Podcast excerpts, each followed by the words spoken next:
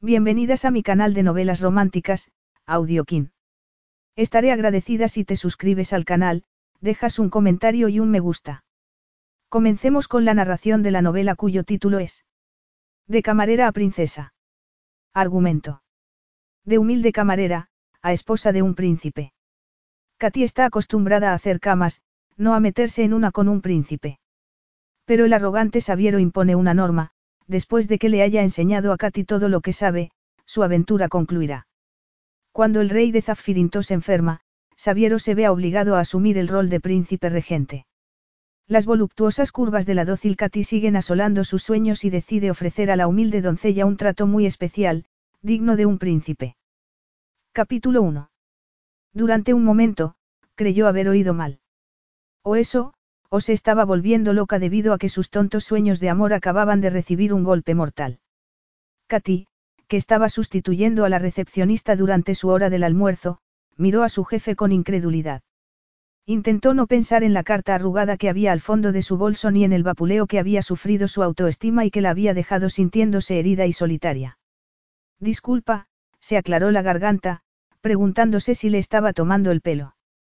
Por un segundo he creído que decías. Un príncipe. Lo he dicho, dijo Rupert con una mueca de superioridad, exagerando su acento inglés de clase alta. Hizo una pausa.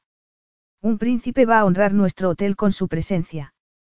¿Qué te parece eso, Katy? Un príncipe. Repitió Katy, incrédula. El príncipe Sabiero de Zaffirintos, la miró con desdén. Está claro que tú no habrás oído hablar de él. Katy se mordió la lengua. Que fuera una camarera de hotel sin más cualificaciones no implicaba que no pudiera reconocer el nombre de un miembro de la familia real inglesa, o incluso de un país extranjero. Sin embargo, Rupert, cielos, tenía razón. Aunque procuraba estar al día en temas de actualidad leyendo periódicos y libros, Zaffirintos parecía haber escapado a su radar. No, contestó. La verdad es que no. Yo te informaré. Es el segundo en la línea dinástica de un reino insular, jugador de polo de fama mundial y amante de las mujeres bellas, Rupert hinchó el pecho. De hecho, el huésped más importante que hemos tenido nunca. Katy estrechó los ojos, confusa porque algo no cuadraba. Ambos sabían que los huéspedes importantes eran escasos y no se prodigaban, a pesar de que muy cerca había un club de polo famoso y varios criaderos de caballos. Pero también había hoteles muy superiores al suyo. No podía imaginar por qué razón un príncipe elegiría alojarse en el suyo.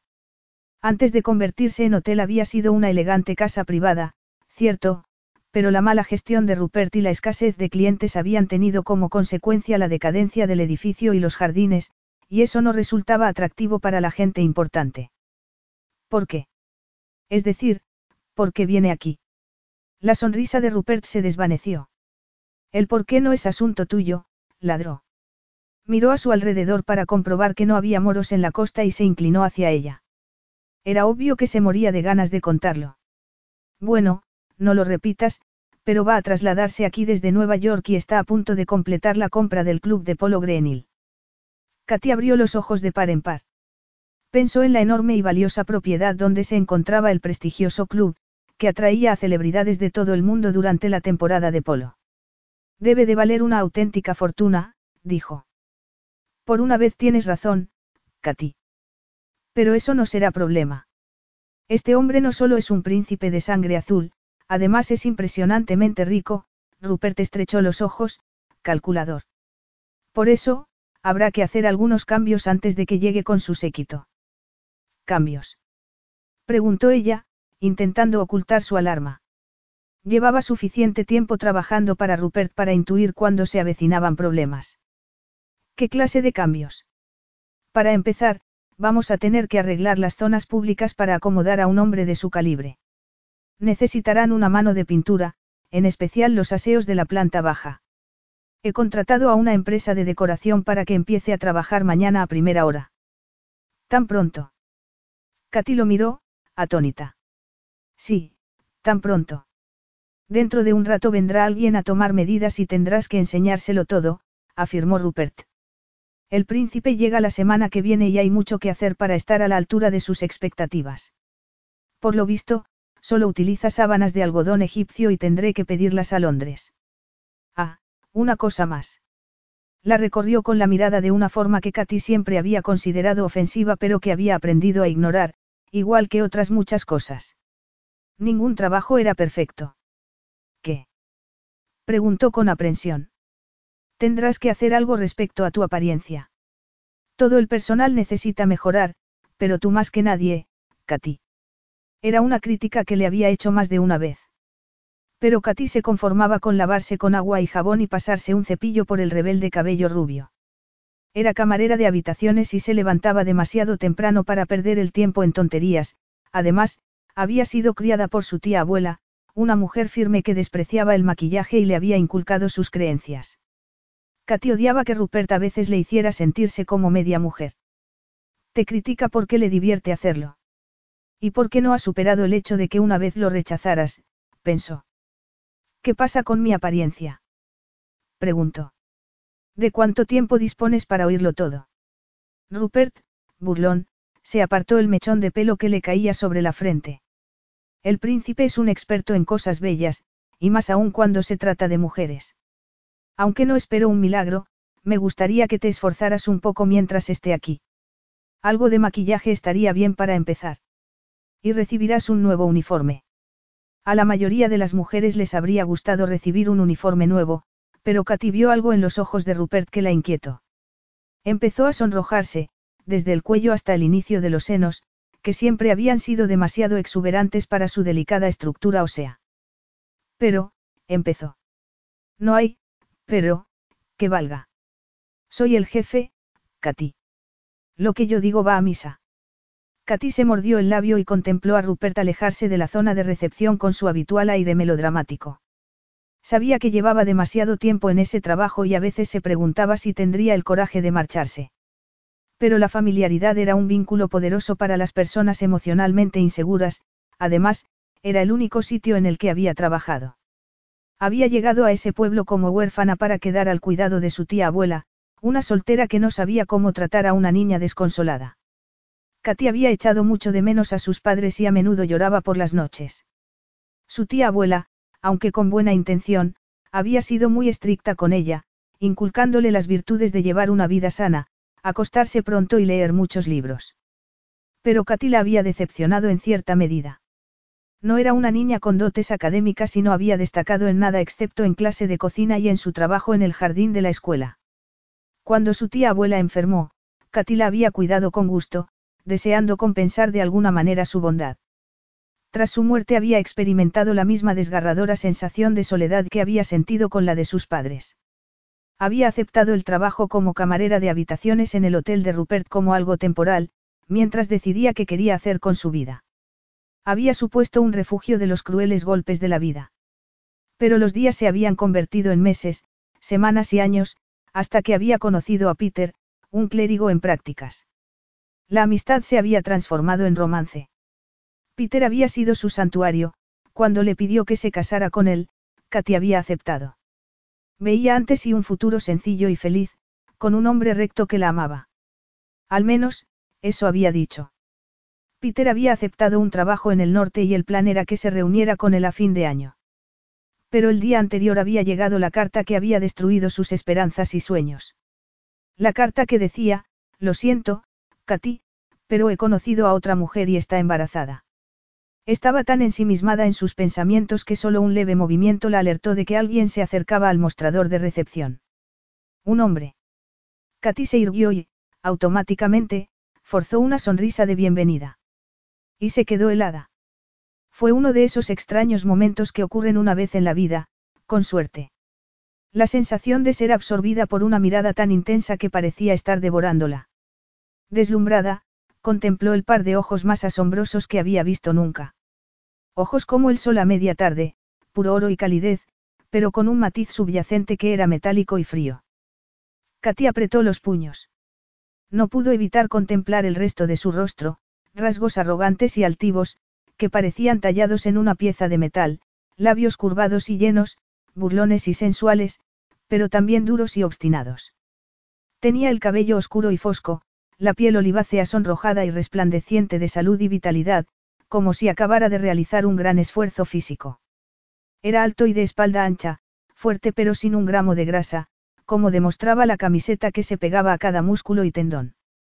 El torso se estrechaba hacia unas caderas estrechas y las piernas más largas que ella había visto en su vida.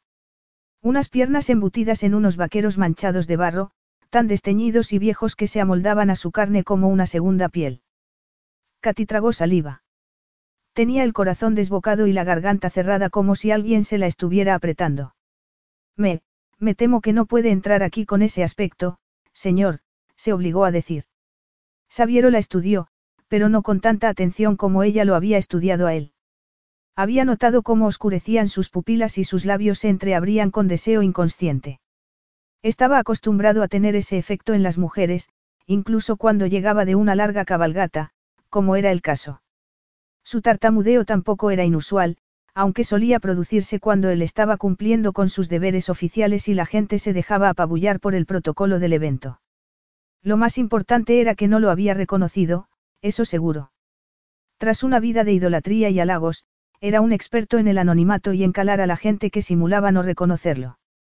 Rápidamente, la miró de arriba abajo. Era rubia, diminuta, y tenía los pechos más magníficos que había visto en mucho tiempo. Ni siquiera la poco favorecedora bata blanca conseguía ocultar su firmeza. Parecían demasiado grandes para su estructura ósea, pero su ojo experto le hizo pensar que eran naturales. ¿Con qué aspecto? Le preguntó. A Katy se le secó la boca.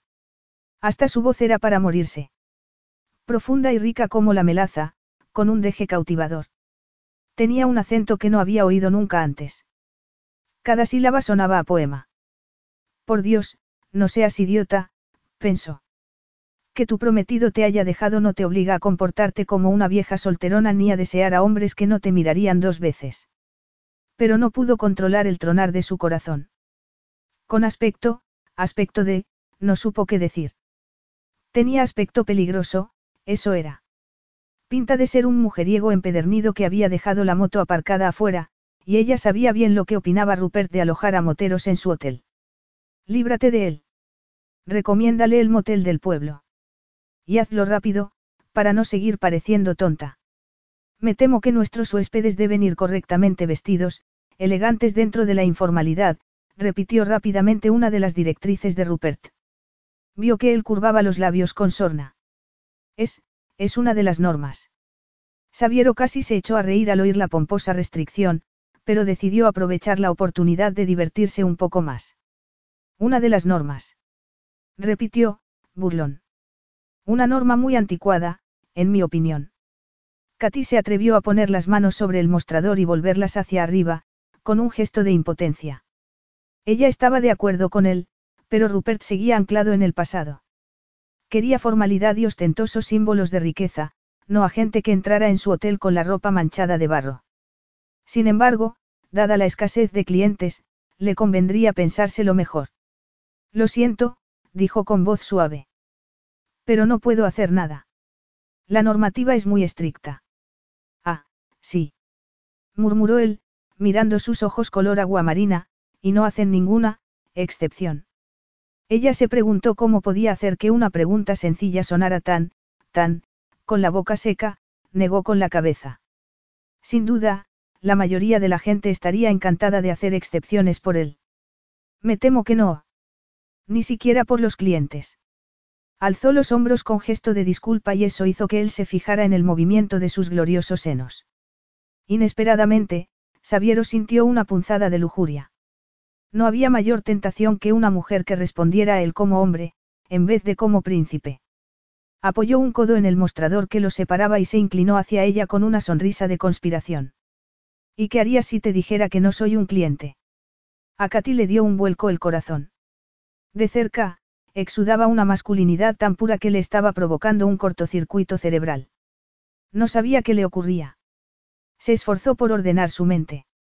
En realidad la respuesta no la había sorprendido, no parecía un huésped del hotel. Entonces, no lo es. No, hizo una pausa mientras pensaba en quién le gustaría ser.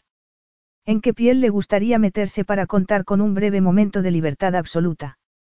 Era un juego que había practicado mucho de joven, cuando estudiaba en la universidad en Europa, y que había vuelto locos a sus guardaespaldas. A Sabiero, príncipe Sabiero Vicente Sayus dice Sere de Zaffirintos, le encantaba mantener el incógnito siempre que era posible. El anonimato era su bien más escaso y preciado.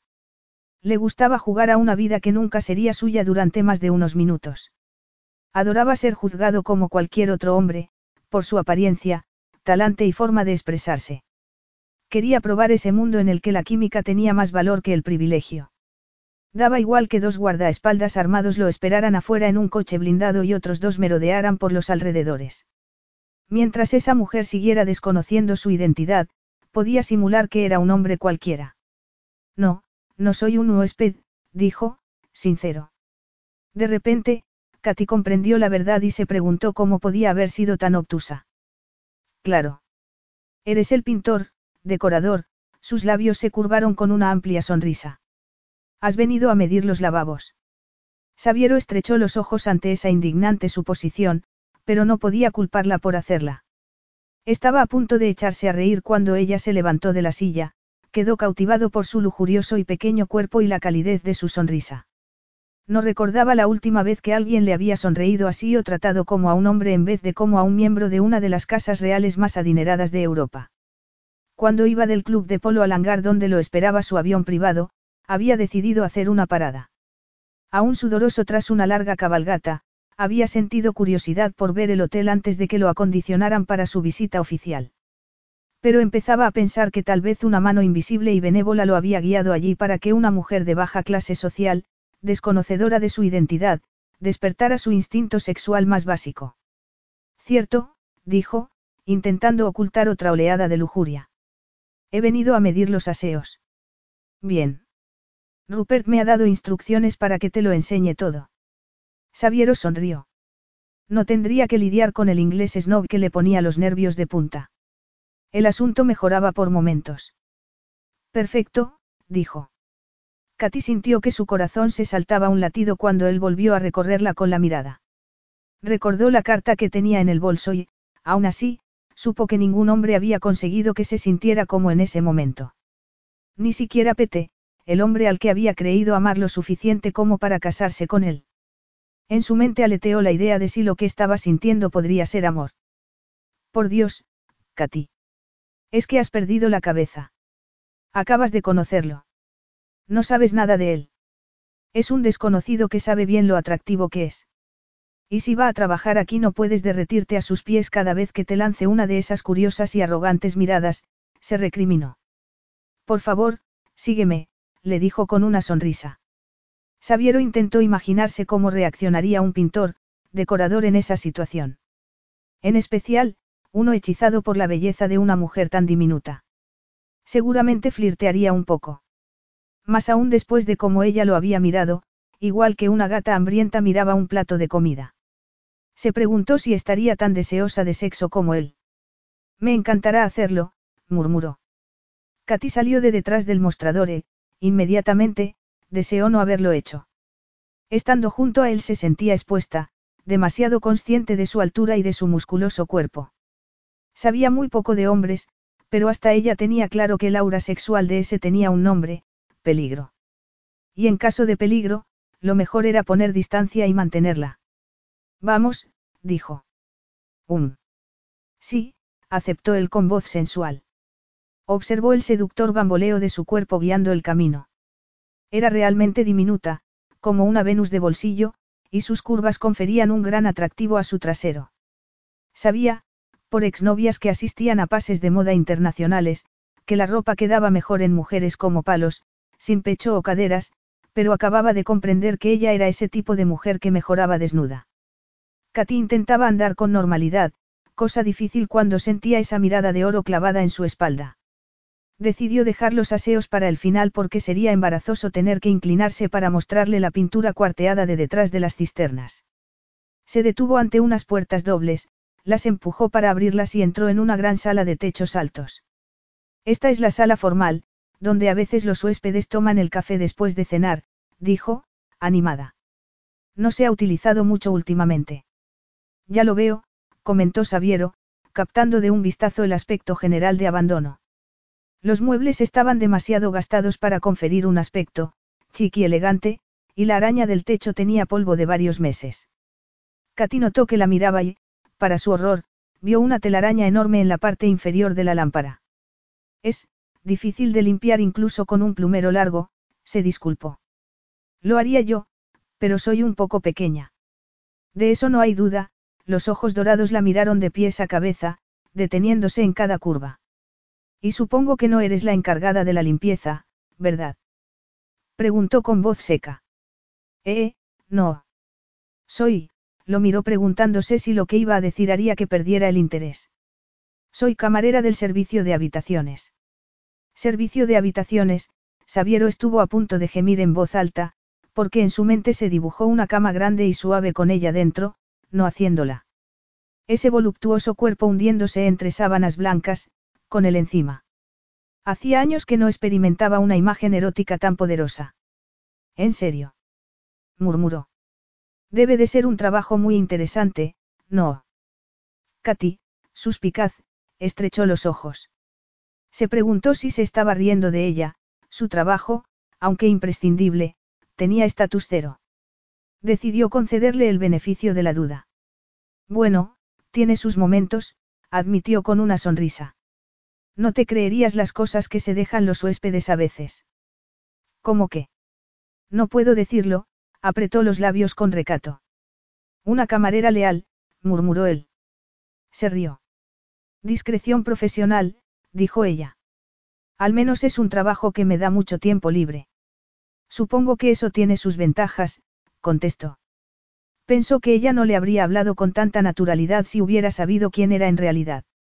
Sí, abrió la boca para hablarle del terreno que rodeaba al hotel, de todos los lugares secretos en los que era posible soñar despierto y del paraíso aromático que había creado en su propio y pequeño jardín, pero cambió de opinión. Vete antes de quedar como una tonta de nuevo. Un hombre acaba de abandonarte, será mejor que no asustes a otro. Mira, ya he perdido bastante tiempo hablando. Será mejor que te deje con tu trabajo, dijo, aunque no le había visto sacar el metro ni parecía llevar una libreta para tomar notas. Sabiero la escrutó. Lo más sensato sería desvelar su identidad, pero últimamente no se sentía en absoluto sensato, sino imprudente y temerario. Y los últimos acontecimientos en su isla habían intensificado esa sensación. Apretó los labios. Ya ni siquiera era, su, isla. Estaba bajo el dominio de su hermano mayor. En el momento en que habían coronado a Casimiro, Sabiero se había sentido como si ya no cumpliera ningún papel allí. El año de luto oficial por su padre lo había dejado vacío por dentro, esa era una de las razones de que estuviera allí.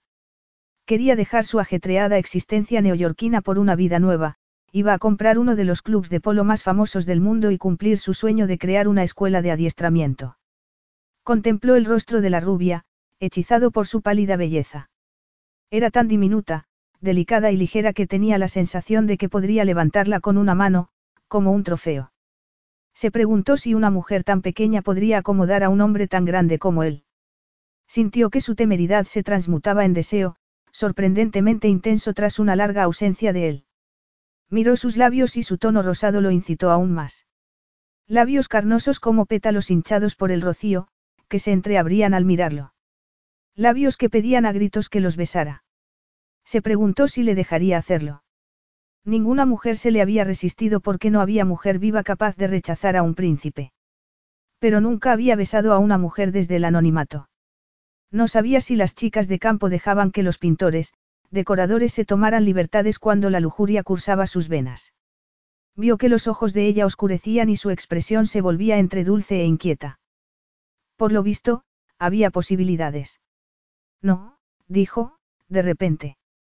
No te vayas. Disculpa. Katy pensó que había oído mal. No quiero que te vayas a ningún sitio, dijo él con una sonrisa cómplice. ¿Y tú no quieres irte?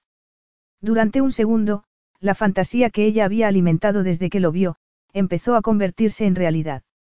Al ver que iba hacia ella, Katy se planteó protestar, pero no pudo, a pesar de que estaba segura de que iba a besarla y de que aceptar el beso sería inapropiado y poco profesional. Pero su ego estaba herido por el abandono de Peter. El futuro que había imaginado ya no era una opción y se sentía vacía e indeseable.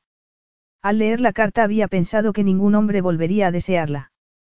Pero, de repente, allí estaba él. No quieres irte, ¿verdad? Persistió él. Yo, no estoy segura. Yo creo que sí, cara. Tan segura como yo, se inclinó hacia adelante y rozó sus labios con la boca. Sintió su temblor. ¿Te gusta eso? Sí, musitó ella. Katy supo que estaba perdida cuando él la rodeó con los brazos y profundizó el beso. Tenía la sensación de que su vida había estado en suspenso hasta ese momento. La carta de Peter había hecho que se sintiera vacía, dolida e inválida. Pero todo su miedo, inseguridad y dolor había sido borrado por el poder del asombroso beso de ese hombre. Sabiero captó su rendición y profundizó aún más. Al sentir la gloriosa respuesta de su propio cuerpo, empezó a hacer cálculos. Su equipo de seguridad no tardaría en llamar. No sabía si tendría tiempo de hacer que se arrodillara ante él y le diera placer con esos increíbles labios. Pensó, con una mezcla de deseo y desagrado, que era una mujer fácil, en ese sentido, admitía tener un doble e injusto baremo de moral. Pero eso no le impidió guiar su mano a la dureza de su entrepierna. Ocurrieron varias cosas a la vez. Su busca empezó a pitar en el bolsillo del vaquero, al tiempo que la rubia apartaba la mano con un gritito de horror. Se oyó el timbre de un teléfono. Envuelta en una neblina de humillación, con los pechos tensos y sensibles, Katy dio un paso atrás y miró al hombre con horror, enrojeciendo al recordar la curva de su dureza en los dedos. ¿Qué crees que estás haciendo? exigió temblorosa, aunque en el fondo sabía que debería estar haciéndose la misma pregunta, porque había permitido que ese desconocido se tomara esas libertades con ella. Sabiero soltó una risa sarcástica al mirar sus senos hinchados, con los pezones claramente dibujados bajo el sobre todo. El deseo frustrado se transformó en desprecio hacia sí mismo. Era increíble que estuviera tan necesitado de una mujer como para comportarse igual que un adolescente que nunca hubiera practicado el sexo. Yo diría que es obvio, gruñó. Estaba dándote lo que tu cuerpo pedía a gritos y sigue pidiendo, por lo que veo. Por desgracia, no tengo tiempo de complacerte ahora mismo. Y, a decir verdad, prefiero que mis mujeres se resistan un poco más, endureció la boca con una mezcla de desdén y frustración, luchando contra el deseo de volver a besarla. Nadie te ha enseñado que lo que se entrega tan fácilmente pierde mucho de su atractivo. Katy sintió que la injusticia de la situación la golpeaba. No la creería si le dijera que nunca se había comportado así con un hombre y, además, ella no tenía por qué cargar con toda la culpa de lo ocurrido. Había sido él quien había empezado, al besarla con tanta destreza que se había derretido en sus brazos como la cera de una vela. He de suponer que tú te consideras del todo inocente. Le lanzó, deseando abofetear su arrogante rostro. Pero él debió de percibir su deseo, porque movió la cabeza y sus pupilas se agrandaron hasta casi ocultar el iris dorado. Ni se te ocurra, cara, le advirtió. La amenaza hizo que ella recuperara el sentido y se avergonzara. No pudo contestarle porque, tras una última mirada de desdeñosa frustración, el hombre salió de la sala sin decir una palabra más. Katy se quedó parada hasta que oyó el sonido de ruedas sobre la gravilla. Se acercó a la ventana a tiempo de ver a dos lujosos coches negros alejarse a toda velocidad. Frunció el ceño, preguntándose de dónde habían salido y a dónde iban. Se alisó el pelo con las manos y volvió a la zona de recepción. Allí encontró a un hombre regordete de mediana edad, que vestía un mono manchado de pintura y tenía una libreta en la mano. Sonrió al verla llegar. ¿Puedo ayudarlo? Preguntó Katy, aunque su sexto sentido clamaba su error. Eso espero, dijo el hombre con acento irlandés. Soy el pintor. He venido a medir. ¿Por dónde quiere que empiece? Capítulo 2. En el pequeño dormitorio de su casita, Katy se miró al espejo y movió la cabeza con horror. ¿Cómo iba a ir a trabajar con ese aspecto? Parecía una de esas mujeres que los viernes y los sábados salían de los bares de madrugada. El tipo de mujer que se embutía en la ropa sin preguntarse si era de la talla correcta. Pero la modista no podía haberse equivocado con las medidas, se había hecho no una, sino dos pruebas. Giró para mirarse por detrás y se estremeció, era aún peor, si eso era posible. El tejido se pegaba a su trasero y destacaba con crueldad sus generosas curvas. Ya tenía los nervios de punta y recoger el nuevo uniforme de la modista había hecho que su precario estado mental empeorara mucho. Se lo había puesto con dedos temblorosos, sabiendo que era inadecuado lo mirara por donde lo mirara. Demasiado pequeño y ajustado, la tela se tensaba sobre sus senos y hacía que parecieran absolutamente enormes. No quería ponerse ropa que le hiciera avergonzarse de su curvilínea silueta ni embadurnarse la cara con maquillaje, que no sabía utilizar. Pero Rupert le había leído la cartilla y había tenido que ceder, igual que había aceptado sustituir sus cómodos zapatos planos por unos de tacones tan altos que apenas podía andar con ellos. Bajo la máscara y el brillo de labios se sentía como un fraude, pero no estaba en situación de objetar. No podía hacerlo tras haberse puesto a sí misma en una situación tan comprometida. Su jefe no sabía que se había comportado como una tonta y había permitido que un desconocido la besara, de una manera que aún le hacía sonrojarse cuando la recordaba. Pero el desconocido había resultado ser un príncipe. Un huésped de honor que pronto llegaría con todo su séquito. Un príncipe mentiroso, se recordó con amargura, al que le había parecido gracioso dar rienda suelta a su potente atractivo sexual ante una mujer ingenua y estúpida que había caído bajo su hechizo. Por lo visto, se divertía riéndose de la gente del pueblo llano. Cuando se había ido del hotel, la semana anterior, Katy no había tardado en sospechar que el hombre de los ojos dorados no era un humilde pintor, sino el príncipe Sabiero en persona. Lo había confirmado en Internet, al ver su retrato oficial. Sin embargo, el rígido y atractivo rostro que mostraba la pantalla del ordenador le pareció muy diferente al del hombre que, vestido con vaqueros, la había besado con tanta sensualidad. En la página oficial de Zaffirintos, Sabiero lucía uniforme, chaqueta oscura con varias medallas y con decoraciones. Llevaba el cabello oscuro perfectamente domado y su boca parecía dura y seria. Katy no había podido evitar pensar en lo guapo que era, antes de recordarse que la había engañado a propósito. Tras obligarse a apartar la vista de su retrato, había leído la historia de Zaffirintos, un paraíso con forma de luna, situado en el mar Iónico, cerca de Grecia y no muy lejos de la punta sur de Italia. Era una isla rica en oro y minerales preciosos, la familia Dicesere era fabulosamente adinerada, y tenía propiedades y empresas por todo el mundo. Katy echó un último vistazo a la imagen del espejo y se dijo que no podía seguir retrasando lo inevitable. Era hora de enfrentarse al hombre al que había besado tan impetuosamente y que, por un estúpido y vergonzoso instante, había dado alas a su corazón. Solo le quedaba rezar porque no informara a su jefe de su falta de profesionalidad. Era un soleado día de verano y el paseo por las colinas verdes y doradas que llevaban al hotel fue muy agradable. Aún era temprano, pero ya había una enorme limusina negra aparcada ante la entrada y un hombre enorme como un oso hacía guardia ante la puerta. Trabajo aquí, le dijo, al ver su mirada hostil. Identificación. Masculló él. Katy rebuscó en su bolso y sacó el carné de conducir. El tipo estudió la foto y la miró, después asintió y le permitió entrar. Por lo visto, los guardaespaldas no tenían que hacer gala de destrezas sociales. Katy fue a cambiarse las zapatillas deportivas por los odiados zapatos de tacón. Después miró a su alrededor, y quedó maravillada por el efecto que lograba un poco de cuidado y atención. Habían pintado las paredes de un color siena pálido y todo parecía más amplio y limpio. El polvo y las telarañas habían desaparecido y las lámparas colgaban del techo como cascadas de diamantes. Había enormes cuencos de flores frescas en todas las habitaciones, irises azules y rosas blancas añadían aroma, belleza y atractivo a las habitaciones de la planta baja. El día anterior, Katy había hecho la cama de la suite del príncipe con las prístinas sabanas de algodón egipcio recién llegadas de Londres. Se había maravillado al ver cuánto dinero había invertido Rupert en su reverenciado huésped. Los cortinajes de terciopelo de la cama de dosel cambiaban por completo el aire de la habitación, al igual que la nueva iluminación. Incluso el antiguo cuarto de baño había sido renovado de suelo a techo con los sanitarios más modernos. Estaba tironeando de la corta falda de su uniforme cuando Rupert llegó a recepción, con expresión satisfecha en la cara. ¿Ha llegado el príncipe? Preguntó Katy, nerviosa. Viene de camino. Uno de los suyos acaba de llamarme. A ella se le aceleró el corazón, no quería verlo.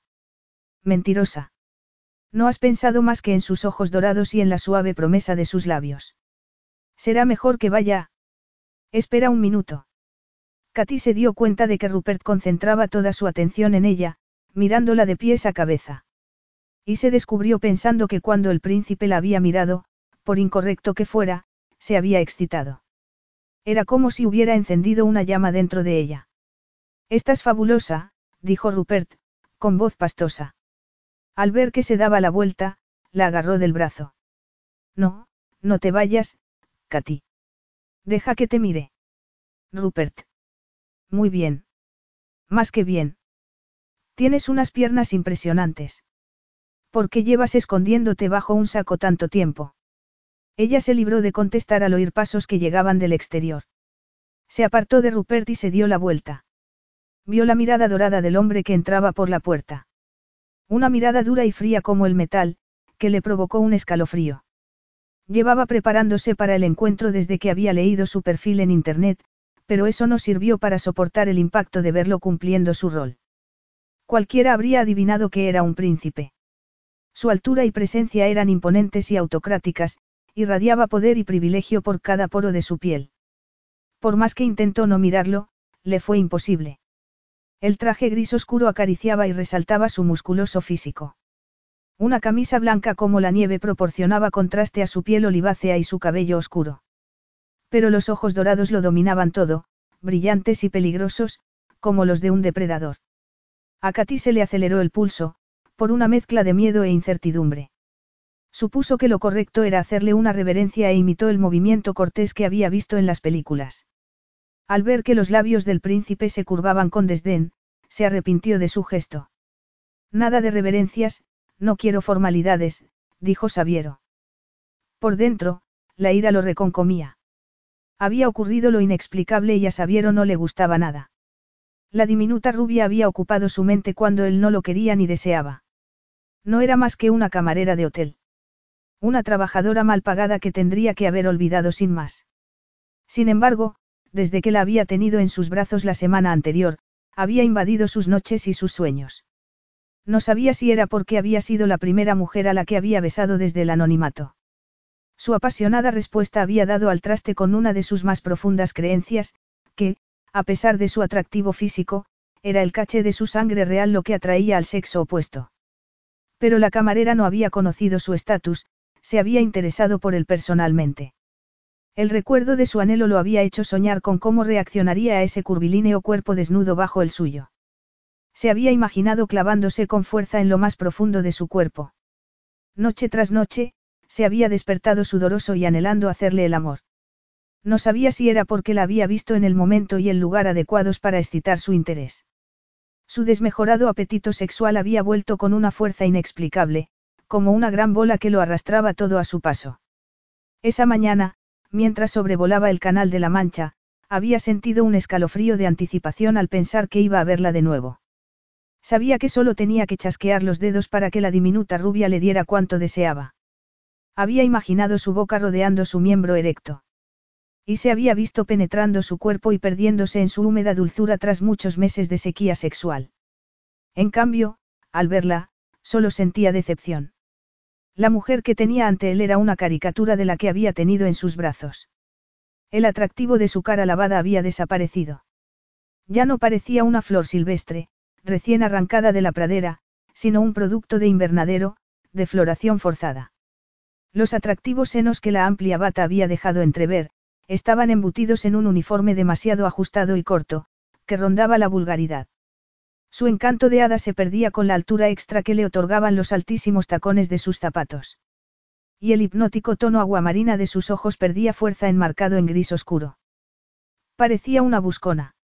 Sintió una intensa decepción, a pesar de que tendría que haber estado acostumbrado. Era algo que le ocurría a diario.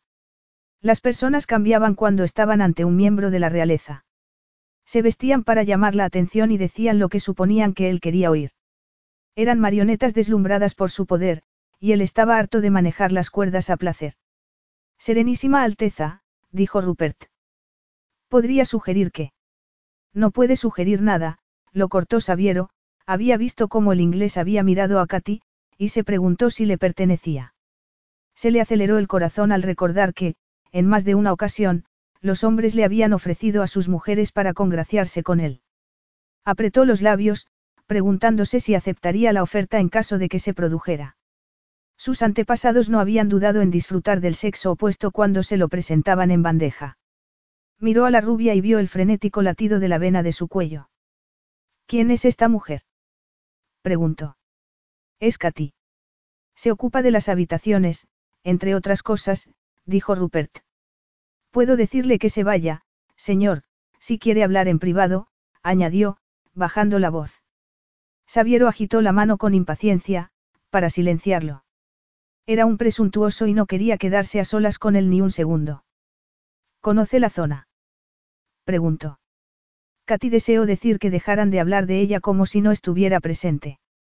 Claro que sí, contestó Rupert. Ha vivido aquí desde siempre.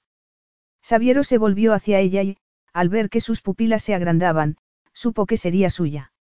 Y antes de que acabara el día. Tenía que satisfacer su hambre sexual para liberarse del deseo. Bien. Será mi guía durante mi estancia. Pero, Katy entreabrió los labios y lo miró con horror, no estoy cualificada para ser guía, protestó con voz débil y aguda. Y. La retó Sabiero con voz sedosa. Seguro que, Katy tragó saliva y se retorció las manos, necesita a un guía que, además, esté adiestrado para protegerlo, Alteza. Sabiero había hecho la sugerencia sin pensar y no le habría costado nada retractarse, pero que ella objetara lo reafirmó en su intención. Al rechazarlo había sellado su destino. Todo el mundo cumplía sus deseos, y que alguien pusiera pegas lo intrigaba más que nada. La rubia no lo deseaba tanto como había creído. Es muy considerada al preocuparse por mi seguridad, murmuró, sarcástico, pero necesito guía, no guardaespaldas. Alguien que conozca el entorno me será muy útil. Katy se tensó. Útil. Era un adjetivo adecuado para los guantes de plástico que uno se ponía para fregar los cacharros. Una descripción muy poco halagadora. Se preguntó si había escogido la palabra con malicia. Miró a Rupert. No podrías hacerlo tú. Sus ojos le enviaron una súplica. Yo trabajo aquí. No puedo desaparecer de repente para hacer de guía. Claro que puedes, dijo Rupert, ignorando su mirada. El hotel no aceptará más clientes mientras el príncipe esté aquí. Alguien podrá ocuparse de cambiar las sábanas. Esbozó una sonrisa amenazadora antes de volverse hacia el príncipe. Katy estará a su servicio todo el tiempo que la necesite, Alteza. Sus deseos son órdenes, ¿verdad, Katy?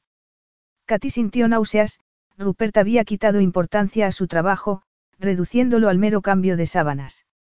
Obviamente, no había visto la sonrisa de desprecio del príncipe al oírlo hacer de menos a una de sus empleadas. Independientemente de eso, Katy tenía razones para no querer ser, guía, del príncipe.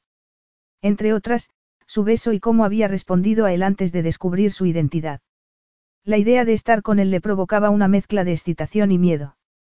No entendía por qué él lo había sugerido. Se atrevió a mirarlo y captó la burla que escondía el oro de sus ojos. Te desea y, peor aún, está seguro de conseguirte. Katy se mordió el labio. Teniendo en cuenta cómo reaccionaste, no puedes culparlo por pensar eso, admitió para sí.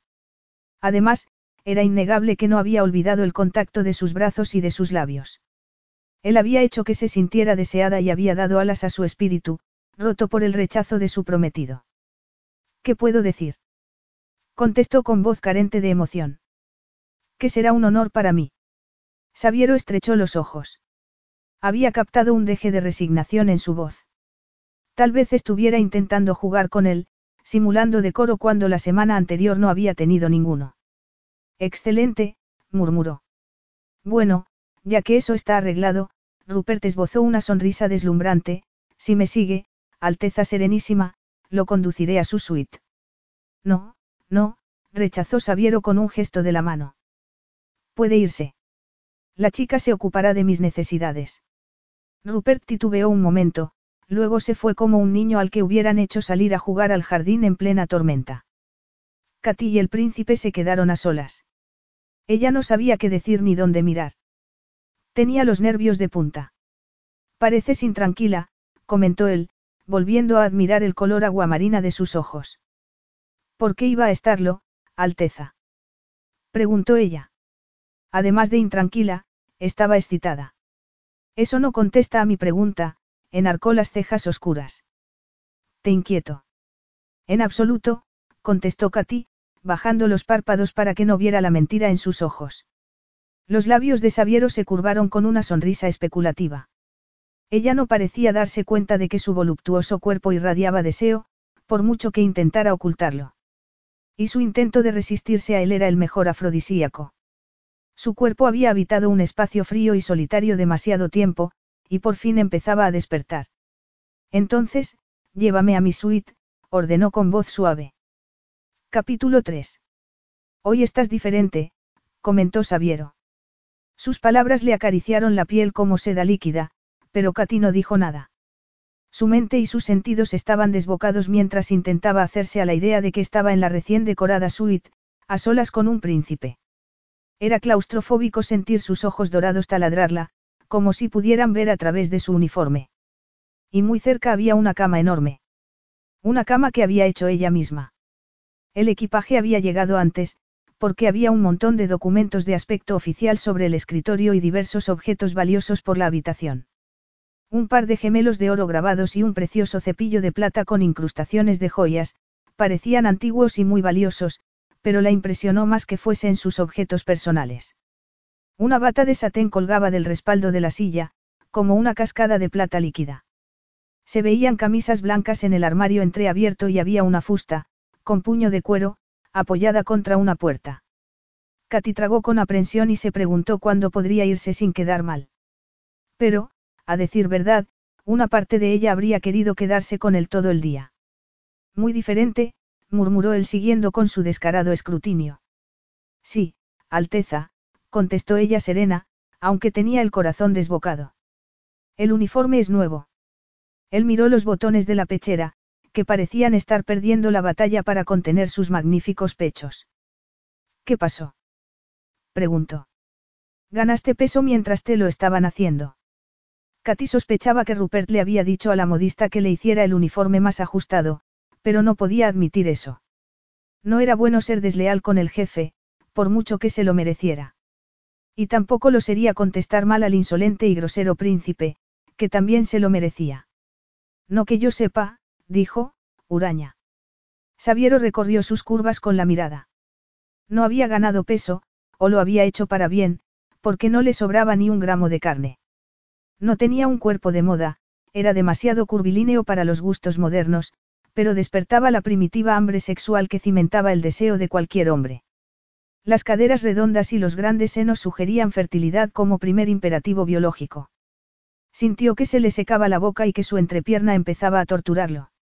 Esos magníficos senos no deberían ocultarse nunca con ropa y tal vez lo mejor sería liberarlos cuanto antes.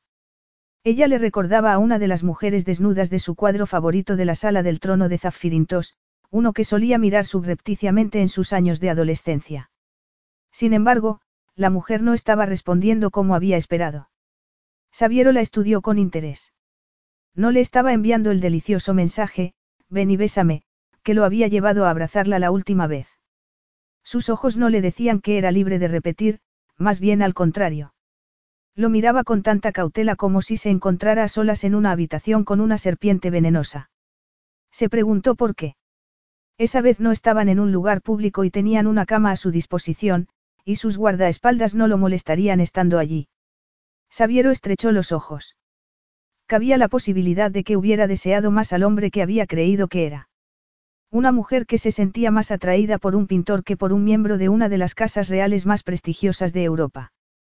Inexplicablemente, esa idea lo excitó aún más. ¿Cuál es la mujer real? Preguntó con voz suave. Te pillé desprevenida el otro día, toda suave y natural, o lo habitual es esta apariencia de exhibicionista. Bajó la mirada a la generosa curva de su trasero. Tal vez has pensado que un príncipe respondería favorablemente a las obvias señales que envías hoy. Tengo razón, Katy. Pronunció su nombre como si acariciara cada sílaba con la lengua.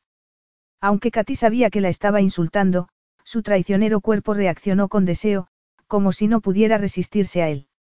Sintió la sangre latirle en las venas y se le cerró la garganta. Nunca sería tan presuntuosa, Alteza. No. Vio el rubor que teñía lentamente sus mejillas, es una pena, porque podría apetecerme un poco de presunción en este momento. Puede que esté aburrido de personas que se inclinan ante mí, que se comportan como marionetas y dicen solo lo que creen que quiero oír, le lanzó una mirada brillante. La verdad, disfruté bastante de cómo reaccionaste conmigo el otro día. Señor. Me gustó la sinceridad de tu mirada, que no ocultaba tu obvio deseo por mí. Y cómo te entregaste al beso y te derretiste en mis brazos, tu delicioso cuerpo prometía placeres inesperados. A Katy se le secó la boca. Llevaba días intentando olvidar eso. Señor. Si no hubiera pitado el infernal busca personas, quién sabe cómo habríamos acabado. Su voz se volvió más grave. Estaba disfrutando al ver cómo intentaba no reaccionar a la seducción verbal. Pero creo que ambos sabemos dónde habría acabado, ¿verdad, Katy? Por favor, deja de mirarme así, rezó ella en silencio. Su mirada hacía que se le espesara la sangre como miel, que su estómago se disolviera y que su piel se erizara como si estuviese en una tormenta de nieve. Intentó buscar algo que decir, pero solo pudo emitir un ruidito incomprensible. No hay cosa que odie más que los asuntos inconclusos, murmuró él, así que creo que será mejor que volvamos a empezar. Bésame otra vez, Katy. Pero esta vez no te detengas. Sus palabras la perturbaron y excitaron, Katy sintió que su cuerpo se estremecía y deseaba sentir de nuevo el contacto de sus labios. Eso no tenía por qué ser tan malo, al fin y al cabo. Sabiero estrechó los ojos, sorprendido por su titubeo, nunca había tenido que pedir ese tipo de cosas dos veces. Acarició su mejilla. A no ser que algo nos lo impida, aventuró. Un compromiso con otro hombre, quizás. Lo dijo con la arrogancia de alguien que sabía que no existía un hombre que pudiera interponerse a sus deseos. El príncipe conseguía cuanto quería, si acaso, tendría que esperar, y no quería hacerlo. Su apetito sexual había despertado de forma exquisita y sorprendente. Katy movió la cabeza. Imposible pensar a derechas mientras él la miraba así. No, no lo hay, se mordió el labio al recordar la sensación de soledad y rechazo que la había asolado al recibir la carta de Pete. Hubo alguien. Estaba comprometida para casarme, pero... ¿Pero qué? La animó Sabiero, deseando solventar ese obstáculo de una vez. Él, el bueno, eso acabó. Sabiero se permitió una leve sonrisa de satisfacción. Era perfecto. Un prometido implicaba que tenía experiencia, pero también que había sido fiel. Se preguntó si ese hombre le había roto el corazón. Si era el caso, Sabiero podría demostrarle que seguía habiendo vida después de una ruptura y que podía disfrutar de las caricias de otro hombre. Pensativo, trazó el perfil de sus labios temblorosos. En cierto modo, ella conseguiría lo mejor y lo peor de un amante ruptura. Porque sin duda tendría al mejor amante, pero pasaría el resto de su vida buscando, sin éxito, a un hombre equiparable a él. Entonces, hagamos el amor, dijo, sin más. Alteza exclamó ella, aunque su protesta sonó carente de convicción. Sus ojos dorados la embrujaban y la expectativa de estar entre sus brazos era demasiado tentadora. Nunca antes había sentido un ardor equiparable. Se planteó detenerlo, o al menos intentarlo. Pero no tuvo tiempo. Él, con una sonrisa, la atrajo a sus brazos y deseó besarlo y revivir las increíbles sensaciones que había despertado en ella la vez anterior. Se removió en sus brazos pero rozó su henchida y dura entrepierna y eso hizo que él soltara una risita burlona. Ella sintió un burbujeo en la sangre, su cuerpo reaccionó ciegamente al contacto. Señor. Gimió. Sabiero, corrigió él con un gruñido. ¿Qué ocurre? Dímelo. Solo habría podido decirle que se sentía en el paraíso, como si no hubiera estado realmente viva hasta ese momento, ningún hombre había conseguido que se sintiera así. Estaba tan cerca que notaba la calidez de su aliento en el rostro. Cada átomo de sentido común clamaba que saliera de allí antes de que fuera demasiado tarde. Pero el sentido común se transformó en ardor y deseo cuando los labios de él se posaron en los suyos. Katy supo que estaba perdida. La otra vez la había besado con lentitud, casi con descuido, como una persona que metiera un dedo del pie en el agua para probar su temperatura. Pero ese día no, más bien fue como si se lanzara al agua de cabeza. Sus labios buscaron y tentaron, expertos.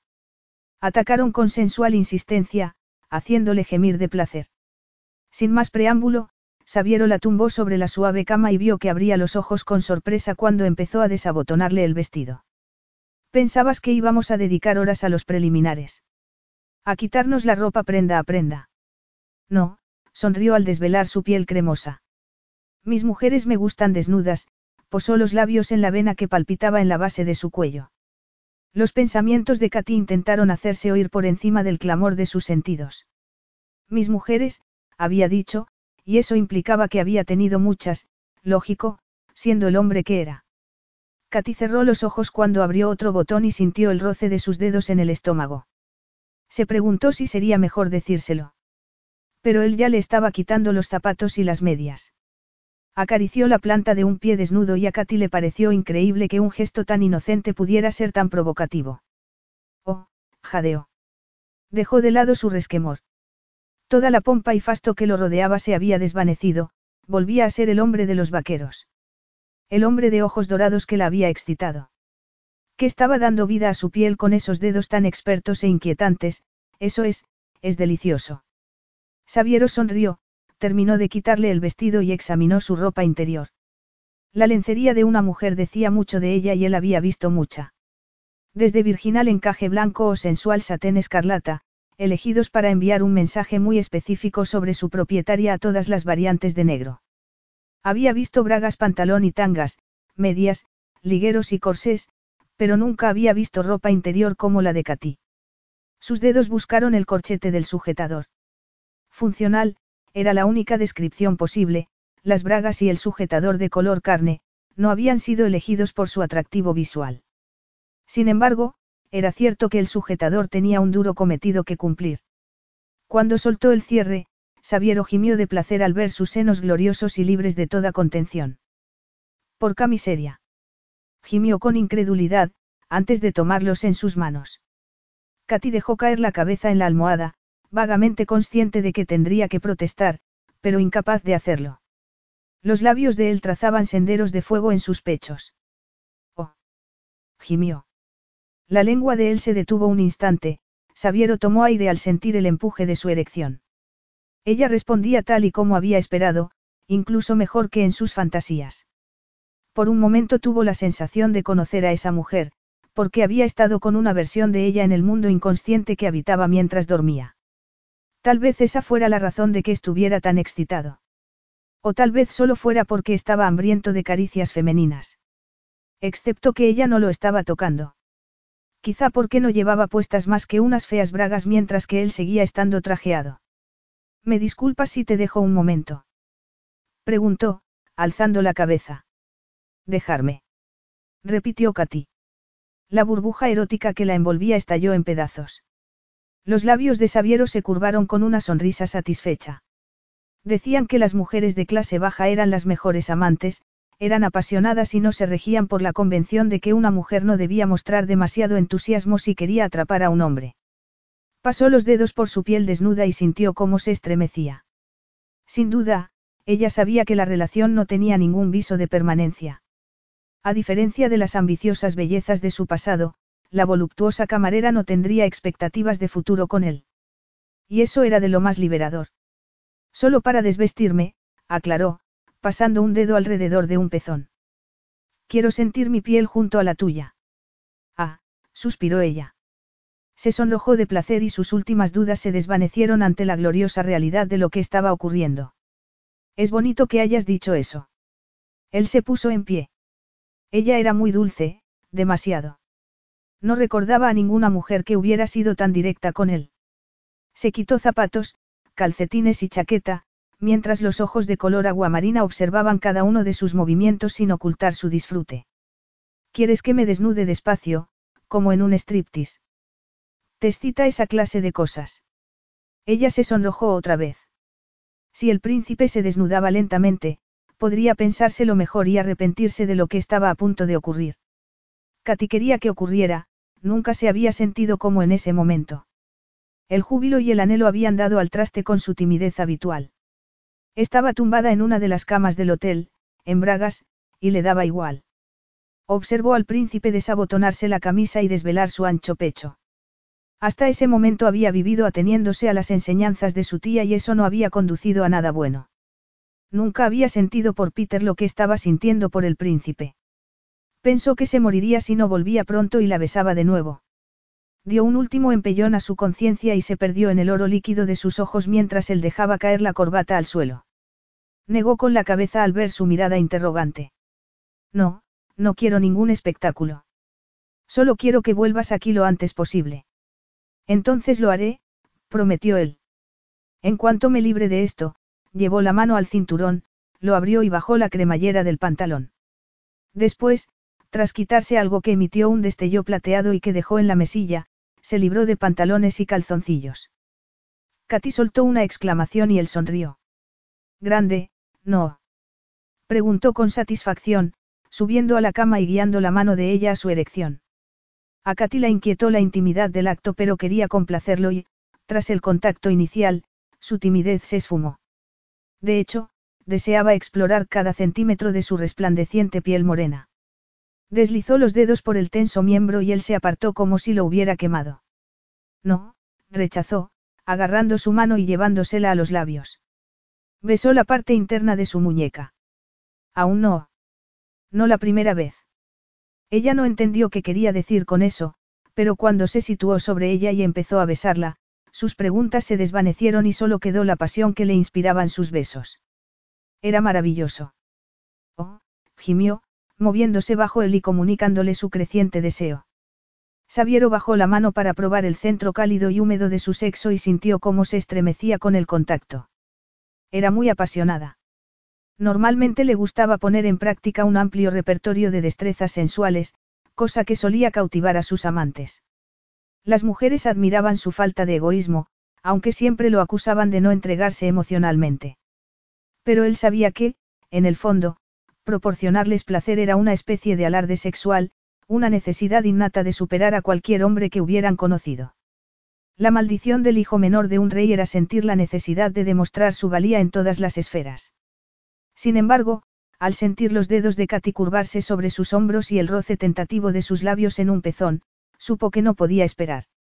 La naturalidad de sus reacciones era algo desconocido para él, tan refrescante como pasar días bajo el sol del desierto y de repente tomar un trago de un líquido frío e increíblemente dulce. Buscó un preservativo y empezó a ponérselo, consciente de que ella lo observaba. La protección de la preciosa semilla real era algo que le habían instilado desde que alcanzó la pubertad. Katy se mordió el labio. Tendría que decirle que no tenía experiencia y temía decepcionarlo. Pero sería una locura permitir que la realidad se entrometiera y amenazara la delicada magia que él había tejido en su cuerpo. Cuando volvió a rodearla con sus brazos supo que era demasiado tarde para decir nada. Se estremeció al sentir su lengua acariciar el interior de su boca. Un ardor irresistible asaltó su cuerpo de nuevo, borrando todo pensamiento de su mente. Estaba poseída por la necesidad de sentirlo más cerca, ese deseo la controlaba y orquestaba sus movimientos. Lo sintió tensarse y cambiar de posición mientras abría sus piernas con una mano. Katy se estremeció e hizo un esfuerzo para hablar y avisarlo. Pero él la penetró con una sola embestida y el agudo dolor inicial se mezcló con la dulzura de sentir cómo la llenaba por dentro. Soltó un grito ahogado. Él gimió algo. A Katy le pareció que decía, no, y notó que algo cambiaba. Él siguió moviéndose, pero parecía haber pasado, inexplicablemente, del júbilo al enfado. Katy, desconcertada, movió las caderas, copiando su ritmo, para intentar recuperar la increíble sensación de unos segundos antes. Estate quieta, ordenó él. Pero era demasiado tarde. Ella se movía bajo él con un abandono que lo estaba volviendo loco, eso, combinado con la calidez que lo ceñía como una segunda piel, pudo más que él. Tuvo el orgasmo más intenso que había experimentado en toda su vida, pero la odió por ello y se retiró en cuanto su cuerpo dejó de contraerse con poderosos espasmos. La miró y sintió que una pesada oscuridad lo envolvía. ¿Cómo has podido ocultarme eso? La acusó, levantándose de la cama y poniéndose la bata. Ató el cinturón con gesto furioso. Katy percibió la condena y reprobación de sus ojos mientras se erguía ante ella como un ángel vengador. Pero, Alteza, musitó temblorosa, cada vez más confusa y avergonzada. ¿Qué he hecho? ¿Qué has hecho? Sabes perfectamente lo que has hecho. Escupió él con ira. ¿A qué estás jugando? Jugando. ¿No se te ha ocurrido que sería buena idea decirme que eras virgen? Capítulo 4. Katy, con el corazón en los pies, se encogió contra la almohada al ver la ira que oscurecía los rasgos del príncipe. ¿He hecho algo mal?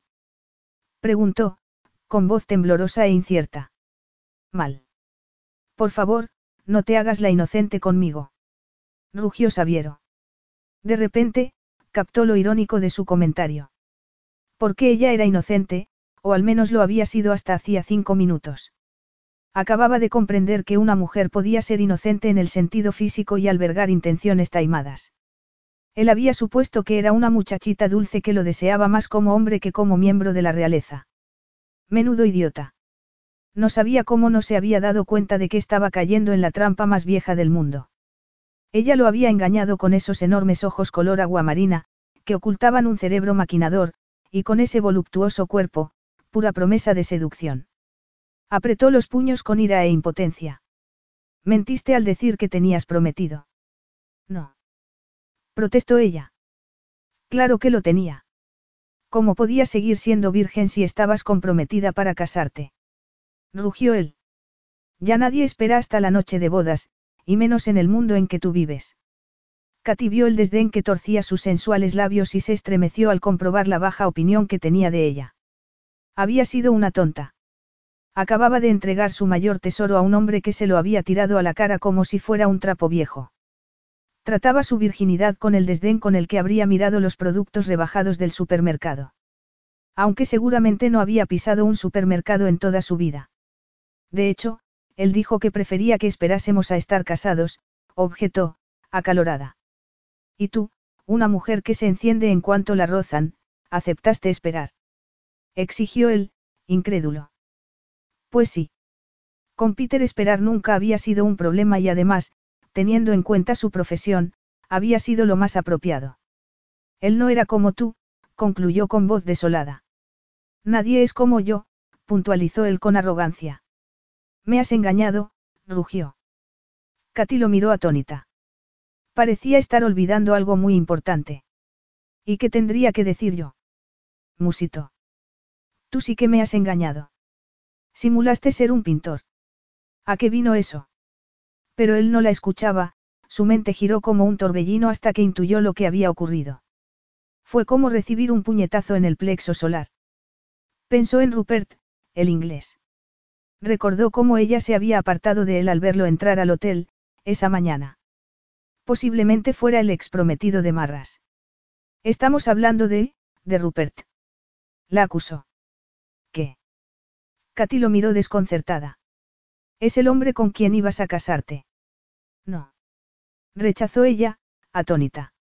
Mi prometido se preparaba para ser clérigo, añadió, aunque ese último dato pareció enfurecerlo aún más. Sabiero estrechó los ojos, preguntándose cuál era el juego.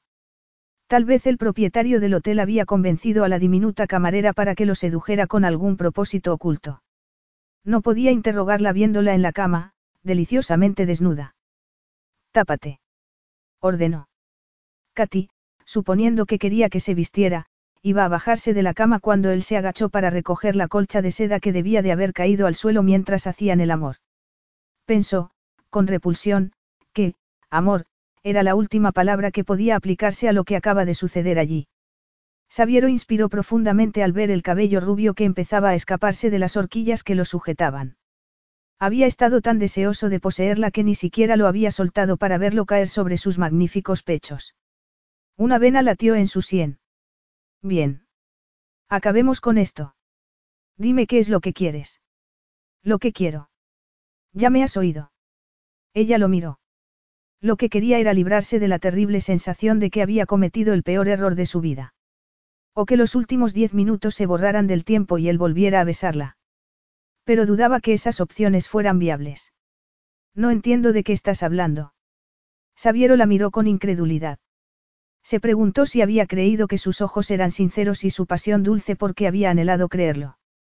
Él pertenecía a un mundo en el que la virginidad era un don preciado, un anticuado requisito real para garantizar la pureza del linaje de los herederos. No podía creer que una mujer lo entregara tan fácilmente si no tenía un propósito oculto. Tienes que querer algo para haberte comportado de forma tan impetuosa, rezongó. Estás conchavada con tu jefe. Queríais ofrecerme el cebo ideal con ese uniforme demasiado ajustado y esos ojos pintados. Es obvio que conoces los trucos para enganchar a un hombre. Y aun sabiendo eso he picado, añadió con amargura. El sexo ha hecho idiotas de los hombres desde el principio de los tiempos. No entiendo, repitió Katy, empezando a enfadarse. Era un príncipe y lo había impactado que fuera virgen, cierto, pero parecía que todo se centraba en él y nada más que en él. No había pensado ni por un momento en cómo se sentía ella. Tonta, vacía y consciente de que se había dejado llevar por la fantasía de que había algo entre ella y el hombre de ojos dorados, algo que había surgido la primera vez que se vieron. La inexperiencia le había llevado a pensar que la pasión de su beso era algo más que mera lujuria. Se diría que la idiota había sido ella, no él. ¿Por qué iba a conchavarme con Rupert? Preguntó, tapándose y alzando la barbilla. Para negociar un precio mejor. Le devolvió él, taladrándola con sus ojos dorados. Negociar un precio mejor. Repitió Katia nadada. Sintió náuseas. Deseó que no estuviera sugiriendo que se había vendido a él. Tragó saliva. ¿Un precio mejor para qué? Para el hotel, por supuesto. Siguió un extraño y debilitante silencio. Katy se sentía como si una bala de cañón le hubiera golpeado la boca del estómago. El hotel. No te lo ha dicho. Decirme qué. ¿Qué va a venderlo? Frunció el ceño al verla palidecer. No, es obvio que no. A ti. Claro que a mí, Sabiero sonrió con acidez. Del caos de pensamientos que asaltaron la mente de Katy, uno adquirió fuerza, tendría que dimitir y marcharse. No podría soportar que el príncipe Sabiero fuera su jefe. Entonces se encontró con el brillo metálico de sus ojos y se rió de sí misma, un hombre que la despreciaba tan claramente nunca la mantendría en plantilla. Sin embargo, algo no le cuadraba. Sabía que los príncipes modernos tenían profesiones, mundanas, pero era incapaz de imaginárselo haciendo inventario de la bodega o poniendo firme al chef cuando tenía una de sus pataletas. ¿Quieres decir que vas a ser, hotelero? Preguntó, con obvio desconcierto. Tras un instante de silencio, Sabiero soltó una carcajada arrogante. Tendría que haberlo indignado su ridícula sugerencia que, entre otras cosas, confirmaba que no podría haber elegido una amante más inapropiada si hubiera removido cielo y tierra para encontrarla. ¿Me imaginas dirigiendo un hotel como este? Se mofó. Desde luego, Katy no podía, pero su obvio desprecio le dolió como una puñalada en el corazón. No era un hotel grandioso, pero ella solo había trabajado allí y le inspiraba cierta lealtad. En realidad no, dijo. Hacía falta un mínimo de cortesía y encanto para que un establecimiento tuviera éxito, y el príncipe Sabiero carecía de ambas virtudes, excepto cuando pretendía que una mujer lo besara. Pero entonces, ¿por qué vas a comprarlo? Porque busco un refugio en la campiña inglesa. Una casa con historia a la que devolver su grandeza con una inyección de dinero y cariño. Cerca de Londres y de los aeropuertos internacionales, cerca de mi club de polo, pero lo bastante lejos como para huir de él con suficiente terreno para construir un helipuerto y que además satisfaga a mi equipo de seguridad. Este hotel cumple casi todos los requisitos, aunque necesitará mucho trabajo para hacerlo habitable, se rió suavemente. Yo de hotelero. Puedes imaginártelo. Katy lo miró fijamente. Había creído que sería terrible que el príncipe se hiciera cargo del hotel, pero la realidad era aún peor. El hotel volvería a ser una casa privada, toda la plantilla perdería su trabajo. Despedidos por un príncipe malcriado y egoísta que solo pensaba en sí mismo. Ahora que lo pienso, no. Fue una ridiculez insinuarlo siquiera, su voz tembló con una mezcla de ira y dolor. No creo que tengas la destreza social necesaria para dirigir un hotel. ¿Qué has dicho? Preguntó él tras un tenso momento de silencio. No dejes que te intimide, se dijo Katy. Por fin la indignación empezaba a ganar la partida al dolor que había convertido su cuerpo en un bloque de hielo. No tenía por qué soportar que los hombres pisotearan sus sentimientos como un felpudo. Instantes después de quitarle la virginidad, se había revuelto contra ella como si no fuera más que una timadora barata. Creo que me has oído. ¿Cómo te atreves? clamó él, amenazador. ¿Te irrita oír la verdad, Alteza? preguntó ella manteniendo el tipo. Sabiero casi perdió el aliento ante su descaro. Esto es totalmente inaceptable. Siseo. Era obvio que lo que acababan de hacer no le había dado ningún derecho. Katy apretó la colcha contra su cuerpo, pensando que, si alguien le hubiera hablado como ella en el pasado, tal vez no sería tan insufriblemente arrogante. Bueno, si me permites marcharme, no te molestaré más, ¿no crees? El aún helado por su insubordinación, estudió el rostro arrebolado y los llameantes ojos aguamarina. Aunque su desafío empezaba a excitarlo de nuevo, recordó otra cosa. Algo que tal vez justificara su rebeldía y descaro. No te estoy impidiendo que te vayas. Ella lo miró como un ratón hambriento miraría un trozo de queso, preguntándose qué sería el brillo metálico que había tras él. No. Preguntó. Claro que no, sonrió él. Adelante. Vete si eso es lo que quieres. Katy tragó saliva, no podía moverse mientras esos ojos siguieran derritiéndola. ¿Te importaría ponerte de espaldas? Sí, me importaría, esbozó una sonrisa burlona. Extendió el brazo e introdujo un dedo bajo la colcha de satén que ocultaba sus pechos. No es un poco tarde para tanta modestia. No, yo creo que no, jadeó ella. Seguro. Introdujo el dedo más, hasta apoyarlo en su carne. Sí, seguro, jadeó ella, casi rezando para que no dejara de tocarla, aunque se despreciaba por ello. Apártalo, se dijo. Recházalo y dejará que te vayas. A pesar de su mirada depredadora, el instinto le decía que se detendría de inmediato si ella lo exigía. Verás, lo que ha ocurrido no ha sido la mejor iniciación al sexo que podrías haber tenido, mía cara, murmuró él, empezando a juguetear con uno de sus pezones. No. Katy aflojó las manos que sujetaban la colcha. No, posó la palma de la mano sobre su seno y sintió cómo la colcha caía, descubriéndola hasta la cintura. Se inclinó y posó los labios en un pezón, luego lo lamió y el diminuto cuerpo se estremeció convulsivamente. Si hubiera sabido que, si hubiera sabido que eras virgen, habría huido como alma que lleva el viento de tus hechiceros ojos azules, pensó. Sin embargo, no le pareció el mejor momento para decirlo. En fin, habría ido mucho más despacio. Katy parpadeó y cerró los ojos al sentir la lengua que descendía hacia su vientre. Una llamarada de deseo estremeció su cuerpo. Oh, gimió, mientras él trazaba un camino húmedo en su piel. Instintivamente, enredó los dedos en su sedoso pelo negro. Una dulce sensación empezó a absorberla hacia un vórtice desconocido. Quería preguntarle qué creía que estaba haciendo, pero era tan agradable que no quería arriesgarse a que se detuviera. ¿Te gusta eso? murmuró él, trazando círculos alrededor de su ombligo. Sí, jadeó ella.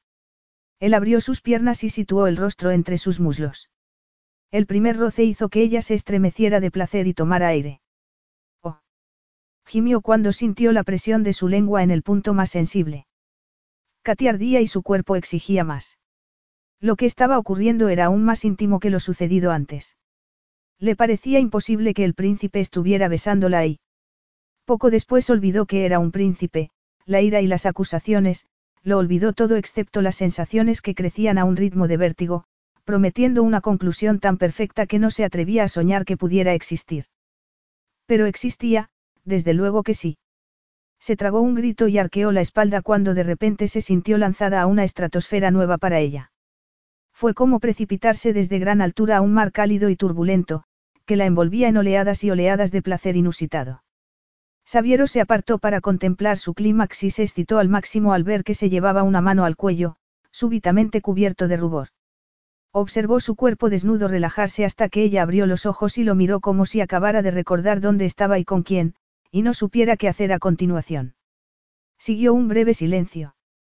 Eso te ha gustado, comentó con voz ronca.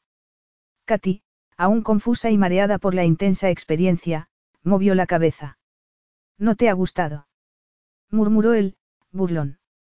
Oh, sí, claro que sí, deseó abrazarse a su cuello y cubrirlo con un millón de besos de agradecimiento por haber hecho que se sintiera así, pero no se atrevió. Ha sido, ha sido la experiencia más increíble de toda mi vida. Él sonrió. Su halago le pareció conmovedor, todas las mujeres pensaban lo mismo, pero pocas eran tan ingenuas como para admitirlo a las claras.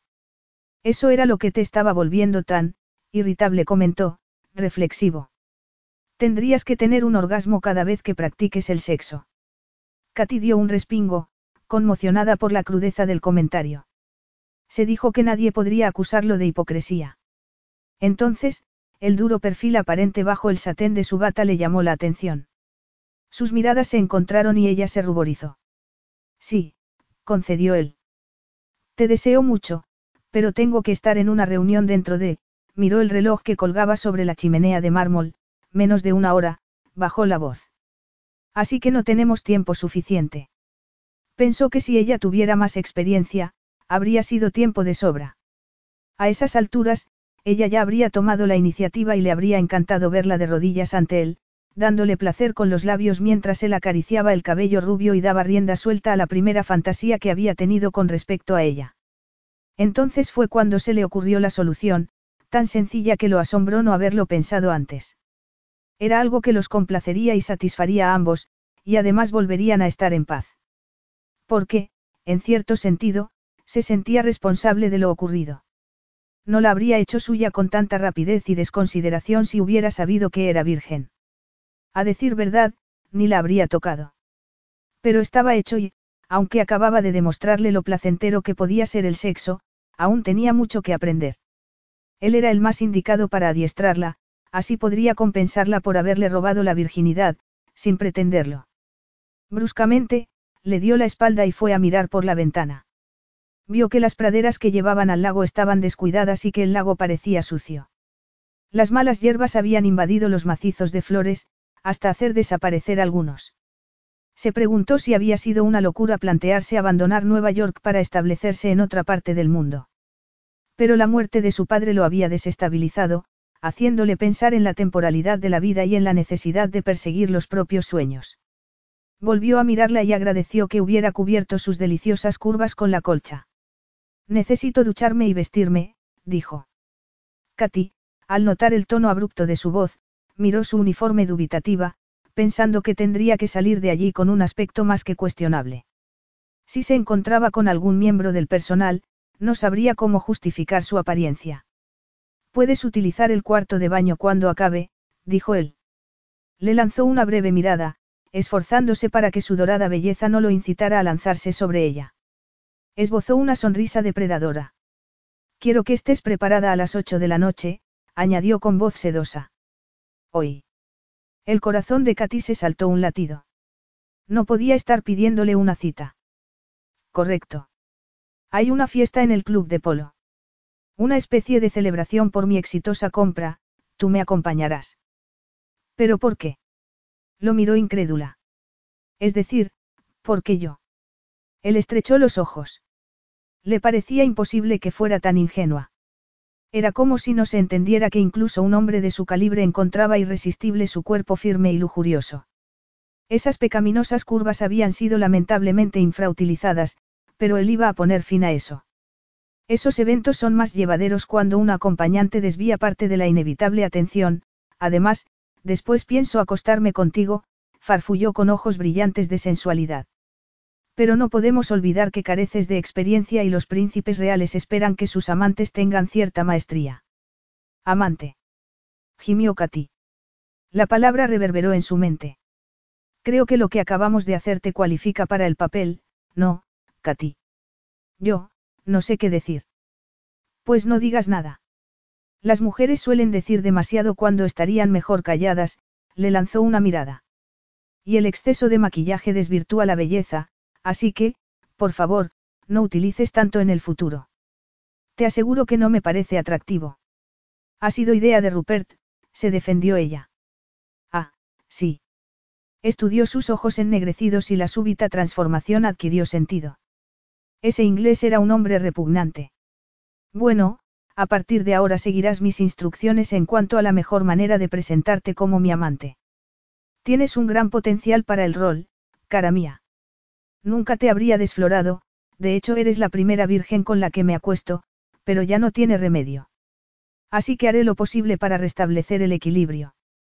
¿De qué estás hablando? Katy lo miró desconcertada y atónita.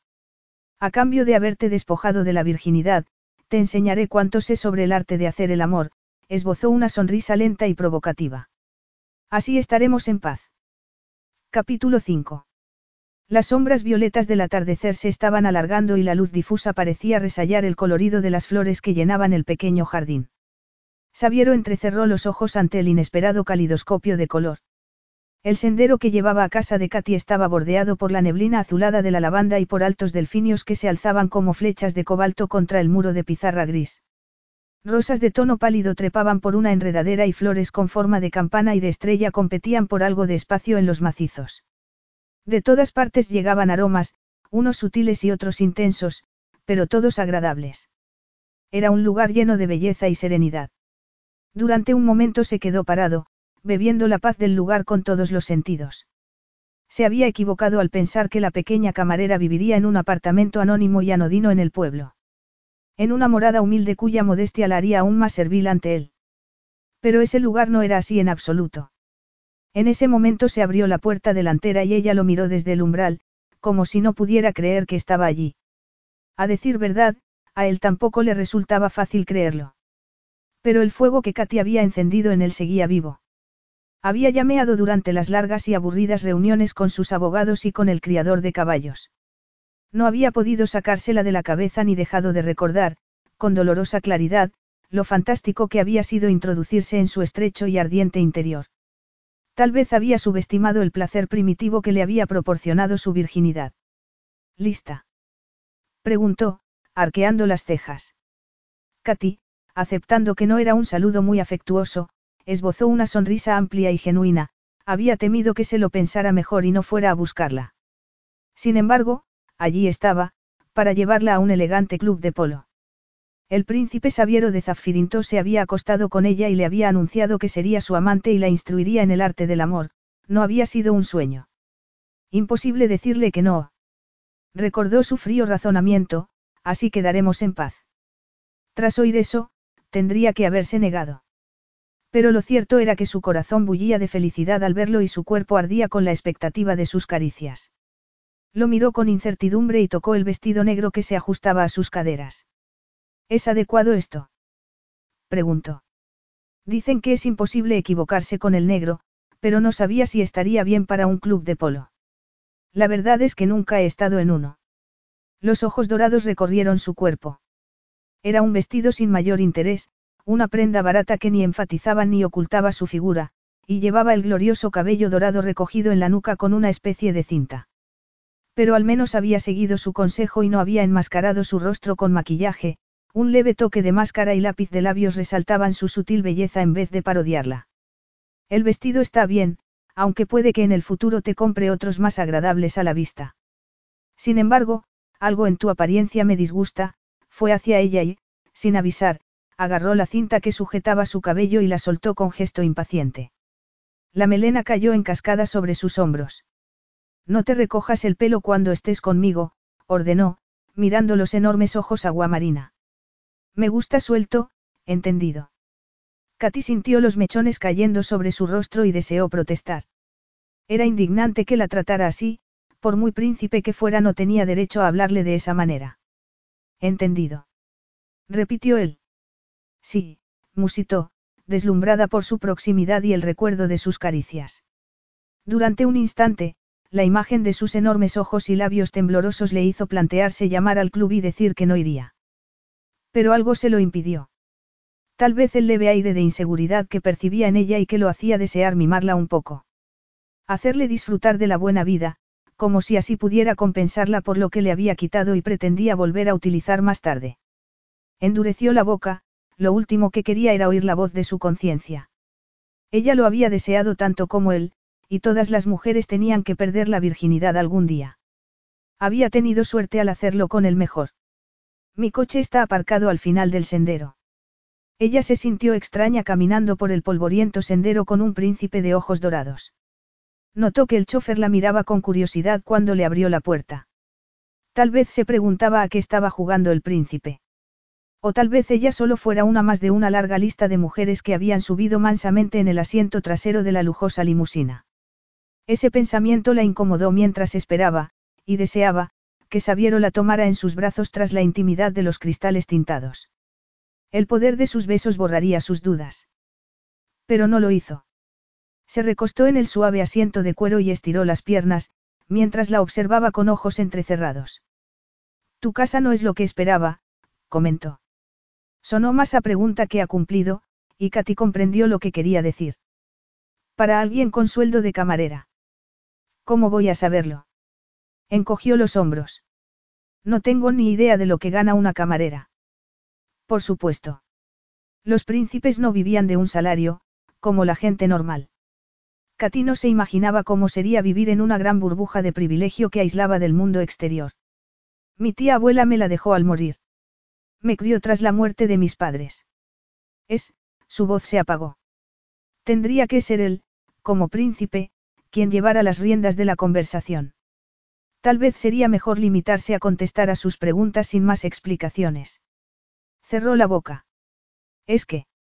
En realidad no estás interesado. Ah, no. Cuestionó él, entre divertido e irritado. Una única sesión de sexo y ya puedes predecir mis pensamientos.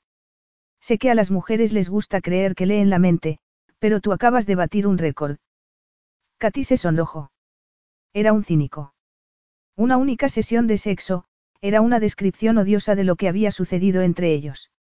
La casa es una de las razones por las que sigo aquí, bueno, sobre todo el jardín, explicó, seca. Me costaría encontrar un lugar tan bonito. La jardinería es mi afición, aunque para alguien de mi edad pueda parecer una cosa aburrida. O elemental, corrigió él. A algunas personas les parecería sexy imaginarse a una mujer inclinada sobre un banco de flores, con barro en las manos. ¿En serio? Preguntó, sin creerlo. Sí, en serio, Sabiero, que había captado la sequedad de su tono, estudió cómo clavaba los dientes en el labio inferior y sonrió. Pareces decepcionada. Estás preguntándote por qué no te he besado aún. En absoluto, mintió ella. Tienes que aprender a no sonrojarte cuando mientes, rió él. El rubor de Katy se intensificó. Noé. Sí, claro que sí. Es mejor que no haya muchos secretos entre los amantes. Si te estás preguntando por qué no te he besado, ¿se te ocurre alguna razón que lo explique? Es porque no quieres que el chofer nos vea. Apuntó Katy, como si la maestra le hubiera hecho una pregunta sorpresa. Sabiero chasqueó la lengua. Era una mujer de lo más mundana. Movió la cabeza, impaciente. ¿Crees que dejaría eso en manos del azar? Se burló. La parte trasera del coche está insonorizada, el chofer no oye nada. Con pulsar un botón, caerán cortinillas en todas las ventanas, ocultándonos al mundo por completo. Podría hacerte el amor ahora mismo y nadie lo sabría. Oh, dijo Katy, sintiendo una punzada de decepción. Sí, lo sé, dijo él, captando su frustración. Tú lo deseas y yo también, pero sería un encuentro precipitado, además, llegaríamos al club desaliñados y eso dañaría mi reputación. Entiendo, dijo Katy, que habría querido preguntar si la reputación de ella no importaba. No, creo que no es así, agarró un mechón de pelo y lo retorció entre los dedos. El apetito sexual es como cualquier otro, Katy, hay que atemperarlo.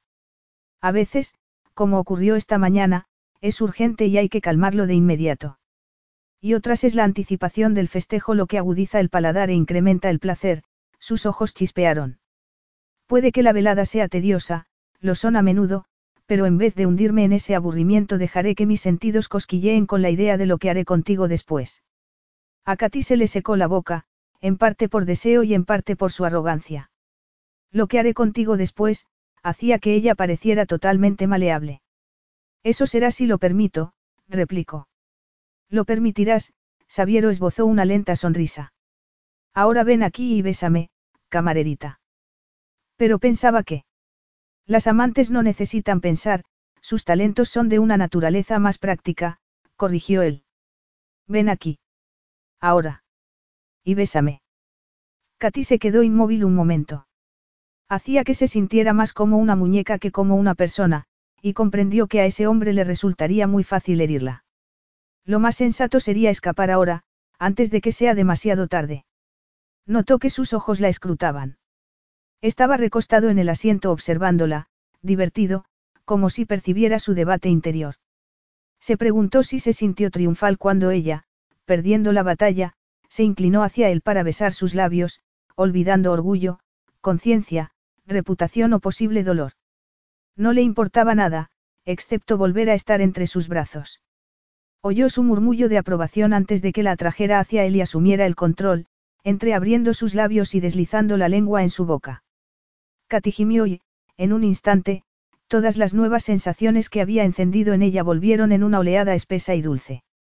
Se agarró a sus hombros como si no soportara la idea de dejarlo marchar. Oyó que él dejaba escapar un leve gruñido y se sintió victoriosa. Pero, si bien fue Katy quien inició el beso, fue Sabiero quien demostró su maestría al ponerle fin.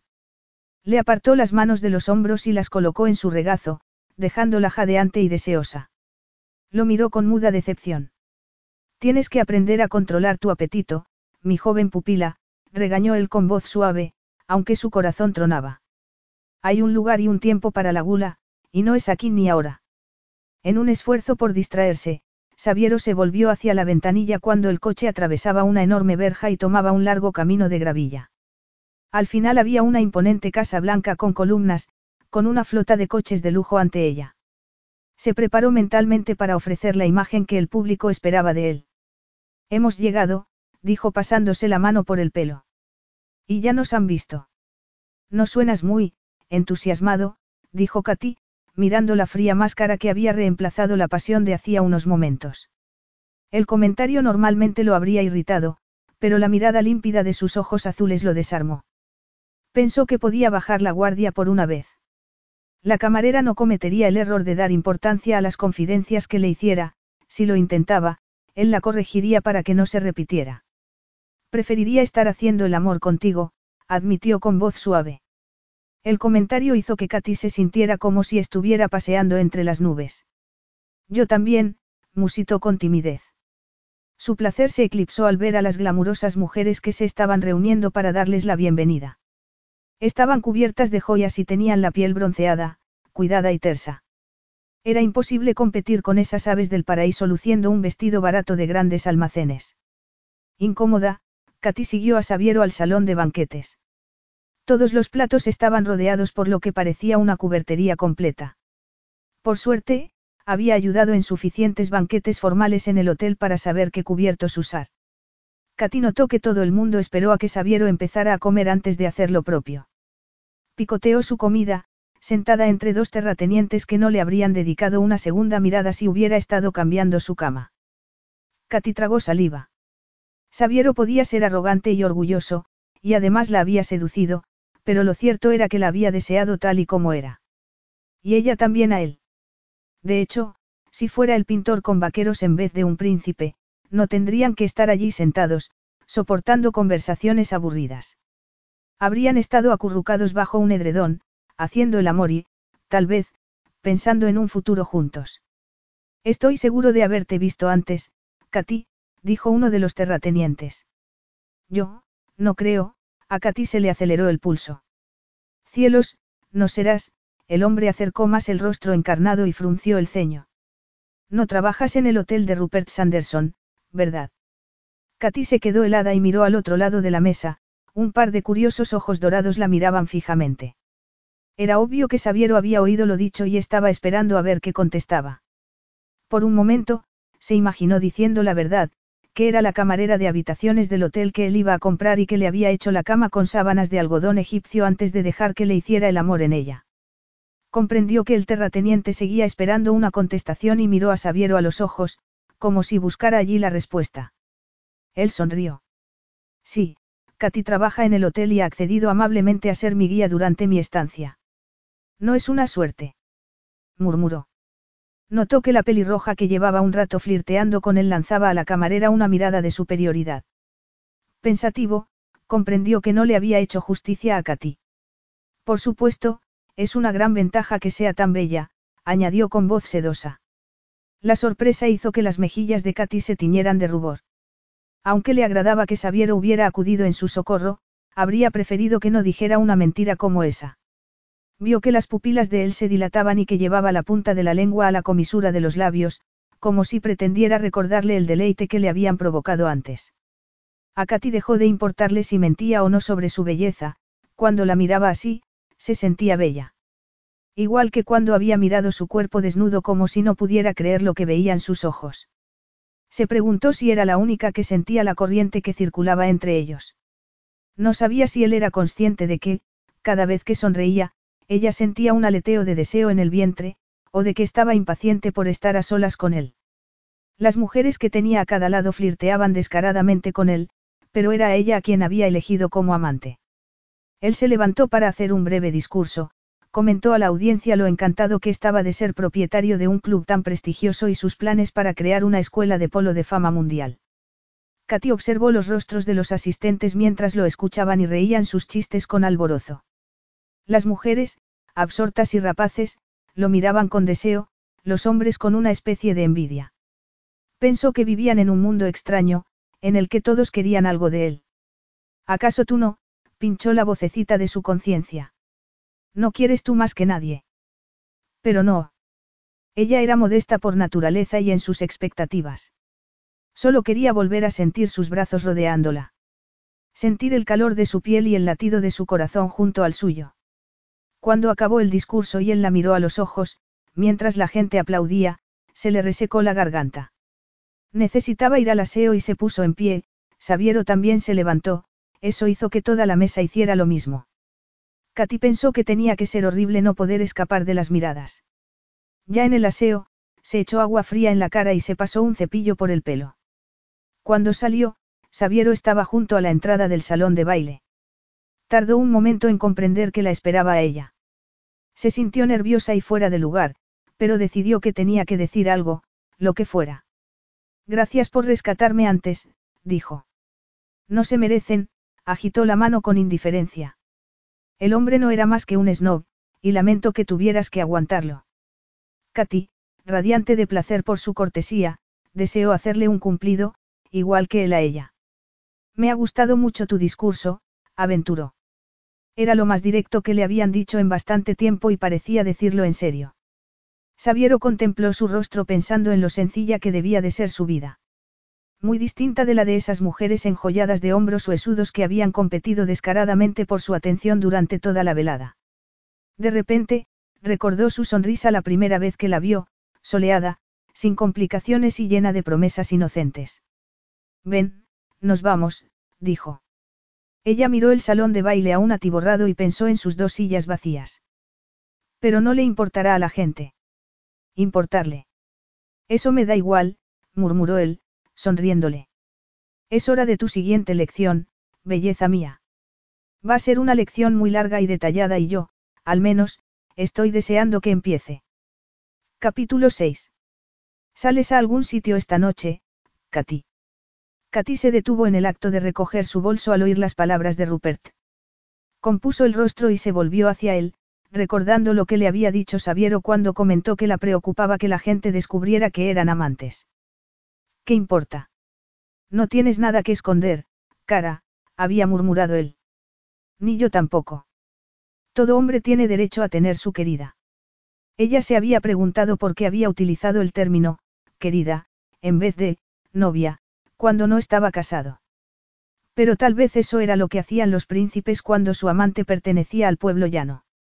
Erigían barreras para que nunca cometieran el error de pensar que la aventura podía tener futuro. Intentando ocultar sus nervios, le ofreció a Rupert una sonrisa temblorosa. Seguía allí, bloqueándole el paso y esperando una respuesta. La verdad es que voy a quedarme en casa, dijo, notando que su jefe miraba las bolsas que tenía a sus pies. A la hora del almuerzo había ido al pueblo a comprar una hogaza de pan integral y gruesas lonchas de jamón. Vas a guisar para tu amiguito, ¿eh? Se burló él. Katy tragó saliva y cuadró los hombros. Si a Sabiero le gustaba lo bastante como para querer pasar tiempo con ella, no tenía por qué aguantar que Rupert Sanderson la tratara con desdén. No, hoy vamos a cenar ensalada, contestó con serenidad. Podría disfrutar de una cena de lujo aquí todas las noches de la semana, pero prefiere picar cualquier cosa contigo. Rezongó Rupert con despecho. Y todos sabemos por qué, no. Su voz petulante se transformó en un siseo. Será mejor que no te acostumbres. Puede que hayas conseguido meter a un príncipe en tu cama, Katy, pero te soltará como una patata caliente en cuanto se pase la novedad. Katy se quedó helada. Su jefe había expresado lo que ella había pensado cientos de veces desde que era amante de Sabiero. Alzó la barbilla y lo miró directamente a los ojos. ¿Puedo pasar, por favor? Preguntó, Cortés. Tú misma, clavó la mirada en sus senos. Bonita blusa, Katy, es nueva. Katy se sonrojó porque, de hecho, era una blusa preciosa, de seda estampada con multitud de florecitas, que creaban la impresión de un prado en verano. Y se la había comprado Sabiero. Había llegado en una elegante caja que Katy había tenido que ir a recoger a la oficina de correos. Katy no entendía de ropa cara, pero supo, de un vistazo, que la blusa costaba una pequeña fortuna. Transformaba un par de vaqueros viejos en un conjunto atractivo, a Sabiero le había gustado verse la puesta. Después había llegado una gran caja de lencería francesa y el príncipe había desechado sus protestas agitando la mano.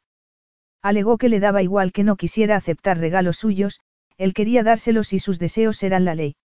No quiero verte con ropa interior barata, había murmurado, sacando unas braguitas de encaje transparente. Mi querida debe vestirse de seda y satén. Ella se había sentido extraña, como si fuera un objeto. Pero sus expertos labios y dedos siempre conseguían disipar sus dudas y la maravillaba que pudiera desearla tanto. Mientras recorría el sendero hacia su casa, Katy pensó que sus semanas con el príncipe habían sido todo lo que una mujer podía desear. Bueno, tal vez algunas mujeres habrían puesto pegas porque no salían mucho, aunque él se ofrecía a hacerlo. El problema era que salir con un príncipe suponía muchas dificultades. Una supuesta visita de incógnito al cine se había complicado cuando se corrió la voz de que un príncipe europeo estaba allí. Tal vez la pista había sido la presencia de los guardaespaldas, por más discretos que hubieran sido. Pero la consecuencia fue que el personal estuviera pendiente de él todo el tiempo. Katy había notado cuánto odiaba que lo reconocieran, ella también lo odiaba, y no solo porque ella pasaba a segundo plano, sino porque, lógicamente, Sabiero estaba mucho más tenso cuando lo observaban. Así que le había sugerido que se quedaran en casa. Podían cenar afuera si hacía buen tiempo, en el íntimo jardín. Y si llovía podían ver películas acurrucados en el sofá, igual que cualquier otra pareja. Para su sorpresa, él había accedido y, además, aún no se había aburrido del acuerdo. Al contrario, Sabiero parecía adorar la vida sencilla, que era lo único que ella podía ofrecerle. Y a Katy la complacía, casi tanto como hacer el amor, ver a su príncipe relajarse en la intimidad de su hogar. No es tu príncipe, se recordó con fiereza. Dejó las bolsas en la mesa de la cocina y salió al jardín a arrancar unas patatas del diminuto huerto. Estaba tan ocupada en eso que no notó la presencia de Sabiero hasta sentir sus manos en la cintura. Un contacto inocente que tenía el poder de hacer que se sintiera débil de deseo. Sabiero, jadeó. ¿Esperabas a otra persona? Preguntó él, girándola hacia sí. Estoy llena de barro. Él miró el rostro sonrosado y saludable y los ojos aguamarina, que destellaban como estrellas azules. Era encantadora. Completamente libre de malicia o artificio. Inclinó la cabeza para besarla. ¿A quién le importa? murmuró. El beso adquirió fuerza y las patatas cayeron al suelo. Entraron y ella se lavó el barro de las manos antes de que su amante la llevara a la cama. Hicieron el amor con fervorosa urgencia, como si llevaran semanas separados, en vez de solo unas horas. Después, él la atrajo para que apoyara la cabeza en su pecho y besó su cabello. Ha sido, fantástico, murmuró él. ¿Quién te ha enseñado a hacer eso? Tú, musitó ella. Igual que le había enseñado todo. Abrazándolo con fuerza, Katy sintió cómo el enorme cuerpo se relajaba contra el suyo y deseó que el mundo de fuera de su casita no existiera. Que pudieran seguir allí atrapados en un mundo de fantasía, en el que ella podía simular que no era más que Sabiero, un hombre bellísimo que se había convertido en el centro de su vida. Él empezó a adormilarse. Solo se oía su respiración pausada y el tic-tac del despertador. Katy odiaba el reloj que regía sus encuentros. Cuando Sabiero estaba ausente, las manecillas se movían tan despacio que ni se notaba. En cambio, cuando estaba allí devoraban los minutos, el tiempo volaba y la alarma de su teléfono móvil no tardaba en recordarle sus obligaciones. De madrugada, se liberaba de su cálido abrazo, se vestía y salía al camino, donde su chofer esperaba pacientemente para llevarlo al hotel. ¿Por qué no te quedas? Había sugerido ella la primera noche que estuvo en sus brazos, después de hacer el amor. Nunca podré pasar la noche contigo, Katy, había afirmado él con tono duro y resuelto. Ella, aún flotando en una nube de emoción y placer, no había visto la advertencia que chispeaba al fondo de sus ojos y lo había mirado con inocente confusión. ¿Por qué no? Había preguntado. Porque pasar la noche entera juntos implica un compromiso que no existe, y hacerlo nos comprometería a los dos, había alzado su barbilla para mirarla a los ojos. Y sabes que esto no es más que una aventura temporal, ¿verdad? Porque te lo dejé claro desde el principio. Sí. Sí, claro que lo sé, había contestado, esforzándose para que no le temblara la voz. Al menos él no le estaba mintiendo ni alimentando falsas esperanzas de futuro. Era mucho mejor disfrutar del glorioso e increíble momento en vez de aferrarse a un sueño sin sentido. Katy. A su lado, Sabiero se espabiló. ¿Qué? Se volvió hacia él y le dio un vuelco el corazón cuando sus ojos se encontraron. Esto, deslizó la mano entre sus muslos hasta encontrar el centro cálido y húmedo. Otra vez. Susurró ella. Sí, otra vez, corroboró él. Tan pronto. Consiguió decir ella con voz ronca. El familiar calor del deseo empezaba a despertarse en su vientre. Siempre, siempre. Me vuelves loco. Afirmó él. Más que ninguna mujer con la que me haya acostado. En serio. Katy llevó los labios a su cuello y lo besó suavemente. Dios, creo que te he enseñado demasiado bien, rodeó su cintura, la alzó y la dejó caer lentamente sobre él. Ella gimió al sentir cómo la llenaba. Ella olvidó las preguntas. No podía pensar cuando la movía sobre su miembro henchido, transportándola a ese dulce Edén en el que el resto del mundo y sus dudas podían quedar en el olvido. Ese momento en el que podía gritar su nombre con júbilo y él pensaría que era debido al orgasmo, no que era un grito del corazón. Mucho después, volvieron a vestirse y Katy preparó algo de comer mientras Sabiero abría una botella de vino que había llevado con él. Sirvió el líquido rubí en unos vasos bajos y gruesos y esbozó una sonrisa. Uno de los mejores vinos del mundo, dijo. Y lo bebemos en vasos de saldo. Katy puso un cuenco de tomatitos en la mesa y se volvió para mirarlo. ¿Quieres que compre copas para vino? Él la miró y, por un momento, sintió añoranza por un mundo que no llegaría a conocer, en el que cada compra se calculaba y evaluaba. En el que las cosas se compraban por necesidad y teniendo en cuenta su coste, sin añadir elegancia o belleza a la ecuación. En su casa, beber de vasos como esos habría sido como lamer vino de un platillo, pero para él empezaban a simbolizar una sencillez que nunca había conocido. No quiero que cambies nada, dijo. Katy se mordió el labio y entró en la casa para sacar la mantequilla. No quería que viera el miedo en su rostro y que eso lo asustara. Era un miedo muy real, no sabía cómo iba a soportar su vida cuando Sabiero saliera de ella. Pero las dudas crecían en la mente, aunque se intentara evitarlo, y Katy apenas tocó la comida, aunque sí bebió el rico vino italiano. Sabiero había compartido su vida esas últimas semanas y apenas sabía nada de él. Al menos de su otra vida. De su vida como miembro de la realeza. Háblame de Zaffirintos, pidió, de repente. Ahora no, Katy, el bostezo. Sí, ahora. ¿Por qué no? Insistió, testaruda. Él sonrió, a su pesar, al verla apartar un mechón de pelo rubio de la mejilla. Su mezcla de inocencia y sinceridad lo hechizaba. Era totalmente natural, y aún lo bastante novedosa como para no irritarlo. Una de sus cualidades más atractivas era su afán de complacer, de aprender. Si le hubiera dicho que verla bailar desnuda ante él incrementaba su placer sexual, lo habría hecho sin dudarlo un segundo.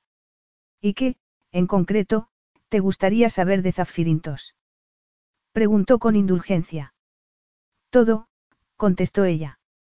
Creía haber percibido un leve tono de condescendencia en su voz. Algo habrás leído en Internet. No creo que no me buscaras cuando descubriste quién era. Todo el mundo lo hace.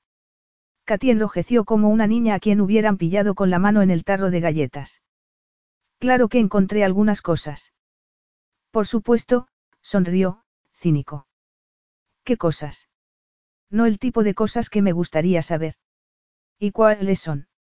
Oh, no sé, cerró el tarro de mayonesa. ¿Qué clase de infancia tuviste? Si otra persona se hubiera atrevido a preguntarle algo tan personal, le habría parecido incorrecto y descarado, pero era difícil resistirse a la forma de preguntar de Katy. Fue una infancia con dos partes, dijo, reflexivo. La primera fue idílica, luego mi madre falleció. ¿Y las cosas cambiaron? Preguntó ella, compasiva. Sabía muy bien cuánto dolía eso. Por completo. Mi padre quedó destrozado, miró al techo. El intenso dolor de su padre le había enseñado el peligro de la dependencia emocional, así como la naturaleza temporal de la felicidad. Concentró toda su atención en preparar a mi hermano mayor para que lo sucediera en el trono. Eso me dio mucha libertad, así que me dediqué a montar. Entonces fue cuando me inicié en el polo. Katy sintió otra oleada de simpatía, un exceso de libertad solía ir acompañada de soledad.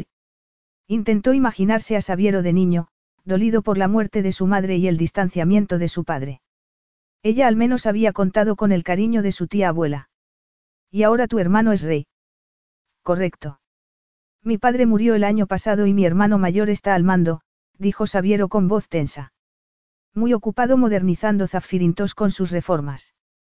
Pero a Katy no le interesaban las reformas, quería ver la isla a través de los ojos de su amado. Es bonita. Zafirintos. Muy bonita, murmuró él. La pregunta le hizo darse cuenta de cuánto tiempo llevaba fuera, incrementando su sensación de exilio. No había vuelto desde la coronación de su hermano, por razones esencialmente primitivas que lo remordían por dentro. Las rivalidades de infancia eran tan parte de él como la sangre que surcaba sus venas, siempre había sentido resentimiento por el accidente de la naturaleza que había otorgado a Casimiro la sucesión al trono por nacer antes. Era fácil adquirir poder y Sabiero había adquirido el suyo a fuerza de trabajo, pero nadie podía negar el atractivo de dirigir un país. Comprendió que Katy seguía mirándolo. Sus ojos aguamarina escrutaban su rostro, esperando que pintara la perfecta postal de vacaciones. Encogió los hombros. No había razón para no darle la versión de folleto turístico. Le daría el príncipe de fantasía de un reino de fantasía, ese sería el recuerdo que guardaría de él. Tiene bosques tan verdes que igual que Irlanda, se conoce como la Isla Esmeralda. Sus playas son las mejores del mundo, con arena clara como azúcar. Y hay una bahía de agua azul, incluso más azul que tus ojos, cara, donde las tortugas van a poner sus huevos en las noches de verano, cuando el silencio es tan intenso que casi se oyen las estrellas errantes surcar el cielo. Katy lo miró y no pudo evitar un suspiro de anhelo. Sus palabras pintaban imágenes, sí, pero además ayudaban a crear la imagen del hombre que quería que fuera. Romántico y cariñoso. Se preguntó si sería demasiado esperar que ella le importara un poco. Acababa de comparar sus ojos con el azul del mar y la había llamado querida en italiano. Sería muy fácil dar demasiada importancia a algo tan simple, pensar que quería que fuera algo más que su compañera de cama. Suena, suena como un paraíso, dijo. Lo es, corroboró él, que sabía lo que ella estaba haciendo. Quería que le dijera que la llevaría allí. Tal vez estuviera fantaseando con visitar el magnífico palacio e imaginando, erróneamente, que podría tener cabida en él. Por si acaso, decidió aclararle que no podía confundir fantasía con realidad. Pero ya sabes, por supuesto, que nunca podré llevarte allí, dijo con voz suave. La abrazó y la sentó en su regazo. Katy se mordió el labio. Lo había sabido, sí, pero en el fondo, había deseado lo que desearía cualquier mujer en su situación, por tonta que fuera la esperanza. Él no tenía por qué hacerle ese comentario gratuito, que la obligaba a hacerle una pregunta que habría preferido evitar. De repente, se puso a la defensiva. ¿Por qué no? Porque mi gente nunca aceptaría que fuera visto allí con una amante, alzó su barbilla con la punta del dedo. Son menos transigentes con las relaciones sexuales de lo que sois aquí. Me mirarían con desprecio, no. Katy, no hagas esto, suplicó él. Porque, claro, la culpable es siempre la mujer, ¿verdad? No se atreverían a pensar que su amado príncipe pudiera tener algo que ver. Con eso basta, le advirtió él. De acuerdo, basta, le temblaban los labios. La verdad es que estoy aburrida del tema. Has sido tú quien lo ha iniciado. Y tú quien lo ha estropeado. Te das cuenta de que, si me hablaras así en presencia de otros, podría ser acusada de insubordinación grave.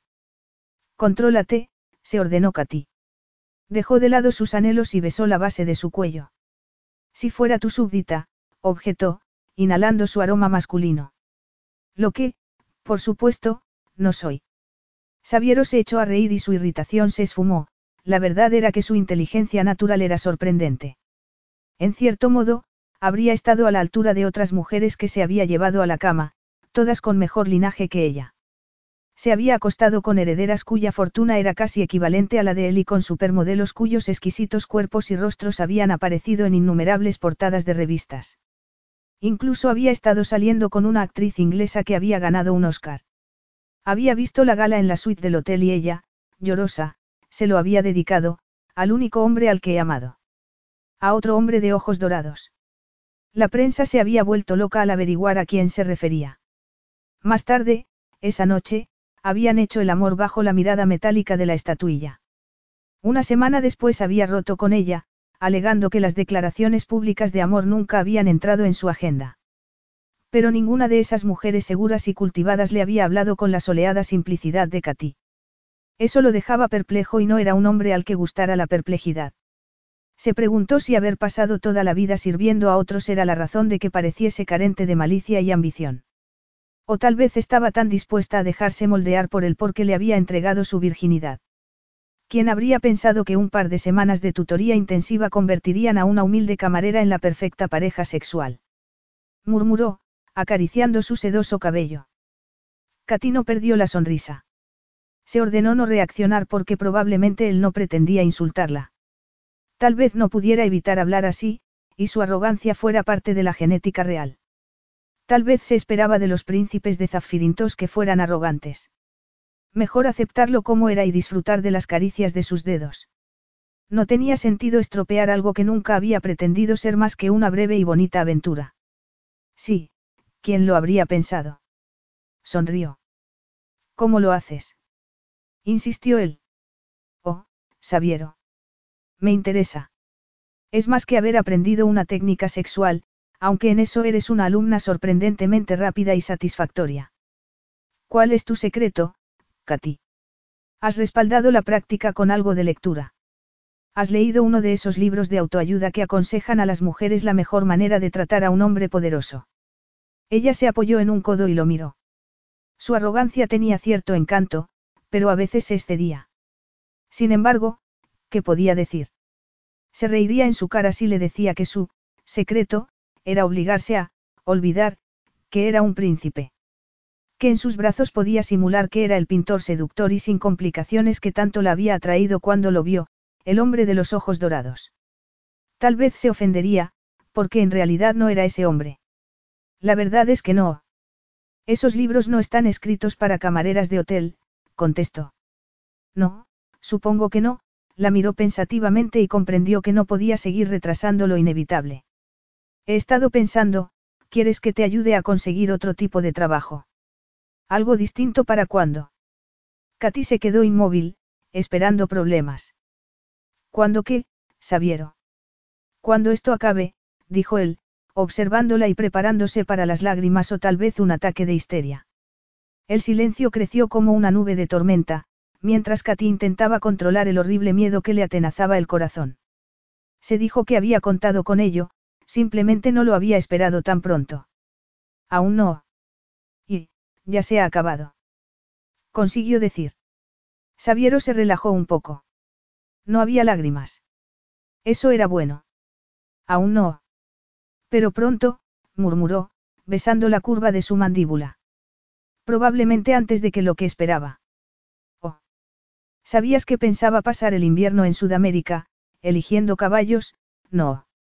Sí, claro, contestó Katy, maravillándose por lo alegre que sonaba su voz, cuando por dentro se sentía como si se estuviera desgarrando.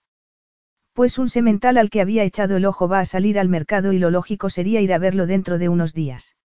Firmo el contrato del hotel la semana que viene y me he estado reuniendo con los arquitectos. Van a remodelar todo el edificio siguiendo mis especificaciones mientras esté fuera. He pensado mantener al personal que quiera quedarse cuando vuelva a ser una casa privada, miró sus inquietos ojos azules. Pero no sé hasta qué punto sería apropiado en tu caso. En la pausa que siguió, Katy tuvo la sensación de que alguien le había clavado una esquirla de cristal en el corazón. Se sentía mareada y temerosa. No estoy segura de entender lo que quieres decir, sentía un frío gélido en la espalda. Sabiero suspiró. Había tenido la esperanza de que le facilitara las cosas, sin obligarlo a expresar el abismo de desigualdad que los separaba.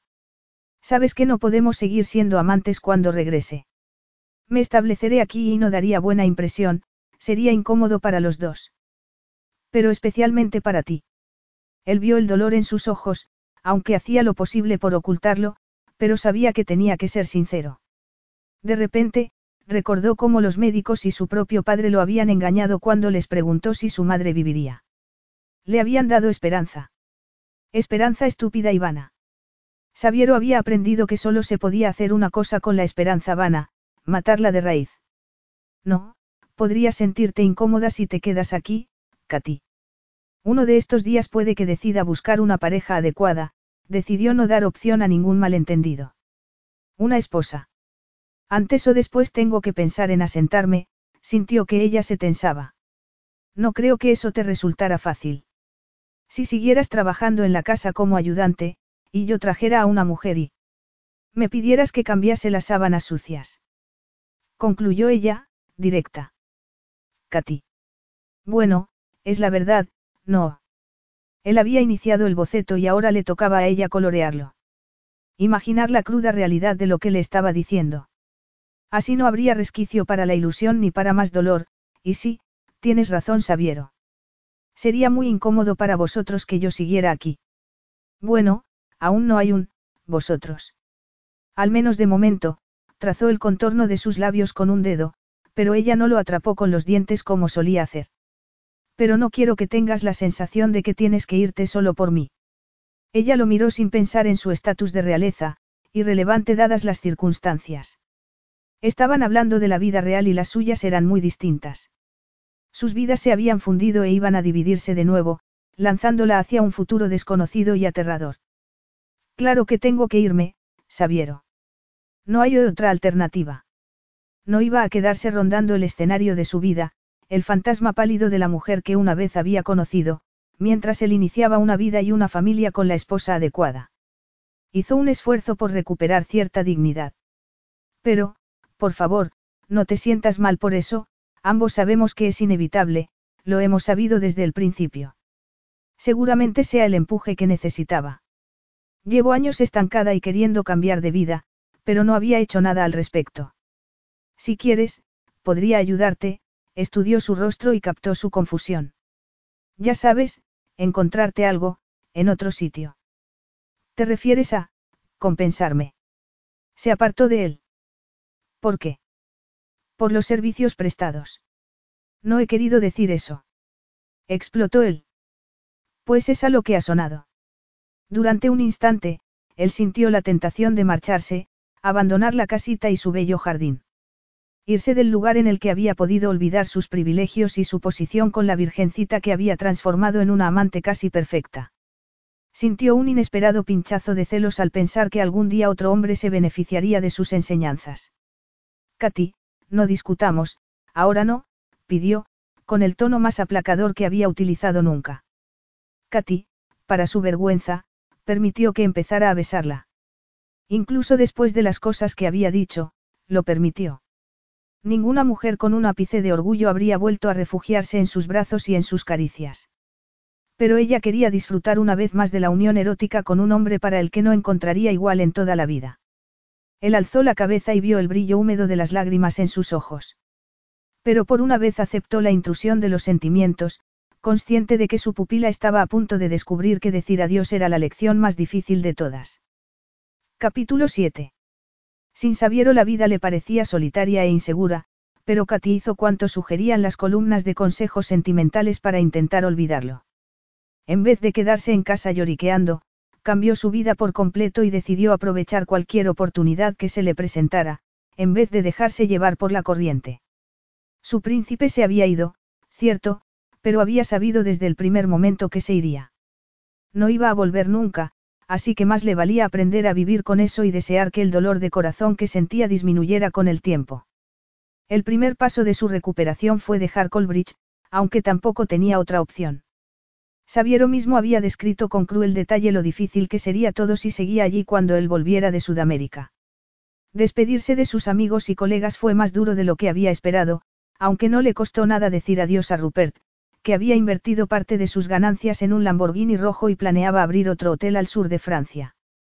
Él le preguntó directamente si había estado acostándose con el príncipe. Katy se sonrojó, apretó los labios y le dijo que no era asunto suyo. Creo que tu respuesta habla por sí misma, había farfullado él. Cree lo que te venga en gana, Rupert. La fría respuesta lo había sobresaltado, pero, si bien Sabiero le había enseñado el dolor del amor, era indudable que acostarse con un príncipe había incrementado su confianza en sí misma. Fue peor dejar su pequeña casita, en la que había vivido gran parte de su vida, y más difícil aún dejar atrás el jardín al que había dedicado tanto amor y atención. Encontró un inquilino amante de las plantas que prometió cuidarlo y se trasladó a Londres, donde encontró trabajo en una famosa librería situada en Piccadilly. En una capital grande y ruidosa, una librería parecía un lugar cálido y amistoso. Cuando descubrieron su pasión por las plantas y las flores, le asignaron la sección de jardinería, cocina y deportes. Con el dinero del alquiler de su casita pudo alquilar un modesto estudio a una manzana de la librería. Era pequeño, la calefacción iba fatal y tenía que subir 108 escalones para llegar a él, pero una vez allí, la vista merecía la pena. Katy se esforzaba por no pensar en Sabiero, pero lo echaba muchísimo de menos. Parecía que le había roto el corazón de verdad, porque solo había tardado un par de días en olvidar a Peter tras su ruptura. Se repetía una y otra vez que no podía haber estado enamorada del príncipe de ojos dorados. Razonaba que solo había sido un maravilloso despertar sexual y que llamarlo amor era un intento de ponerle una etiqueta respetable a su comportamiento.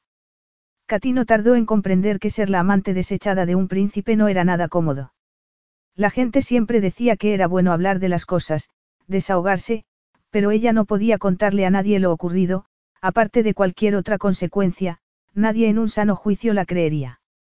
Esperaba que el tiempo fuera diluyendo sus recuerdos. Aunque se entregaba a su nueva vida con entusiasmo, todas las noches lloraba por el hombre que había capturado su corazón y su cuerpo de forma tan profunda. Se acercaba el otoño y empezó a pasear hasta Green Park a la hora del almuerzo para observar cómo las hojas iban cambiando de color. Por la mañana, cuando se tomaba el café en la oscura salita para empleados que había en la última planta del edificio, intentaba hacer amistades. Había gente muy diversa trabajando allí, porque las librerías atraían a todo tipo de gente. Muchos eran escritores en ciernes, pero también había un ex soldado, una modelo de manos y un hombre que había trabajado de payaso en París. Sandy, una empleada a tiempo parcial, pintaba para ilustrar tarjetas de felicitación. Era Sandy quien estaba a su lado el día que Katy entró en internet y tecleó, Zaffirintos, en el buscador, como cada mañana. Fue Sandy quien la agarró del codo cuando el mundo empezó a dar vueltas ante sus ojos y todo se emborronó. Katy. Por Dios santo, ¿qué te ocurre? exigió Sandy.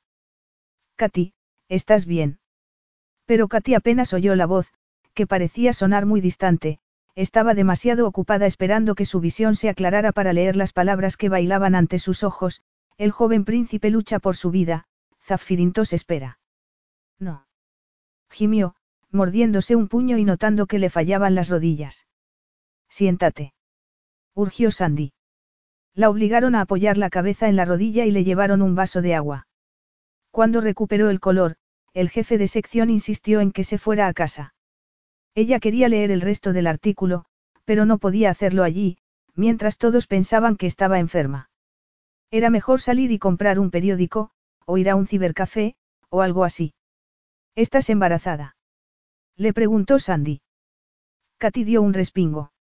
No lo estaba, y saberlo le había dolido. En lo más profundo de su ser había querido sentir un bebé de Sabiero creciendo en su vientre.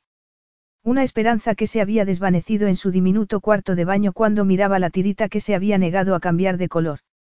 No, no estoy embarazada.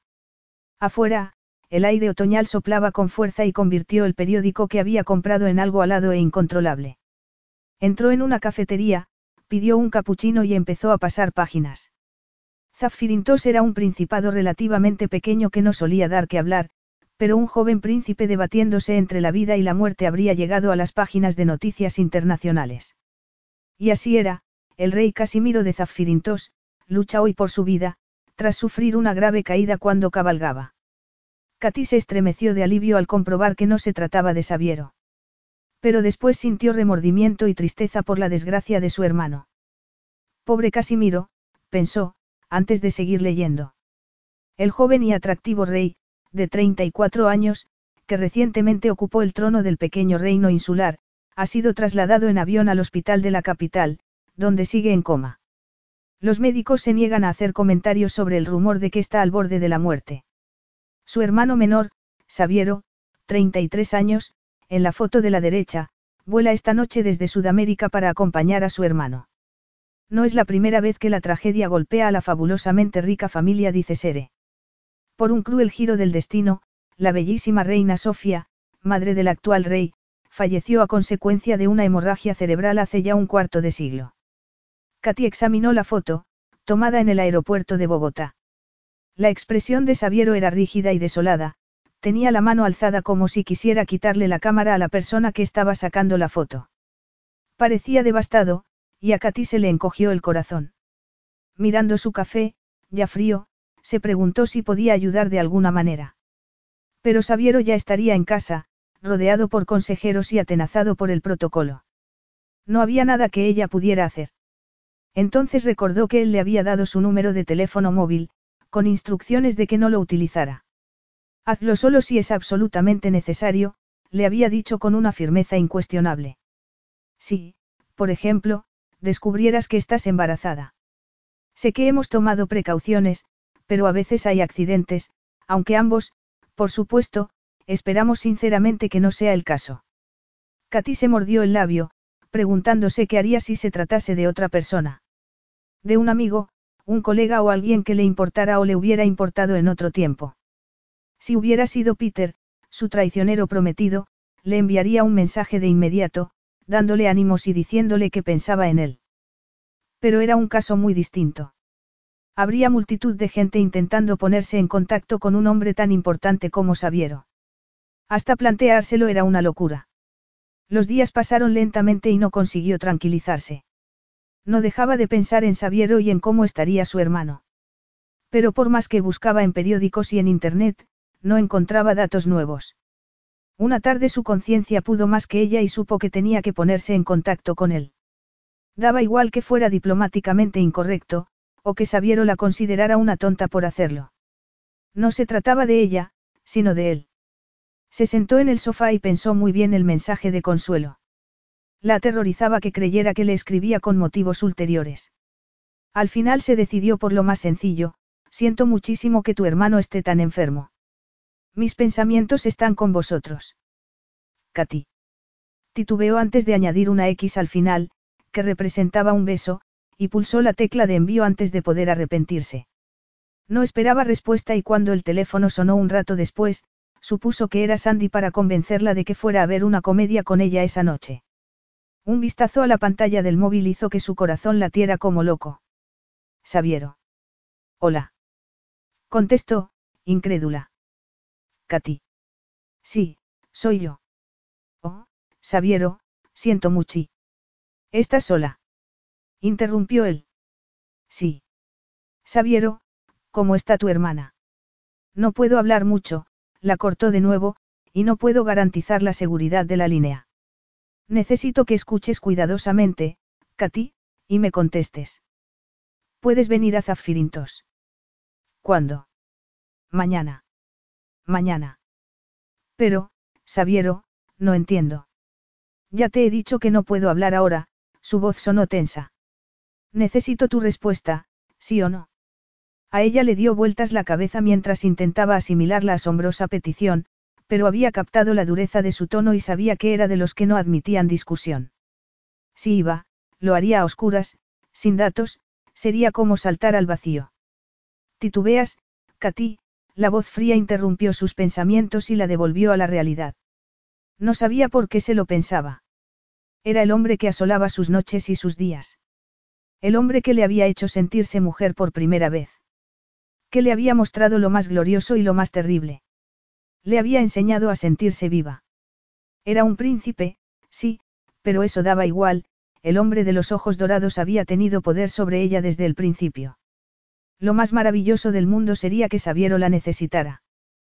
Katy tragó saliva. Si iba a Zaffirintos, lo haría con fe ciega, una fe que podía ser injustificada y dejarla vacía como un pozo seco. Pero no tenía opción sintiendo lo que sentía por Sabiero. A veces había que dejarse llevar por el corazón, arriesgarse y saltar al vacío. Sí, iré a Zaffirintos, dijo. Sabiero soltó un largo suspiro. Ten el pasaporte listo, ordenó. Un coche te recogerá a las 10 de la mañana. Sabiero, tengo un nuevo trabajo. Sí, lo sé, dijo él, impaciente. Una luz roja empezó a destellar en otro teléfono. Pedí a mi gente que lo investigara. Mi gente, eso no le gustó. Parecía demasiado controlador y daba un poco de miedo. No puedo dejarles en la estacada sin más. No te preocupes por eso. La tienda será compensada y alguien te sustituirá si hace falta. Ella comprendió que su poder e influencia eran tales que podía mover a la gente como si fueran piezas de ajedrez. Lo había hecho primero con Rupert y volvía a hacerlo. Eso no podía ser bueno. La gente no tendría que estar siempre a su disposición. Y me he mudado. Ya no vivo donde vivía. También lo sé, Katy, esos son detalles menores que pueden solucionarse fácilmente. Detalles menores. Esos detalles eran su vida, Katy tragó saliva. Tenía una pregunta más. ¿Y qué, qué tengo que llevar? Lo mínimo, hizo una pausa. Tendrás lo que haga falta. Katy volvió a captar el timbre dominante y enfático de su voz. Pero tal vez solo quería decir que su estancia allí sería muy corta. Sabiero, yo. Mira, no puedo hablar ahora. Te veré mañana, entonces hablaremos, hizo una pausa. Adiós, Katy. Ella se quedó con el teléfono en la mano, inmóvil. Como si esperara que volviese a sonar y alguien le dijera que todo había sido un error. Que el príncipe había enloquecido temporalmente. Pero no hubo tal llamada. Katy fue al dormitorio e hizo la maleta, consciente de las limitaciones de su escaso guardarropa. Pasó el resto de la tarde limpiando el apartamento. La mañana siguiente estaba lista, paseando de arriba abajo con un nudo en el estómago, cuando llegó el coche. Era la misma limusina blindada que los había llevado al club de polo en su única, cita, formal. Se diría que había pasado un siglo desde entonces. Atravesaron la ciudad con una rapidez que a Katy le pareció milagrosa hasta que vio la bandera diplomática ondeando en el reluciente capó. Fueron a una pista de despegue donde esperaba un avión privado, junto con varios oficiales que estudiaron su pasaporte, mirándola de reojo, antes de hacerle abordar el jet de lujo. Rechazó la comida y bebida que le ofrecieron dos elegantes azafatas y el vuelo transcurrió en una especie de neblina mental. Se sentía un poco como después de despertar de una anestesia general, confusa y desorientada. Hasta que el avión no inició el descenso hacia una isla con forma de media luna rodeada de mar color zafiro, no volvió a dominarla la aprensión. Cuando el avión sobrevoló unos bosques de cipreses, dirigiéndose hacia un pequeño aeropuerto, se preguntó si Sabiero la estaría esperando para explicarle por qué le había pedido que fuera con tanta urgencia. Miró por la ventanilla. Había un grupo de gente, pero no vio rastro de él. Sintió una oleada de aire cálido y perfumado mientras bajaba la escalerilla del avión. Una mujer de unos 40 años, vestida con un traje de lino color crema, se apartó del grupo y fue hacia ella con la mano extendida. Catherine. Sonrió. Estamos encantados de tenerte aquí. Me llamo Flavia Simoni y soy la esposa del secretario político del príncipe Sabiero. Has tenido un vuelo agradable. Katy deseó decirle que nadie la llamaba Catherine, pero pensó que tal vez no fuera el momento indicado. Ha estado bien. Gracias. ¿Cómo está Casimiro? Le pareció ver una expresión desaprobadora en el rostro de la mujer, pero tal vez se la había imaginado. Estoy segura de que el príncipe Sabiero querrá hablarte en persona sobre su hermano, el rey, contestó Flavia con voz fría. Sin duda, desaprobación. Katy empezó a sentirse desesperada. El sudor perlaba su frente, no había creído que fuera a hacer tanto calor. Se la secó con la mano, subrepticiamente, y miró a su alrededor. Sin duda él estaría allí, tal vez en el asiento trasero de uno de los coches de ventanas tintadas. Está aquí. Sab, el príncipe Sabiero, quiero decir, corrigió. Por desgracia, no. El príncipe está solucionando asuntos de Estado, dijo Flavia. Por eso me ha pedido que te acompañe a palacio. Así que, si me sigues, no perderemos más tiempo.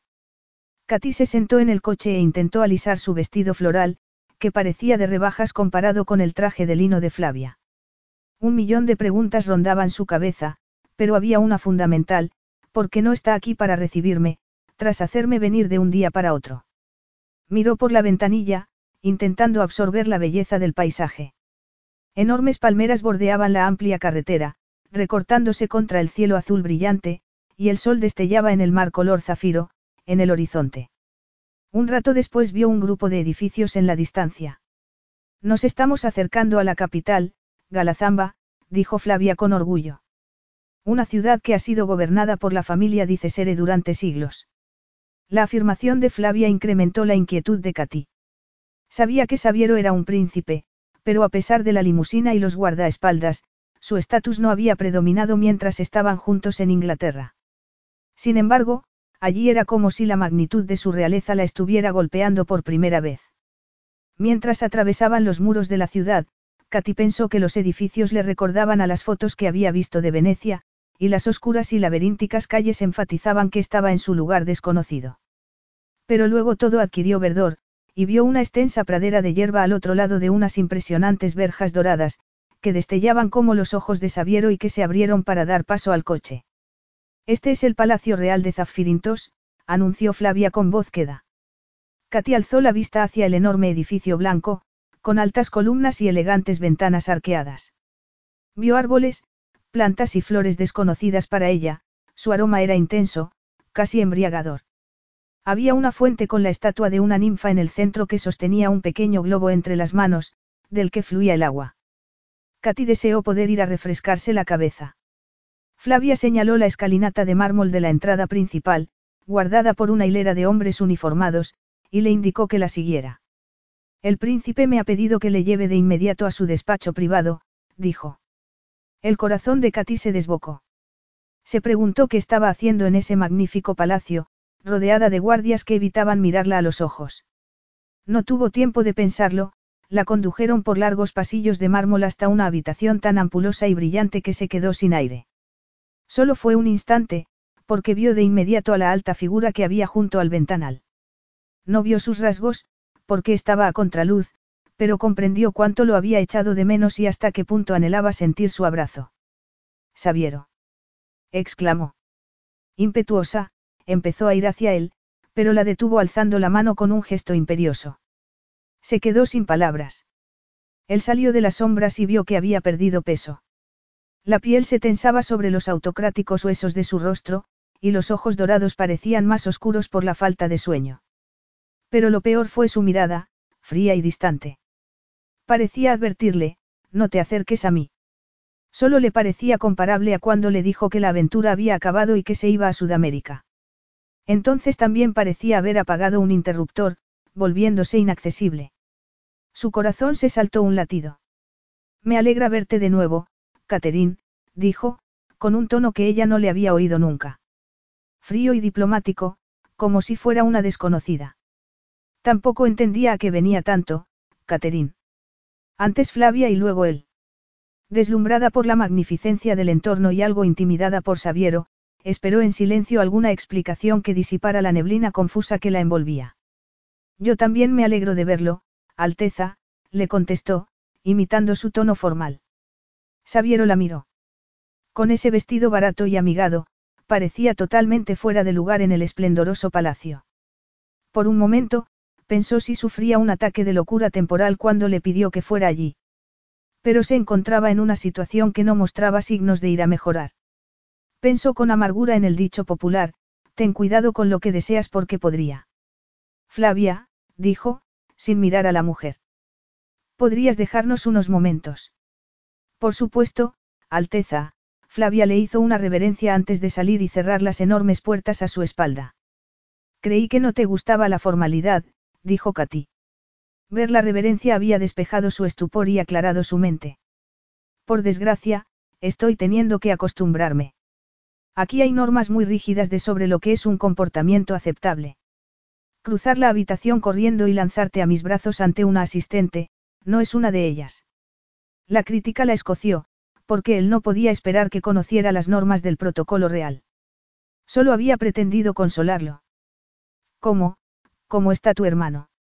La taladró con sus ojos dorados. Se preguntó si podía confiar en ella plenamente. Pero si no era así, no tenía sentido haberla traído allí. Lo que te diga será totalmente confidencial. Desde luego. Su estado no ha variado. El rey está en coma, insensible a todo estímulo, Sabiero apretó los labios. Está vivo pero no puede hacer uso de ninguno de los sentidos que definen la vida.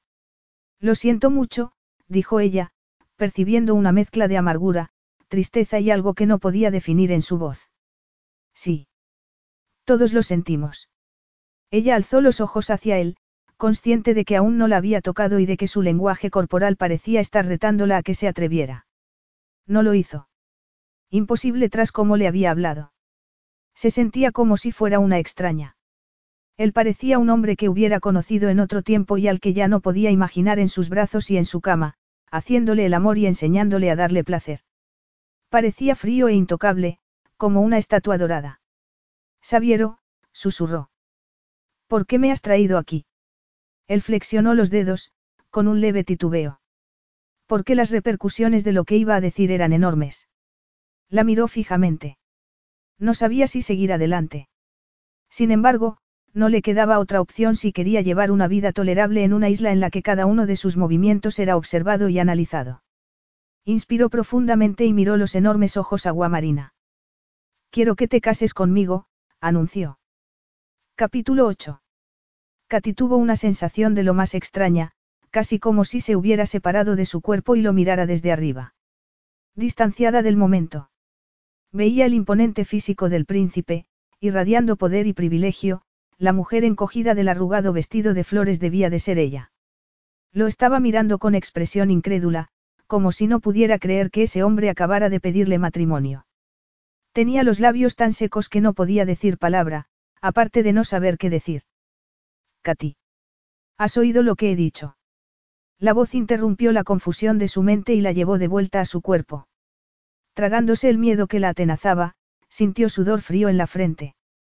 Rezó por no hacer algo estúpido, como desmayarse. Su corazón no latía de júbilo como había esperado. A veces, las cosas que uno deseaba en sueños parecían una pesadilla cuando se convertían en realidad. Ese hombre, ese príncipe, le había hecho ir a su isla mediterránea y acababa de proponerle matrimonio.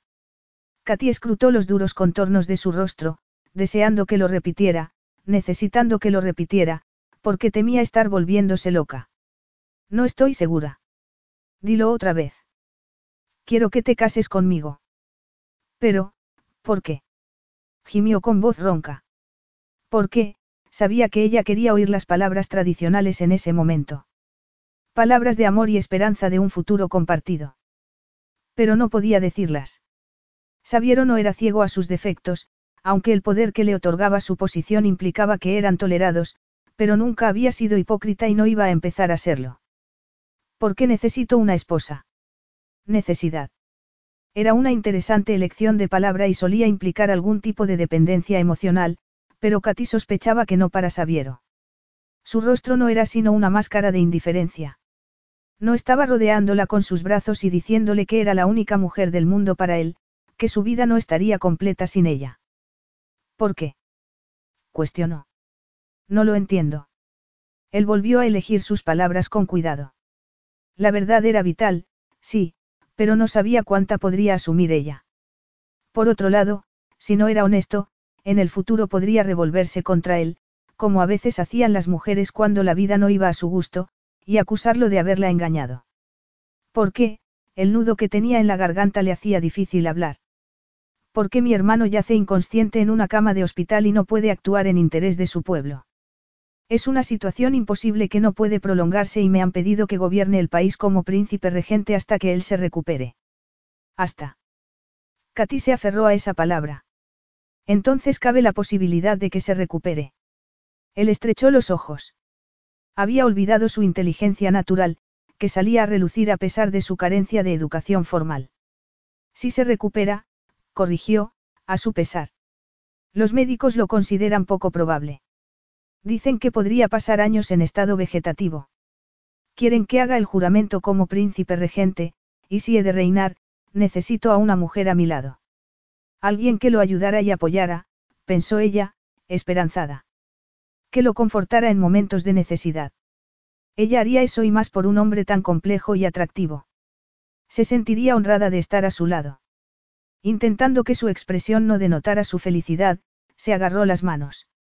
¿Lo dices en serio? Sí. El pueblo está inquieto por lo ocurrido. Una nueva princesa les daría esperanza, algo que aligeraría la tristeza del accidente y los días oscuros que lo han seguido. Una princesa que inaugure sus hospitales y visite sus escuelas, hizo una pausa y sus ojos dorados destellaron un mensaje muy distinto. Y yo no puedo vivir sin el confort físico que solo una mujer puede proporcionar, su voz enronqueció con el recuerdo. Como ambos sabemos muy bien. Katy consiguió mantener el rostro terso. Había estado esperando palabras de amor, o al menos que demostraran cierto tipo de afecto y una esperanza de futuro. Él, en cambio, le había ofrecido visitar escuelas y calentar su cama por la noche.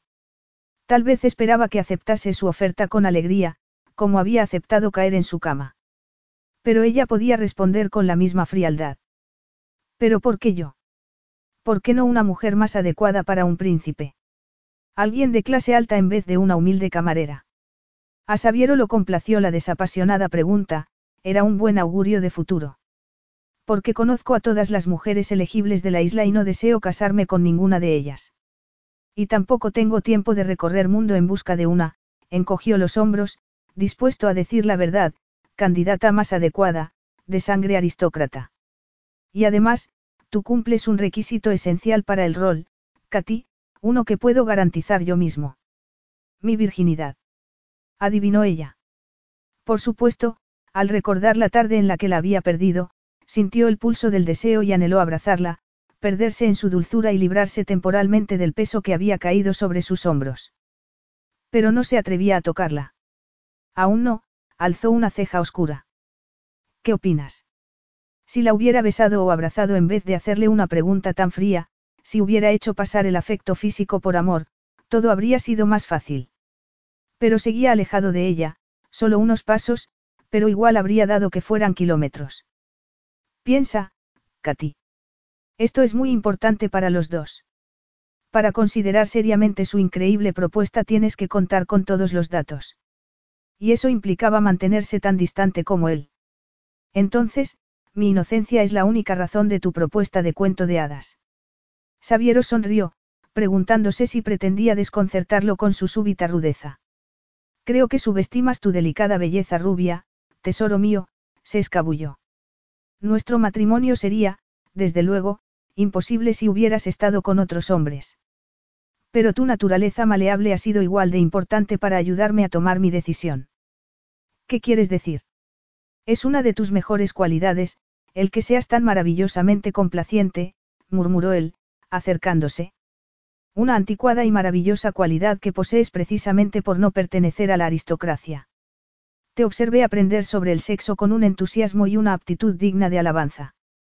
Tu ansia de complacer y mejorar es muy buen augurio, Katy, y puede aplicarse en otros campos además del dormitorio. Complaciente. Repitió ella con voz débil porque ya estaba a su lado y su aroma empezaba a invadir sus sentidos. Sí, complaciente. Eres como un cuadro en blanco en el que puedo pintar lo que desee. Alguien que aprenderá a ser la princesa perfecta, igual has aprendido a ser la amante perfecta. Hay pocas mujeres a las que sea tan fácil enseñar como a ti, mi bella Katy. Ahora ven aquí. El tono de su voz se había vuelto más grave y Katy captó su deseo, pero siguió rígida e inmóvil cuando la abrazó. Di que no, se urgió en silencio. Dile lo que puede hacer con su insultante propuesta. Dile que eres más que una ex virgen que aprende rápido y está ansiosa por aceptar cualquier cosa que pueda ofrecerte. Katy, murmuró él, acariciando su cabello como deseaba hacer desde que la había visto. Dulce, dulce, Katy. Ella intentó luchar, pero su deseo era más fuerte que su orgullo. Llevaba semanas extrañando sus caricias. Había rondado su mente a todas horas desde que se habían separado. Había creído que no volvería a verlo ni a estar en sus brazos. Pero lo estaba y era aún mejor de lo que recordaba. Todo se borraba excepto el deseo. Tras acariciarle el cabello como si fuera una gata, sus pulgares empezaban a trazar el contorno de sus labios. Era una caricia fervorosa e inocente que la deshizo por completo. Sabiero. Bésame, urgió él. Bésame como llevas deseando besarme desde que has entrado aquí. Pero hazlo ya porque no tenemos mucho tiempo, luego necesitaré saber tu respuesta. Aún no me has dicho qué gano yo con esto, preguntó ella, llevada por un atisbo de orgullo. Él se preguntó si debía tentarla con diamantes y palacios o con algo aún más potente. Con ese algo inexplicable que había siseado entre ellos desde el primer momento. Esto, dijo, atrapando su boca. Más tarde, ella se preguntó si su respuesta habría sido distinta de haber tenido la fuerza para resistirse a ese beso. No la tuvo y fue como un relámpago que despertara su pasión de nuevo. Había tenido ese poder sobre ella desde que había entrado en su vida. Hambrienta, se aferró a él y gimió mientras la besaba y atraía hacia su cuerpo, para que no le quedara duda de cuánto lo excitaba. Katy gimió levemente. Si la hubiera desnudado y tomado allí mismo, en el suelo, lo habría aceptado con alegría, porque habría vuelto a ser un hombre sin las ataduras de su título real. Pero él puso fin al beso y escrutó su rostro. Serás mi esposa, afirmó, controlando el deseo de fundirse con su cuerpo. Posó los labios en su oreja, ¿verdad que sí? A pesar de que sus dudas eran tan profundas como su deseo, Katy supo que no podía negarse. Renovar el contacto con él le había hecho comprender hasta qué punto lo había echado de menos, cuánto lo había deseado en su ausencia. La idea de dejarlo le rasgaba el corazón como lo haría un clavo oxidado. Era verdad que no estaba ofreciéndole lo que los hombres ofrecían al proponer matrimonio, pero se estaba ofreciendo a sí mismo. No era eso suficiente. Podría conformarse con eso. Sí, Sabiero, dijo con voz pausada. Seré tu esposa. Capítulo 9. Sería, necesariamente, una boda íntima y apresurada. Con el joven rey debatiéndose entre la vida y la muerte en un hospital, cualquier celebración grandiosa se habría considerado de un mal gusto extremo. Para Katy eso supuso un alivio. No habría sabido cómo enfrentarse a una fastuosa boda real, con la asistencia de altos dignatarios y políticos de todo el mundo. El tipo de boda que habían celebrado los padres de Sabiero, que había originado extensos reportajes en revistas internacionales. Le habría resultado imposible simular que la unión era auténtica y que su novio estaba locamente enamorado de ella ante un batallón de cámaras. Se recordó que ella no estaría allí si se tratara de una boda real, auténtica, porque Sabiero no habría necesitado una esposa con tanta premura. Flavia ayudó a Katy a instalarse en una bonita y vigilada casa situada dentro del recinto palaciego, que sería su hogar hasta el día de la boda, y se encargó de explicarle los cambios que conllevaría la ceremonia. Entiendes que, al hacer los votos, te convertirás automáticamente en princesa. Le había preguntado. Sí. En el futuro se te conocerá como Catherine. Prefiero Katy, si no te importa. Eso no será posible, dijo Flavio con seriedad. El príncipe regente ha encargado que impriman el nombre de Catherine en tus tarjetas oficiales y en el material de correspondencia. Para alguien cuya identidad ya se encontraba en crisis, eso fue la gota que colmó el vaso. Katy fue directa al despacho del príncipe regente. Allí sufrió la humillación de tener que esperar una hora mientras Sabiero despachaba unos asuntos. Cuando por fin la recibió, Sabiero la miró con el ceño fruncido y pidió a sus ayudantes que los dejaran solos, algo que no había ocurrido desde el día de su propuesta de matrimonio. Señaló la silla que había frente a él, impaciente. Tenía una reunión con el ministro de Transporte media hora después y antes tenía que leer un montón de documentos relativos a la nueva red de carreteras. Por primera vez en su vida empezaba a darse cuenta de que no podía utilizar su inmensa riqueza para delegar. La última palabra tenía que ser suya. Y ese poder no era tan atractivo como había creído. Siéntate, ordenó. No quiero sentarme. Él lo dejó pasar por esa vez. Tal vez la frustración de no poder estar juntos la estaba afectando tanto como a él. Si era el caso, perdonaría su descortesía, Pero Katy tendría que aprender que no toleraba que le hablasen así. Ni siquiera su esposa. ¿Te ha molestado algo? Preguntó. No cambiaré mi nombre. Has interrumpido mi ajetreada agenda del día para hablar de un nombre. Dejó la pluma y la observó, irritado e incrédulo. Por lo visto no entendía que no se trataba solo del nombre. Catilla se sentía como una marioneta que manejaba a su antojo, y encima quería quitarle su identidad. No lo cambiaré, Sabiero. No hay elección. Debes hacerlo. Debo. Su docilidad era una de las razones principales de que la hubiera elegido como esposa, pero no estaba haciendo gala de ella. Sabiero apretó los labios. Tenía que aprender la dura lección de obedecer en todo a su real esposo y lo mejor sería que lo hiciera cuanto antes. Sí, debes, le espetó, ignorando el parpadeo de un teléfono que requería su atención. ¿Qué parte de eso no entiendes? Katy dio un respingo. Temblaba de impotencia y la asustaba el brillo furioso que veía en los ojos de Sabiero. ¿Puedo saber por qué? Él no quería herirla, pero lo había arrinconado y tenía que aprender a no hacerlo nunca más. Porque Catherine es el nombre de una posible futura reina, y Katy es el de una. Camarera de hotel. Ofreció ella, consciente del negro abismo de desigualdad que se extendía ante ellos. Precisamente, vio un brillo sospechoso en los ojos aguamarina y sintió una oleada momentánea de irritación. Su hermano estaba al borde de la muerte y ella quería montar una escena por un nombre. Con un gran esfuerzo, decidió optar por un intento de conciliación. Escucha, Catherine es un nombre muy bonito. Encaja contigo. ¿Es eso tanto pedir? Tal vez no lo fuera, pero Catilla estaba agobiada por la lista de normas a seguir que le había dado Flavia, no te pongas en pie si no quieres que toda la sala haga lo mismo. No pases demasiado tiempo con nadie. No olvides que todos los que intenten conocerte tendrán planes propios e intentarán utilizar la conexión real para su beneficio.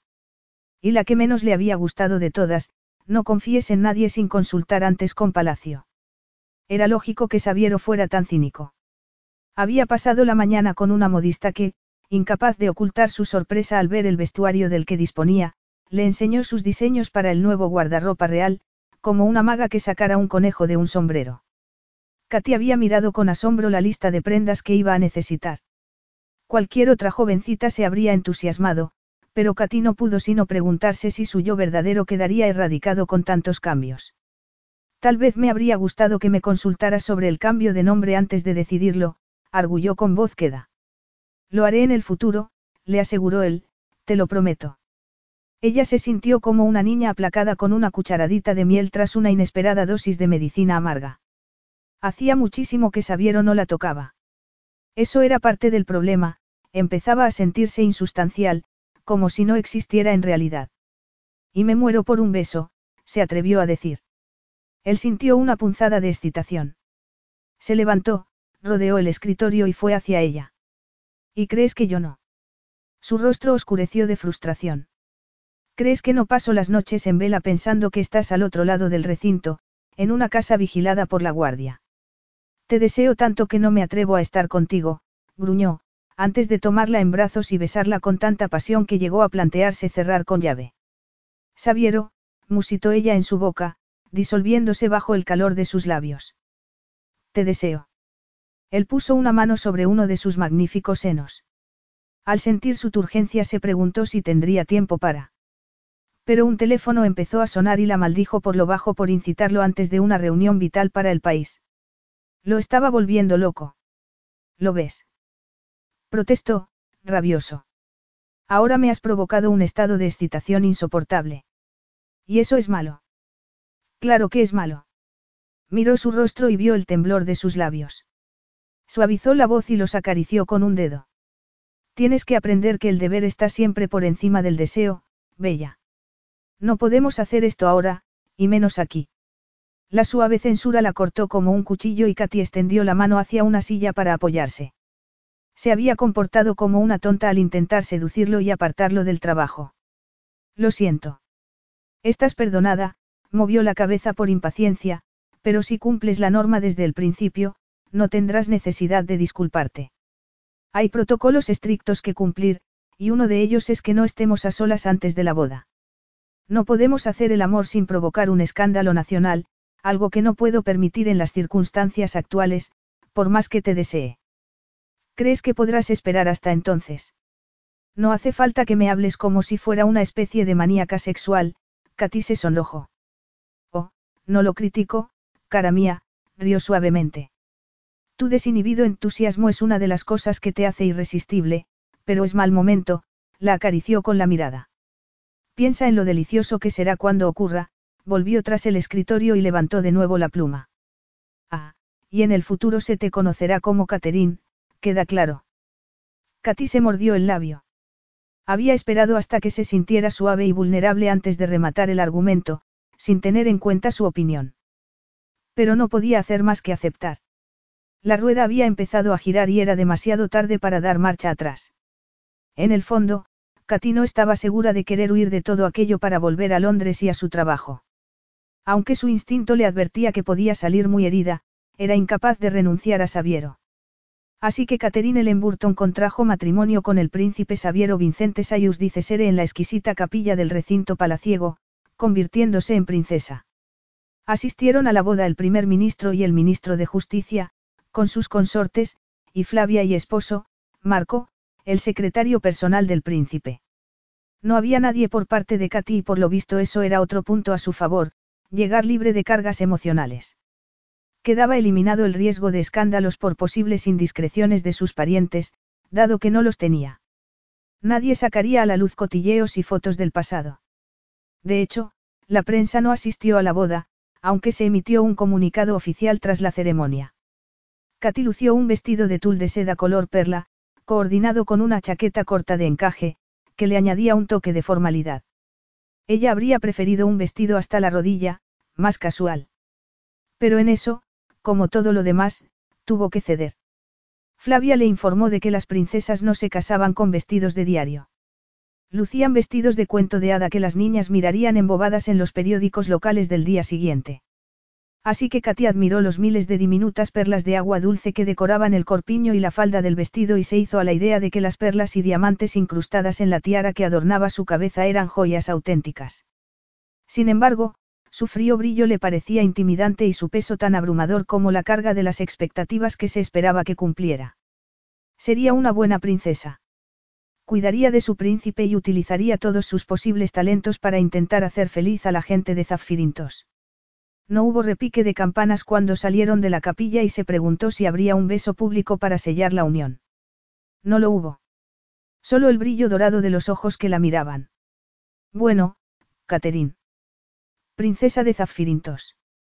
¿Qué te parece el título? Irreal, admitió ella con un susurro. La vida de la realeza es irreal, soltó una risa seca. Ese es su atractivo y su peligro. Peligro. Por supuesto, alzó la mano y señaló el esplendor que los rodeaba. A veces la gente que no ha nacido en este entorno lo encuentra sofocante. O queda embriagada por el increíble poder que confiere. Pocos son inmunes a su atractivo. ¿No ves el peligro de eso, Katy?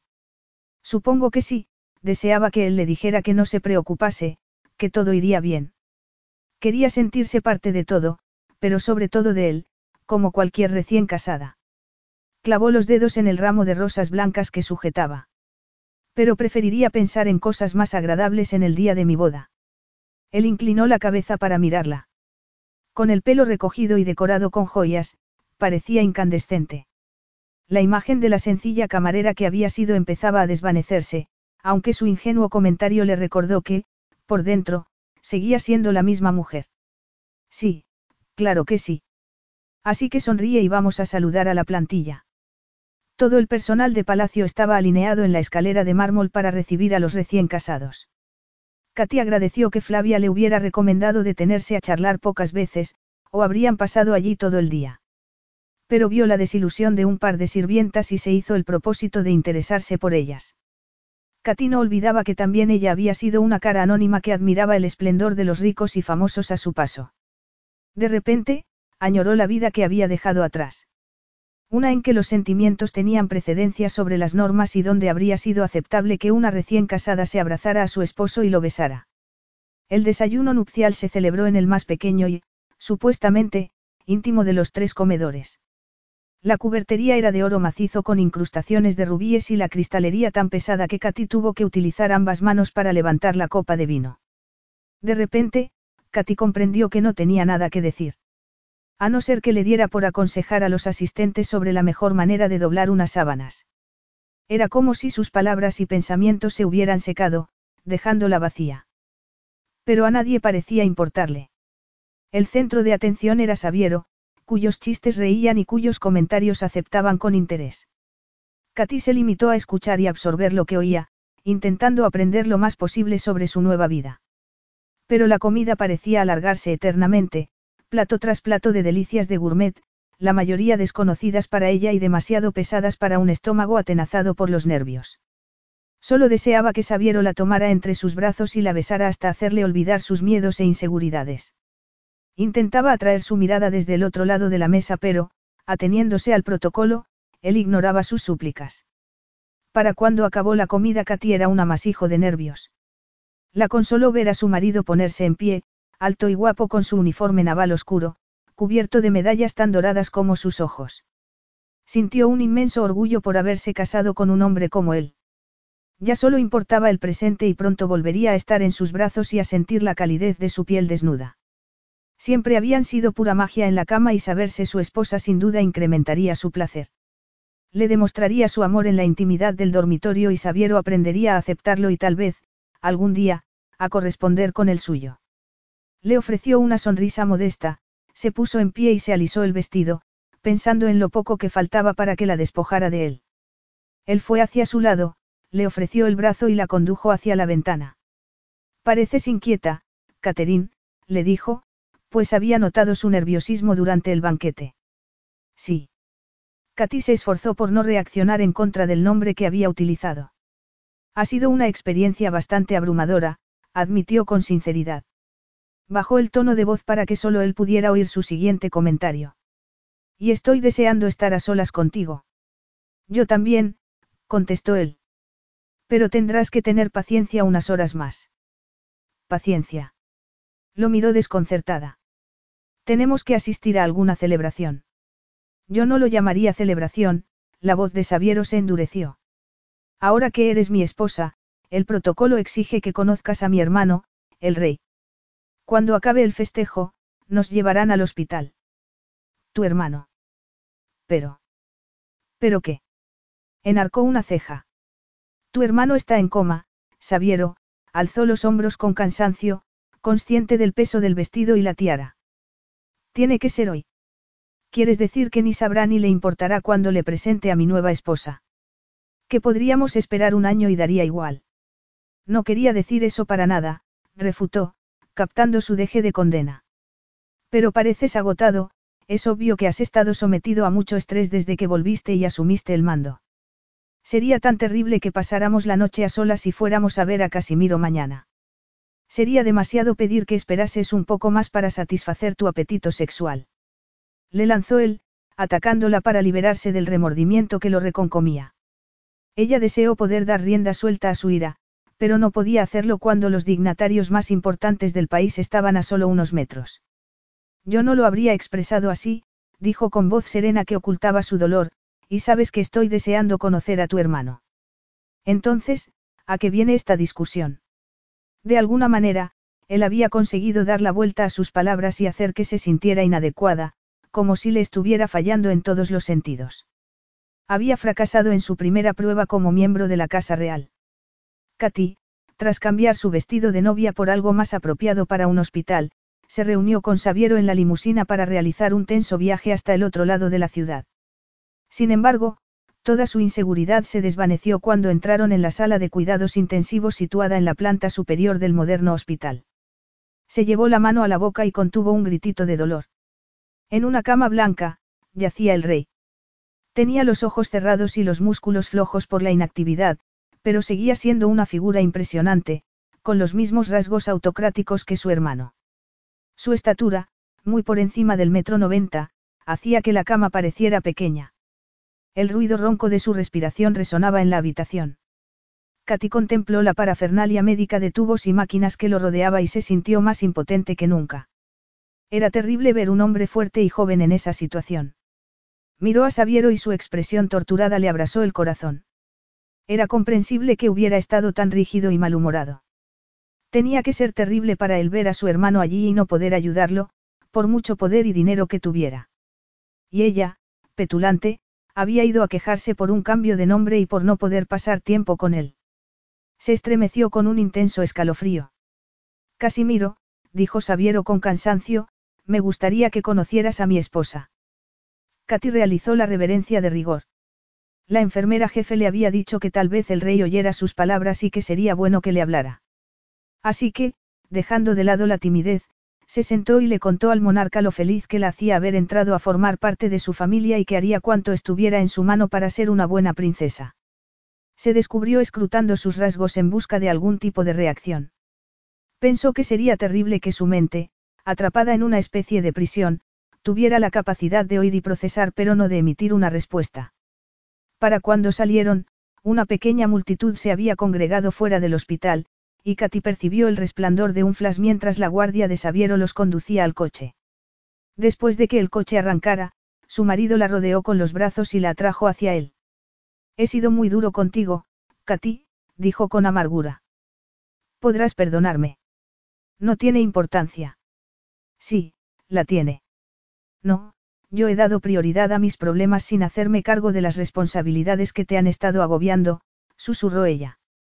Tenerte tan cerca y no poder tocarte me ha estado volviendo loco de deseo, le apartó el pelo de la mejilla. Sonrió con tristeza. Has estado fantástica con mi hermano. El inesperado halago hizo que Katy resplandeciera. Se entregó al calor de su abrazo. ¿Recibe muchas visitas? Preguntó, deseando alisar las arrugas de tensión de su rostro. No tenemos parientes vivos, encogió los hombros. Yo voy cuando tengo tiempo, pero ahora cada segundo de mi día está planificado, así que no es tan a menudo como desearía. Y no me resulta fácil hablarle como acabas de hacer tú. A las mujeres se les dan mejor esas cosas. Ah, sí. Se permitió una leve sonrisa. Además, la seguridad y privacidad del rey es esencial, así que no se permiten otras visitas, ni siquiera de sus asistentes. Katy pensó en la terrible soledad y aislamiento de Casimiro en esa habitación. Se mordió el labio con tristeza. Podría ir a visitarlo yo. Estaría permitido. Ahora soy parte de la familia, no. A Sabiero lo sorprendió la petición. Ninguna de sus anteriores amantes se habría ofrecido a velar a un enfermo. No veo por qué no, admitió. Entonces le pediré a Flavia que lo organice. Oh, Katy, la apretó contra sí. Su aroma fresco, tras el ambiente estéril del hospital, le hizo lamentarse por todo lo que había perdido su hermano.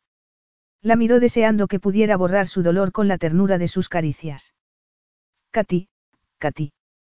Sabiero, olvidando los malos ratos que le había hecho pasar, se abrazó a su cuello y sus labios se encontraron en un beso.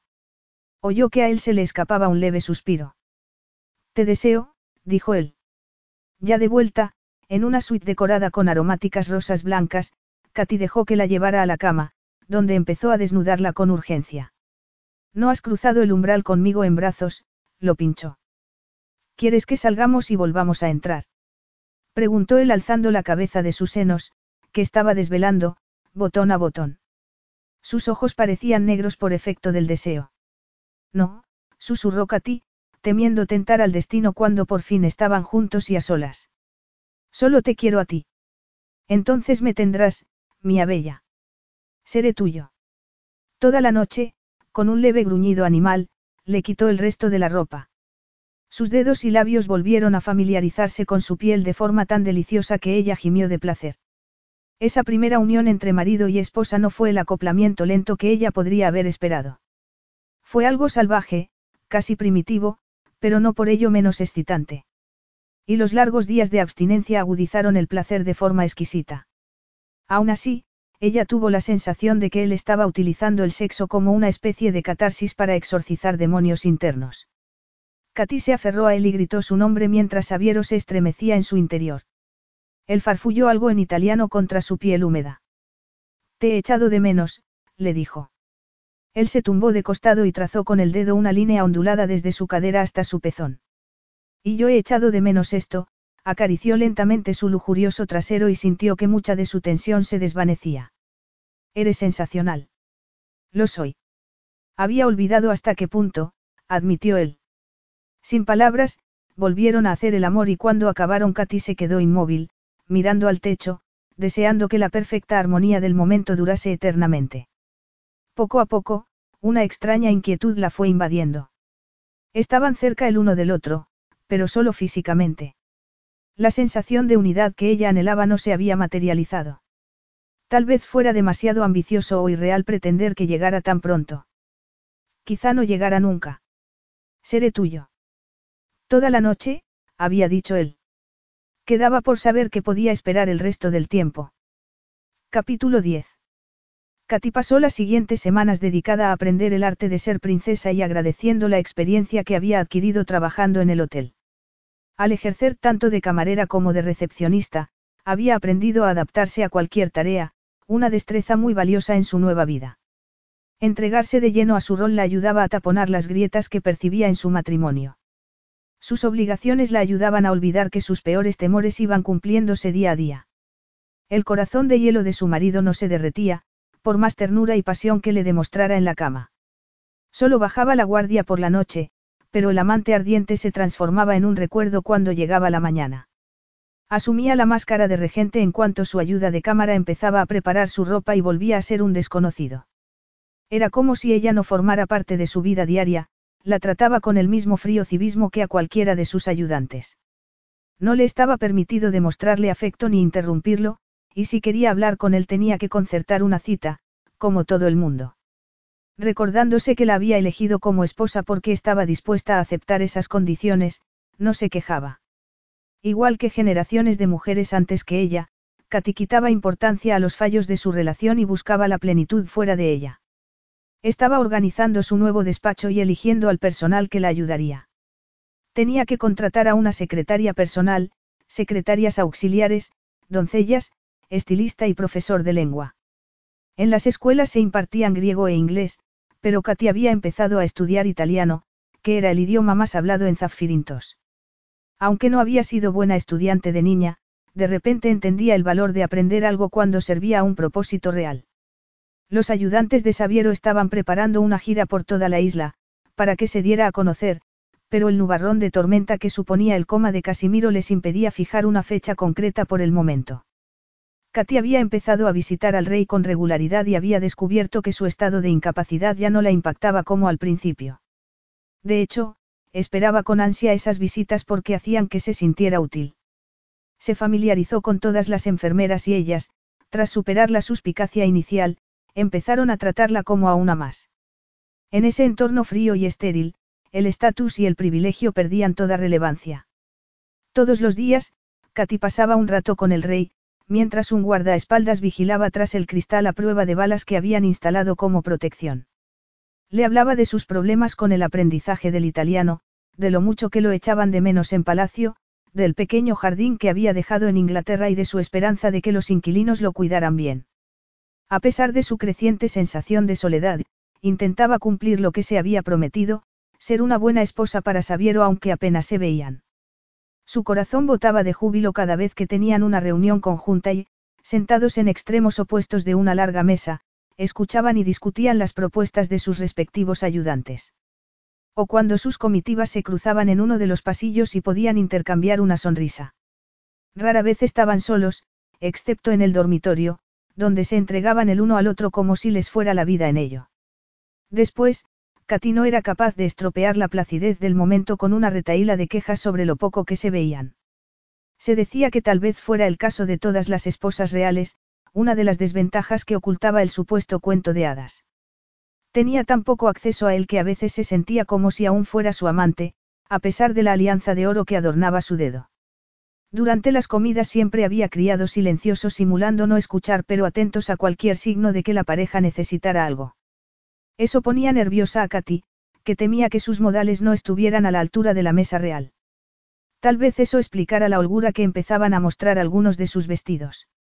Has perdido peso, comentó Sabiero una tarde, mientras se vestía para una cena formal de bienvenida a un dignatario italiano.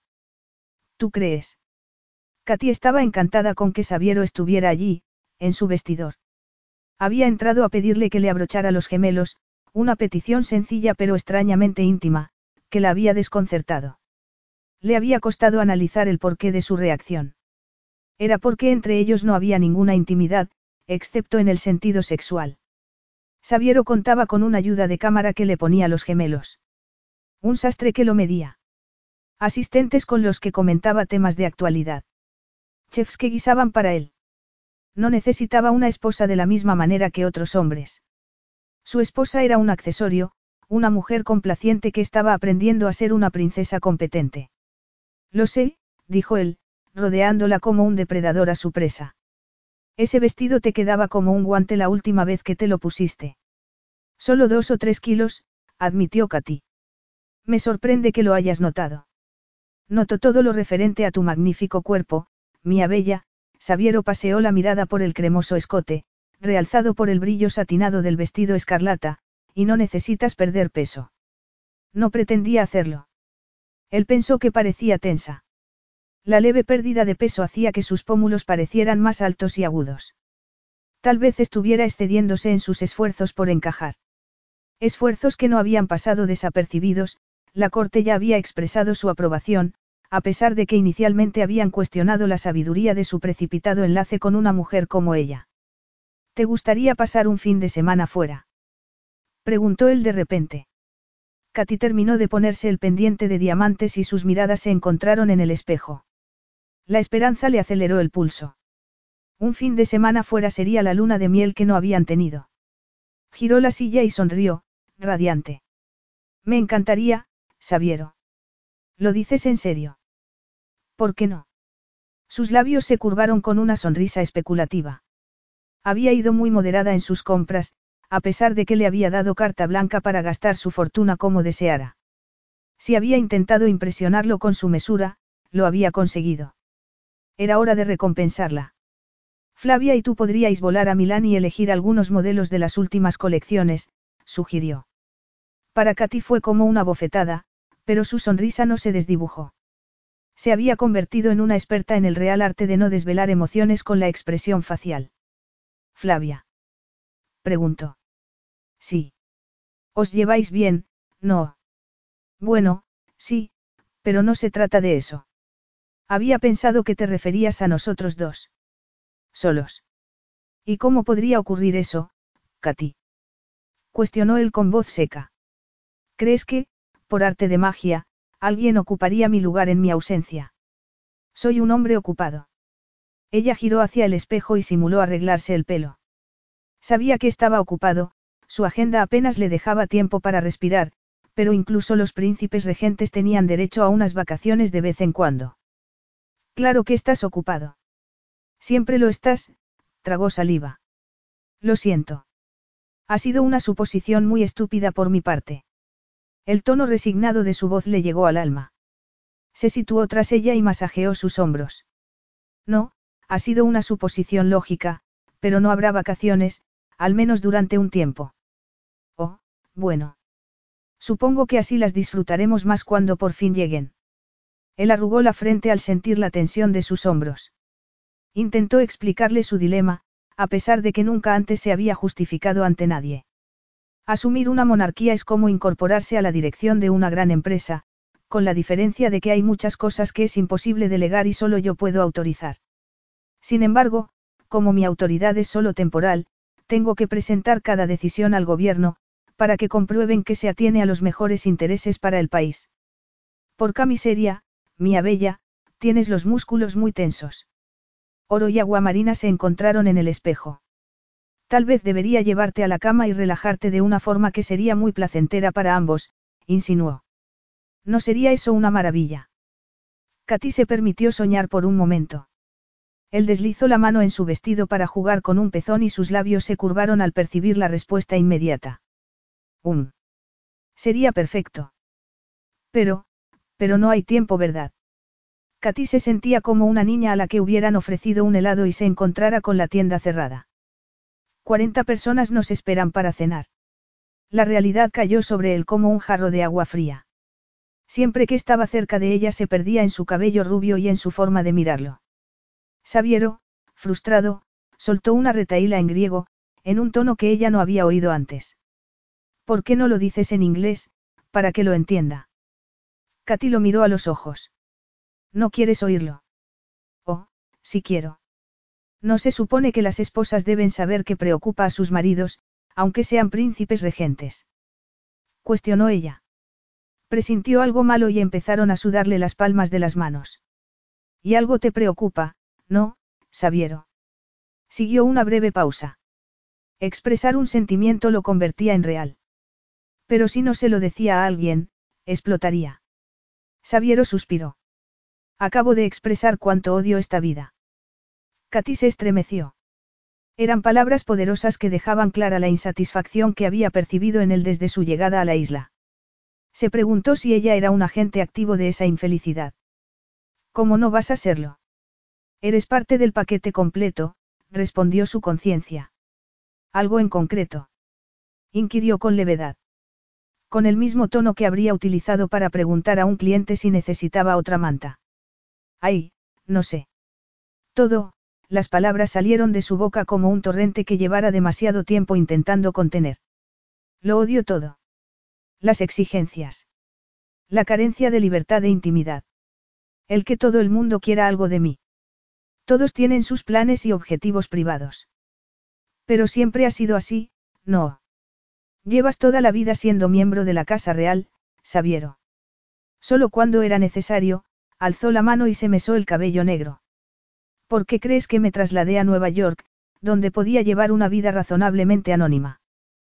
¿Por qué no quería destacar? Por eso, cuando decidí mudarme a Inglaterra, busqué el aislamiento del campo. Entonces ocurrió esto, de repente, dijo ella, rezando porque ni el ayuda de cámara ni la doncella los interrumpieran. Sabiero nunca le había hablado así antes. Y te encontraste con las manos atadas, sin poder hacer nada al respecto. Así es. Mi destino está sellado, su rostro se oscureció. Pero no tengo derecho a quejarme. No cuando mi hermano yace inconsciente en lo que parece una cruel repetición de los últimos días de mi madre. Y si soy sincero, hubo una época en nuestra infancia en la que deseé la monarquía. Deseé ser yo el que se estuviera preparando para reinar, en vez de Casimiro. Es como eso que siempre se dice, sonrió con amargura. Ten cuidado con lo que deseas. Katy, viendo el dolor de su rostro, rezó para encontrar las palabras adecuadas para paliar su dolor y culpabilidad y verle hacer lo positivo de una vida que él no habría elegido para sí. Le diría que podían aprender a vivir de otra manera, si él estaba dispuesto a intentarlo. Antes de que pudiera hablar, llamaron a la puerta. Era uno de los criados. Sí, ¿qué ocurre? Sabiero arqueó las cejas con gesto impaciente. Alteza, los invitados han llegado. Sabiero asintió y deseó estar de nuevo en la casita de Katy, sentado en el aromático oasis de su jardín, bebiendo vino en esos ridículos vasos baratos. Pero de nada servía anhelar lo imposible, el deber era lo primero. No podía exigirle a Katy que cumpliera esa norma si él se la saltaba. Bajaremos de inmediato, se volvió hacia ella. ¿Estás lista? Sí, titubeó. Sabiero, tiene que haber alguna manera de. Olvídalo. No importa. Ella deseó decir que sí importaba, y mucho. Pero la máscara de frialdad estaba de nuevo en su sitio. Su confesión, en vez de acercarla a él, la había inquietado. Temía lo que podría ocurrir si la frustración de Sabiero seguía creciendo hasta alcanzar un nivel insoportable. Llegaron juntos a la antesala donde esperaban los invitados, y Katy compuso el rostro para enfrentarse al inevitable escrutinio. Estaba acostumbrada a que las mujeres la miraran de arriba abajo preguntándose si se merecía estar casada con un príncipe tan guapo y atractivo. Esa era la parte de la velada en la que Sabiero y ella se separaban, él hablaba de temas serios con los delegados, ella atendía a sus esposas. Después, cuando iban hacia el comedor, donde ocuparían extremos opuestos de la larga mesa, se dio cuenta de que Sabiero se sentía tan aprisionado como ella. Lo observó durante la comida, a pesar de mantener una conversación entusiasta con el hombre que tenía al lado. De vez en cuando él alzaba la cabeza para mirarla e incluso le ofrecía alguna sonrisa. Katy era consciente de que se aferraba a esas migajas de afecto como un perro hambriento a un hueso. Vio que la mujer que tenía a un lado le sonreía con sensualidad y que Sabiero no correspondía al flirteo. Supuso que era porque estaban recién casados y aún lo cautivaba en la cama. Se preguntó qué ocurriría cuando la novedad diera paso a la rutina, como decían que ocurría. Tal vez Sabiero decidiera probar otras cosas, como había sido la tendencia de los reyes a lo largo de la historia. La tentación siempre estaba presente, podían elegir a la mujer que desearan con garantías de discreción. Algunos hombres ambiciosos llegaban al extremo de ofrecer a sus esposas a cambio de ciertos privilegios. Podía ser otra de las razones por las que había elegido a una mujer complaciente, una tan agradecida como para permitirle cualquier cosa y volver la cabeza ante sus indiscreciones. Se estremeció y dejó el tenedor en la mesa para no hacer algo imperdonable, como golpear un plato de porcelana con él. Era como si esa noche se hubieran abierto las compuertas de una presa, dejando salir a la luz todos los inconvenientes de su relación. Ni siquiera hemos hablado de tener hijos, se dijo. Tomó un sorbo de agua para refrescarse la boca, le temblaban las rodillas. Sabiero había seguido utilizando protección tras la boda y ella lo había aceptado tácitamente, como todo lo demás. Tal vez no fuera sensato tener hijos en una relación tan peculiar. Sin embargo, cabía la posibilidad de que todos los enlaces reales fueran tan raros como el suyo. Se lo preguntaré esta noche, se dijo. Llegó el postre, una extravagante confección de crema de limón y azúcar hilado. Katy la miraba sin entusiasmo cuando uno de los ayudantes de Sabiero entró en la sala y fue a decirle algo al oído. Incluso sin su curso acelerado de protocolo, Katy habría sabido que era muy raro que interrumpieran al príncipe regente en medio de una cena oficial. Y más aún que Sabiero se pusiera en pie, con el rostro ceniciento. Algo iba mal. Katy retorció la servilleta.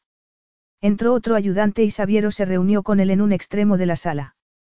Los invitados habían abandonado cualquier pretensión de interés por la cena, intuían que había ocurrido algo importante. Lamento informarles de que urgentes asuntos de Estado requieren que mi esposa y yo les abandonemos, informó Sabiero con voz grave. Catherine, ¿podrías reunirte conmigo, por favor? Sonó como una orden y sin duda lo era. A Katy el comedor le pareció increíblemente largo. Cuando llegó a su lado, buscó alguna pista en su rostro pero, como siempre, era impenetrable. Abandonaron la sala en silencio, seguidos a una distancia prudencial por los ayudantes. Sabiero, ¿qué ocurre?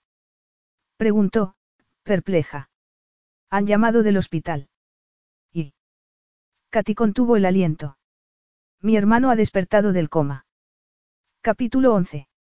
Un coche los llevó al hospital. Katy seguía anonadada por la noticia y por la inexplicable y sorprendente reacción de su esposo. Creía, pensé que te alegraría mucho la recuperación de tu hermano, pero, observó su rostro sombrío. ¿Qué te han dicho exactamente? Que abrió los ojos y empezó a hablar. Le están haciendo pruebas, pero dicen, su voz se espesó. Dicen que se recuperará por completo. Entonces, ¿por qué no estás contento? Lo creeré cuando lo vea por mí mismo, respondió él con voz seca. El coche se detuvo ante el hospital, el jefe del equipo médico los esperaba en la puerta. Las noticias eran muy buenas, casi increíbles. El médico les explicó que todas las pruebas habían sido favorables. Todo funcionaba a la perfección y el rey había pedido fisioterapia urgente, el médico sonrió, porque quería salir de allí a toda prisa. Eso suena típico de Casimiro, dijo Sabiero. ¿Cuándo puedo verlo? Ahora mismo, Alteza. Ven, Catherine, le dijo a su esposa. Sus ojos estaban velados, distraídos. Katy se dio cuenta de que lucía un vestido de noche color escarlata, poco apropiado en un hospital. Y también de que su presencia era superflua en un emotivo reencuentro entre los hermanos. Negó con la cabeza. Es mejor que lo veas a solas, dijo. ¿Estás segura? Arrugó la frente. Por completo. Esperó sentada en una salita, bebiendo café, mientras la asolaba un torbellino de pensamientos. El dominante, para su vergüenza, era puramente egoísta. Se alegraba mucho de que el joven rey hubiera despertado, pero no habría sido humana si eso no le provocara miedo y desazón. Ahora mi presencia es innecesaria. Sabiero ya no necesitaba una esposa que suavizara la carga que había caído sobre él. Ni siquiera tendría que quedarse allí. A juzgar por lo que había dicho el médico, el rey pronto estaría en condiciones de volver a ocupar su puesto en el trono. Estaba tan absorta en sus pensamientos que cuando Sabiero reapareció en la puerta, tardó un momento en reconocerlo. Parecía otro hombre, transformado por el júbilo. Era como si alguien le hubiera quitado de los hombros una carga demasiado pesada. Katy sintió un escalofrío, él era libre de nuevo. ¿Cómo está? preguntó. Es increíble, Sabiero soltó el aire de golpe. Por experiencia, sabía que a veces los médicos ofrecían esperanzas injustificadas. Pero el fantasma de la muerte de su madre se había desvanecido en cuanto vio la sonrisa de su hermano. Esta, iba a decir que Casimiro estaba como siempre, pero habría sido mentira.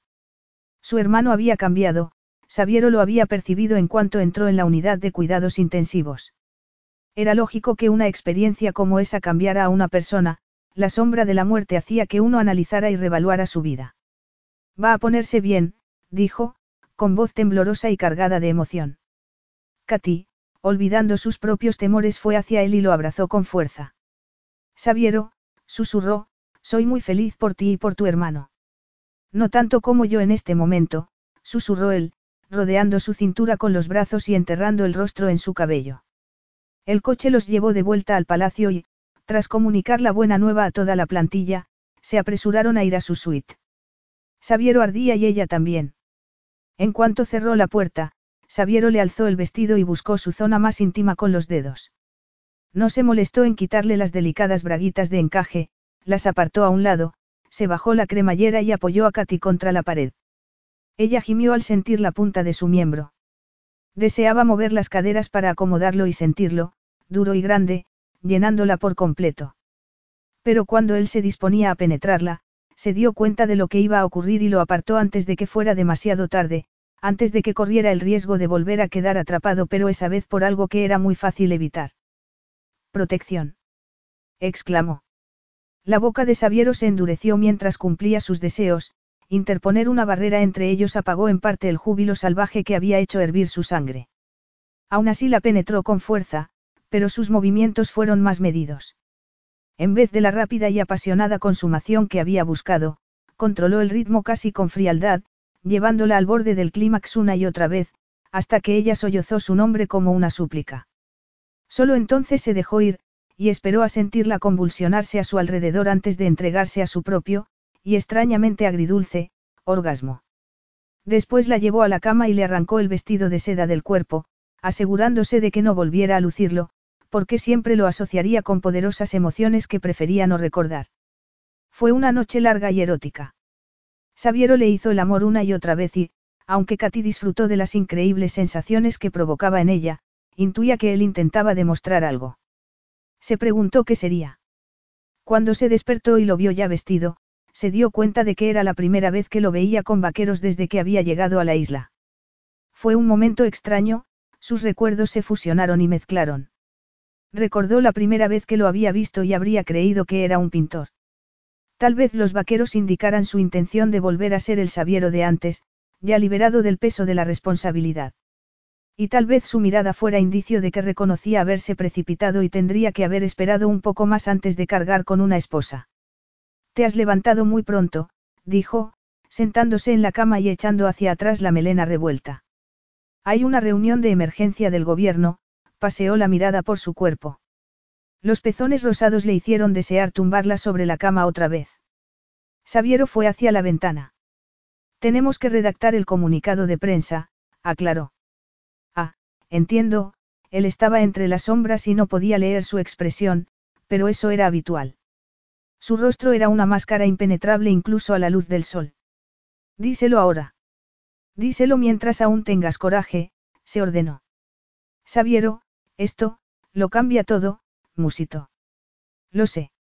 La inmediata confirmación reafirmó su convencimiento de que lo que había entre ellos era tan frágil como una florecilla del desierto. No querrás quedarte en la isla cuando Casimiro esté totalmente recuperado. Creo que podría incomodar lo que me quedara, comentó él con sarcasmo. ¿No te parece? No dejes que su humor burlón te afecte, pensó ella. Se puso un camisón porque siempre se sentía más vulnerable desnuda. Concéntrate en lo que es real y en lo que no. No puedes atraparlo, no sería justo. Y no puedes aferrarte a una unión que se realizó con premura y por las razones equivocadas. Hazlo libre, Katy. Si realmente lo amas, devuélvele su libertad. Creo que deberíamos disolver el matrimonio, dijo, por fin. Tal vez el que lo sugiriera una mujer fuera lo que más lo sorprendió, Sabiero nunca había sido rechazado por nadie. Pero el sentido innato que tenía de su propia valía le impidió aceptarlo. ¿Eso es lo que quieres? Preguntó con obvia incredulidad. Ella recordó lo que le había dicho el día anterior, mientras se arreglaba para la cena, odió esta vida. Ya no tenía por qué vivir esa vida que tanto odiaba. Creo que sería lo mejor, contestó con cautela, rezando para que el temblor de su voz no la delatara. Acabas de decir que no querrás quedarte aquí. ¿Qué harás, Sabiero? Irás a Sudamérica a buscar caballos, como habías planeado, llevando contigo a una esposa con quien solo te casaste porque las circunstancias te obligaron a hacerlo. Y después. Volverás a Colbrige, crearás tu escuela de polo, y vivirás con una excamarera del hotel como señora de la casa. Es una idea ridícula. Risible. Para la prensa sería como el premio gordo de la lotería. Él no podía negar la verdad esencial de lo que decía, pero estaba atónito por lo irónica que podía llegar a ser la vida. El argumento era lógico y estaba bien estructurado. Su complaciente camarerita, muy segura de sí misma, le decía que pusieran fin al matrimonio. Ella se lo decía a él. Su orgullo lo llevó a encogerse de hombros y a pensar que el agudo dolor que sentía era una mera cuestión de ego. Quizás ella pensaba que iba a suplicarle que se quedase con él. Posiblemente, utilizar el título de princesa la había llevado a creerse más importante de lo que era. Pronto aprendería otra lección, Sabiero dice Sere no era dependiente de ninguna mujer. Tendremos que pensar en la mejor manera de hacerlo, aceptó, y después bajó las pestañas y sus labios se curvaron con una mueca cínica. De hecho, me pregunto si podríamos hacer que la historia pasara desapercibida enterrándola entre los reportajes sobre la recuperación de Casimiro. Ella estuvo a punto de derrumbarse. Una parte de ella, a pesar de los pesares, había esperado más. Solo habría tenido que hacer o decir cualquier cosa que sugiriera que para él representaba algo más que sumisión y sexo. Pero la gélida inaccesibilidad había vuelto a hacer su aparición y a su esposo solo lo preocupaba como anunciar el divorcio a la prensa. Avísame cuando decidas cuál es la mejor opción, dijo ella, apartando las sábanas y bajando de la cama. Me quedaré en la isla el tiempo que consideres necesario aunque, lógicamente, preferiría que fuera el menor posible. Lógicamente, repitió él con sorna. Ver cómo el ligero camisón acariciaba sus voluptuosas curvas supuso una tentación tan insoportable, que salió de la habitación dando un portazo. Capítulo 12. Casimiro quiere verte. Katy alzó la cabeza del cajón lleno de lencería de seda de tonos pasteles.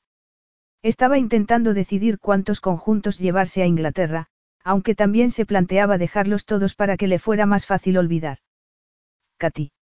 La voz de Sabiero interrumpió sus pensamientos. ¿Has oído lo que he dicho? ¿Quiere verme? Katy forzó una sonrisa. ¿Por qué? ¿Cómo pretendes que lo sepa? No le leo el pensamiento. Solo ha dicho que quiere verte antes de que te vayas. Oh. De acuerdo. Ya está todo organizado, Sabiero miró su reloj. Un coche te recogerá a las dos. Si hay algún problema, habla con Flavia. Es que tú no vas a estar. Katy lo miró con sorpresa.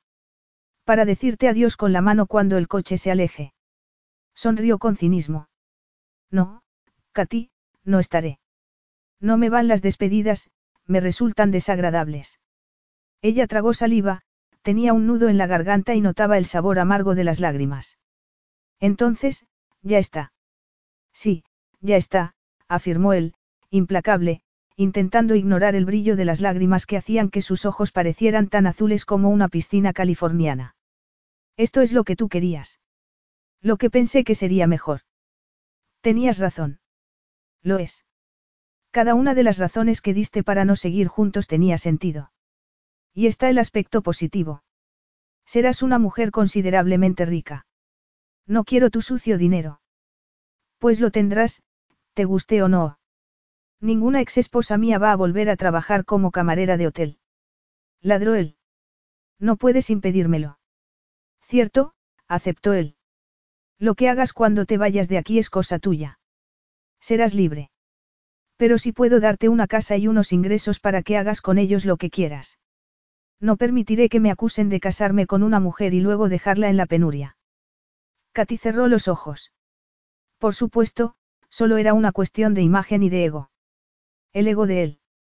Lo que acababa de decir reforzaba su convencimiento de que había tomado la decisión correcta. Ahora será mejor que vayas a ver a Casimiro, dijo él, endureciendo el corazón ante la súbita palidez de su rostro. Puede que dé gracias por estar vivo, pero ha recuperado su actitud monárquica y no le gusta que lo hagan esperar. Así que este es nuestro adiós. Preguntó ella con un trémulo hilo de voz. Sí, Katy, lo es. Estiró la mano y, por un momento, Katy pensó que la atraería a sus brazos. Si lo hacía, estaría perdida por completo. Tan perdida como cuando él le había propuesto esa farsa de matrimonio. Hazlo, le suplicó con los ojos. Hazme sentir que me necesitas. Pero él se limitó a agarrar sus dedos y a llevárselos a los labios, parodiando los modales corteses. Ella sintió la calidez de su aliento y no pudo evitar un estremecimiento de deseo que recorrió su columna de arriba abajo. Adiós, Katy, sus miradas se encontraron un momento. Luego la soltó. Ve a ver al rey. Ella consiguió salir de la habitación sin tropezar, pero las lágrimas habían empezado a surcar su rostro y tuvo que refugiarse en uno de los aseos para recomponerse antes de presentarse ante el rey. Se miró en el espejo. La palidez mortal de su rostro y las ojeras que ensombrecían sus ojos eran testimonio del estrés que había soportado desde la recuperación de Casimiro. Sabiero había pasado mucho tiempo con su hermano durante su convalecencia. También se había dedicado a organizar su viaje a Sudamérica y a crear un fideicomiso a nombre de Katy y comprarle una casa en Londres. Había recibido con indiferencia sus amenazas de vender la bonita casa georgiana y donar todo el dinero a organizaciones benéficas. Me da igual lo que hagas, había dicho. Seguramente era cierto. Ella había expresado su deseo de irse, y Sabiero lo había aceptado. De hecho, para horror de Katy, empezó a tratarla como si ya fuera parte de su pasado. Como si hubiera dejado de existir. Solo por la noche, en la cama, había una tregua temporal mientras compartían explosivas sesiones de sexo. Katy no tenía experiencia con otros hombres, pero había aprendido lo suficiente para comprender que veían el sexo de forma distinta a las mujeres. Sabiero podía seguir disfrutando de su cuerpo y proporcionarle delirantes momentos de placer sin que significaran nada para él. En cambio, para ella. Para ella era otra cosa. Cada caricia la hechizaba. Cuando se entregaba al orgasmo bajo su fuerte y poderoso cuerpo, la devastaba pensar que no volvería a sentir ese placer. En el fondo, sabía que sus razones para marcharse eran correctas y que, además, Sabiero no había puesto ninguna objeción a que lo hiciera. Se limpió la última lágrima y, consciente de que estaba haciendo esperar al rey, Katy fue, apresurada, hacia su ala del palacio. Un ayudante la condujo ante él de inmediato. Casimiro, sentado tras un enorme escritorio, alzó la cabeza. Catherine, murmuró, por fin. Siento haberme retrasado, Katy le hizo una profunda referencia. No es algo que ocurra con frecuencia, dijo él con voz seca. Entra y siéntate. Se sentó frente a él y, aunque seguramente era descortés mirar al monarca, no pudo evitarlo. Su recuperación era casi milagrosa. Algo que uno aceptaría en una película pero inimaginable en la vida real.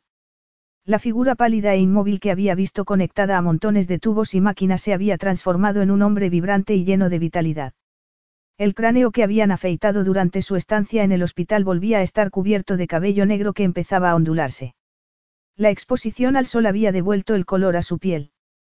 También había asistido a fisioterapia y se ejercitaba en el gimnasio con un entrenador, así que los músculos habían vuelto a ensanchar su considerable envergadura. Era un hombre guapísimo que, a juicio de Katy, se parecía mucho a Sabiero. Pero tenía los ojos de un color oro mucho más oscuro y sus labios, aunque arrogantes, no expresaban tanto cinismo como los de su hermano. Bueno, Catherine, dijo con un deje divertido, estás estudiando al rey con mucha atención. ¿Cuál es tu veredicto? Tenéis un aspecto fantástico, Majestad. Y me siento muy bien, sonrió él. Estrechó los ojos y siguió hablando con voz reflexiva. Es un gran halago viniendo de ti, que me viste en mis peores momentos, soltó un leve suspiro. Sabes que tengo el deber de darte las gracias. No tenéis nada que agradecerme, Majestad. Oh, sí, corrigió él con un deje testarudo que a Katy le recordó a Sabiero. Los médicos no saben por qué salí del coma, puede que nunca lo averigüen, pero me dijeron que no subestimara el poder curativo de una voz humana. Y la tuya es la que más oí mientras estuve en el hospital. De hecho, la única que oí con regularidad. Bueno, Sabiero estaba demasiado ocupado con los asuntos de Estado. Lo defiendes con mucha lealtad. exclamó. Y, según Sabiero, opinas que a las mujeres se les dan mejor esas cosas que a los hombres. Él ha dicho eso. Sin saber por qué, Katy se ruborizó. Sí, la miró interrogante, pero Katy apretó los labios y puso las manos sobre su regazo. Lo último que deseaba era echarse a llorar delante del rey. Katy, ¿por qué te marchas? ¿Por qué no hay necesidad de que me quede ahora que habéis recuperado la salud, Majestad? Volvéis a ocupar el trono y Sabiero y yo nos iremos de la isla muy pronto. No me refería a eso y lo sabes. No, Majestad. Katy había captado la impaciencia de su voz, pero pensó que no tenía ningún derecho a impacientarse con ella. Sabiero me contó cómo os conocisteis, dijo él tras estudiar su rostro un momento. ¿De veras? Sí. Me dijo que estaba jugando a ser un hombre normal. Eso es algo que hacía a menudo cuando éramos jóvenes. Su juego favorito. Un juego. ¿En serio? Katy tragó saliva. Sí, se recostó en el sillón, la mayoría de la gente opina que para el hermano menor todo es más fácil, la miró como si esperase un comentario. Pero no es el caso entre la realeza, supongo, Katy se encogió de hombros. No, no es el caso.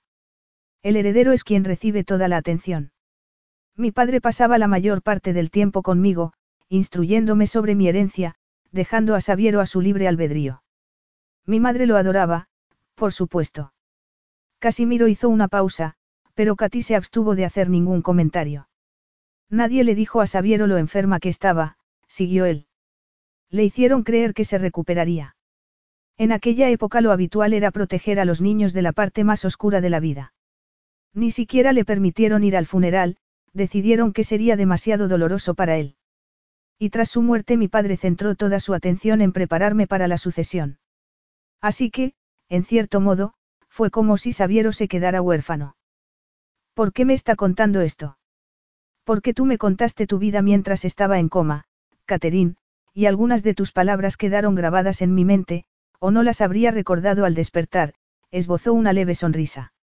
Me acuerdo de tus inquilinos y de tu precioso jardín inglés.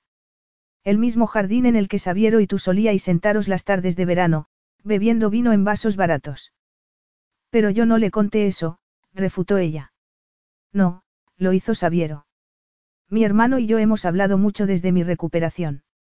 No entiendo a qué viene todo esto, musitó ella, intranquila. No. Escúchame, Catherine, Casimiro se inclinó hacia ella, con expresión casi suplicante. Si estuvieras dispuesta a ir a él, buscando su comprensión, y explicarle que te precipitaste al decirle que querías marcharte. Si le mostraras tu contrición, hizo una pausa, creo que estaría dispuesto a darte una segunda oportunidad. Perdón. Katy se quedó helada. Creo que perdonaría tú. No. Palideció al ver la sorpresa del monarca, pero en ese momento le importaba un comino saltarse el protocolo. No voy a seguir con esta conversación, dijo en voz baja. Le ha elegido Sabiero como intermediario para decirme lo que no se atreve a decir él mismo. Para sugerirme que le ofrezca una disculpa innecesaria que halague a su orgullo. Él no sabe nada respecto a esta conversación, declaró Casimiro. Pues yo tengo clara mi decisión, Katy sabía que mucha gente había tenido problemas en la infancia y no por eso se comportaban como cubitos de hielo el resto de su vida. En el fondo, Katy sabía que daba igual lo que dijera Casimiro. La única persona que podría haberla convencido para que se quedara era su hermano, y había actuado como si no significara nada para él. ¿Por qué no la quería? Eso no era suficiente para ella y solo empeoraría con el paso del tiempo. No existía equilibrio en su amor y no iba a aprisionarlo con un matrimonio que ya no era necesario. Habría vivido siempre con los nervios a flor de piel, esperando a que se cansara de ella y buscara una amante. Se puso en pie. Lo siento. Los dos sois igual de orgullosos y testarudos. Declaró Casimiro. Eso parece. Le pido permiso para irme, Majestad. El coche vendrá a recogerme dentro de muy poco tiempo. Me ha hecho muy feliz su recuperación, señor, se le cascó la voz. Le deseo un largo y glorioso reinado. Hizo una reverencia rápida y volvió a sus aposentos. En su interior burbujeaba una mezcla de ira e indignación. El rey había pretendido que le pidiera perdón a su hermano cuando su único error había sido intentar amar a un hombre que no tenía amor con el que corresponder. Con manos temblorosas, metió unas cuantas prendas en la maleta y la cerró. Después bajó por la escalera de mármol. Solo Flavia la esperaba en el vestíbulo, con una sonrisa tan fría como si acabaran de presentársela. Pero Flavia había pasado toda su vida ocultando y controlando sus sentimientos, tal y como se exigía a los miembros de una casa real. Era la contrapartida a todas las joyas y atenciones. Y yo nunca quise esas cosas. Solo quiero a Sabiero, pero el precio que tendría que pagar es demasiado alto para mí. Afuera esperaba la limusina. Katy echó una última mirada al bonito patio, intentando grabar en su memoria las plantas suculentas, las flores aromáticas de brillantes colores, la bonita y fresca fuente, el cielo azul brillante y el sol dorado como los ojos del hombre a quien nunca olvidaría. Agradeciendo que las gafas de sol ocultaran sus ojos rebosantes de lágrimas, Katy se recostó en el asiento trasero y el coche arrancó. Al menos podía disfrutar del aire acondicionado en silencio hasta que llegaran a la pista de despegue y al avión que la llevaría de vuelta a Inglaterra. No sabía qué haría después. Se sentía como un animalito que hubiera caído en una trampa para luego huir con heridas que nunca llegarían a cicatrizar. Los muros de la ciudad se distanciaron y la carretera que conducía al aeropuerto se estrechó de repente. Arrugó la frente. El chofer estaba siguiendo una ruta distinta a la de llegada. Se alarmó seriamente cuando el coche empezó a sortear baches en un camino polvoriento que no parecía conducir a ninguna parte y luego se detuvo. Presionó el botón del intercomunicador, rezando para que el chofer supiera inglés, aunque incluso su rudimentario italiano bastaría para explicar que tenía que ir al aeropuerto. Scusi, signor, cayó al ver que el conductor bajaba del coche y le abría la puerta. Sintió una punzada de miedo que muy pronto se transformó en algo muy distinto. Porque el chofer se estaba quitando la gorra que escondía el cabello color ébano y el increíble brillo de esos ojos dorados. Tenía ante ella el rostro de su esposo. Capítulo 13. Sabiero. exclamó. ¿Qué haces tú aquí? Impedir que cometamos el mayor error de nuestra vida, dejó caer la gorra al suelo y se acercó a ella con sinuosa elegancia. Estás practicando otro juego de esos en los que te haces pasar por una persona normal. Hoy chofer, mañana, quién sabe. Pintor otra vez. Esto no es ningún juego, es real, dijo él con un deje de admiración en la voz. Mi hermano sigue asombrado porque salieras de su despacho enfurecida, sin esperar a que te diera permiso. Dice que fue un gesto digno de una reina, el más imperioso que ha presenciado en su vida, examinó su rostro como si no lo hubiera visto nunca antes. Oh, Katy, ¿qué he hecho? Gimió, luego la tomó en sus brazos y la besó. Ella se entregó un instante, pero sintió que empezaba a rendirse a su sensualidad y, haciendo acopio de todas sus fuerzas, puso fin al beso y empujó su pecho para apartarlo, sin éxito. No, no hagas eso, suplicó. Él se detuvo al captar el tono de derrota de su voz. Pero tú también me deseas, arguyó. Claro que te deseo. Sacudió la cabeza con frustración. Siempre te he deseado, eso ha sido parte del problema. Pero la atracción que siento por ti me ha cegado a la verdad. No me sirve. Sabiero. Ya no. ¿Por qué no? Preguntó con voz suave. Capturó un mechón dorado que le caía sobre los ojos y lo apartó a un lado. ¿Por qué solo es, sexo? Creí que te gustaba el sexo. ¿Sabes que me gusta? Lo miró a los ojos. Pero no es suficiente. Pensé que podría serlo, pero me equivocaba. Me querías complaciente y tal vez lo fuera, pero ya no. He cambiado, supongo que era inevitable.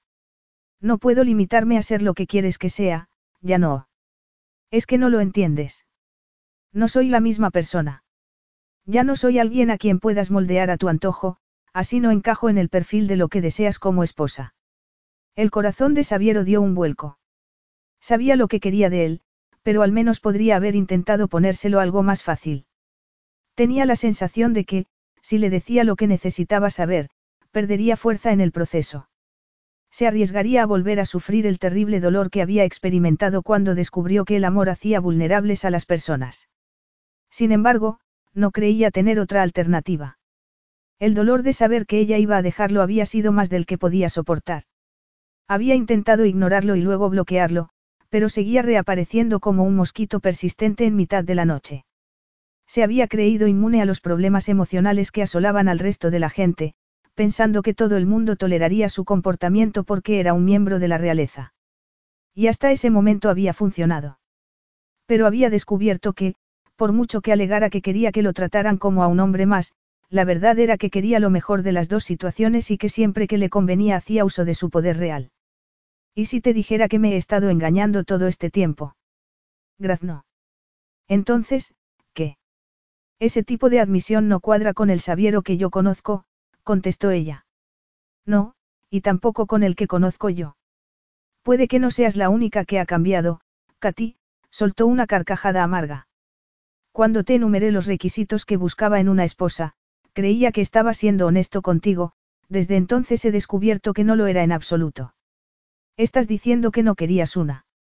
Digo que hay millones de mujeres que habrían encajado en el perfil de un matrimonio de conveniencia, incluso con tanta premura. Mujeres puras, aristócratas, herederas para las que la vida como princesas no habría supuesto ningún reto. Si hubiera llamado a cualquiera de mis examantes, habrían acudido corriendo. Pero no lo hiciste. Cierto, no lo hice. Elegí a la mujer más inadecuada, porque era la que me hacía sentir cosas. La que me había proporcionado un oasis de calma en su sencilla casa. La que me deseó igual cuando entré en un hotel cubierto de barro y sudor y cuando descubrió quién era en realidad, la miró a los ojos, interrogante. A veces deseaba más a ese otro hombre, admitió ella. Te quería sin tus ataduras. Lo sé. Puedes entender cuánto significa que me deseen por quién soy y no por lo que represento. Nunca me había ocurrido antes. Me hizo sentir emoción, encogió los hombros. Y luché contra ella, como he luchado toda mi vida. Katy se lo imaginó de niño, solo y dolido, buscando consuelo en los caballos. Sabiero, musito. No, no digas nada. Escúchame, tenía la voz ronca de emoción. Lo que te he dado y ofrecido no ha sido bastante, ni por asomo. De hecho, me avergüenza pensar en lo poco que estaba dispuesto a darte. Sé que no te interesan las joyas, los palacios, los coches de lujo o los aviones privados, pero me pregunto si puedo darte alguna otra cosa que te persuada para que te quedes conmigo. Katy contuvo el aliento y la esperanza. Eso depende de lo que puedas ofrecer. Te ofrezco amor. ¿Qué te parece eso? Katy tenía tal nudo en la garganta que no podía hablar. Temía que estuviera jugando con ella, pero la intensidad de su mirada sugería lo contrario. Nunca había visto tanta emoción en el rostro de Sabiero. Sus rasgos duros y rígidos se habían suavizado, tenía la expresión de un hombre con sentimientos, que la llamaba a gritos. Pero tenía miedo de aferrarse a una esperanza vana, errónea. Hizo acopio de valor, ella tampoco podía ocultarse tras sus sentimientos más tiempo. Necesitaba saber dónde estaba, y si los cimientos no eran sólidos, emprendería otro camino. El amor bastaría, dijo, si fuera auténtico. Él inspiró profundamente. Hablaba tres idiomas, pero en ese momento se sentía como un niño que emitía sus primeras palabras. Tenía que dejar sus intenciones muy claras, porque era su última oportunidad para conservar el tesoro más preciado para él. Te amo, Katy, susurró. Te quiero tanto que no sé si podría soportarlo si me dejas. Te quiero más de lo que creía posible, y eso me asusta muchísimo. Sabiero asustado. Katy miró los ojos dorados y supo que ella también sentía miedo. Estaba aterrorizada. Quizá fuera igual para todas las parejas, independientemente de sus circunstancias. Su instinto le decía que lo creyera y algo más reforzaba ese instinto. Aquello que la había llevado a esa isla del Mediterráneo. La fe. Pero ya no era fe ciega, porque en los ojos de Sabiero veía lo único que deseaba de él, lo que siempre había deseado, su amor. Esbozó una sonrisa trémula y parpadeó para contener las lágrimas. Era la primera vez que probaba el sabor de las lágrimas de alegría. Te creo y te quiero, dijo. Después apoyó la cabeza en su hombro y rompió a llorar. Epílogo. Pasaron la luna de miel en Sudamérica, donde el verdor de las estribaciones de los Andes dejó a Katy sin aliento. En un yate blanco, recorrieron las bellas islas de la costa de Brasil, tomando el sol y saboreando caipiriñas, deliciosas y potentes. Una vez, en glorioso anonimato, bailaron un tango en las calles de Buenos Aires, mientras sus guardaespaldas, entre la multitud, temían lo peor. Después atravesaron grandes extensiones de tierra buscando los mejores caballos del mundo. Katy había decidido que, si quería una vida plena con su amado Sabiero, tenía que aprenderlo todo sobre su pasión. Igual que él se interesaba por la de ella. Cuando regresaron a Inglaterra tras un idilio de seis meses, el hotel se había transformado en una bella casa, exquisita en todo pero con una excepción. No han tocado los jardines. exclamó Katy, mirando con desconsuelo las malas hierbas. Eso es porque quiero que los diseñes tú. Yo. Tú. Pero no he estudiado jardinería, protestó Katy. Puede que no, pero tienes instinto natural y un ojo para la belleza que ningún profesor podría enseñarte, besó sus labios. Quiero que mi escuela de polo ofrezca becas a jóvenes con talento de todos los estratos sociales, de todo el mundo, Katy. Pero lo que más deseo es convertirlos en buenos jinetes. Quiero traerlos aquí y que experimenten la serenidad que tú creas por donde quiera que vas.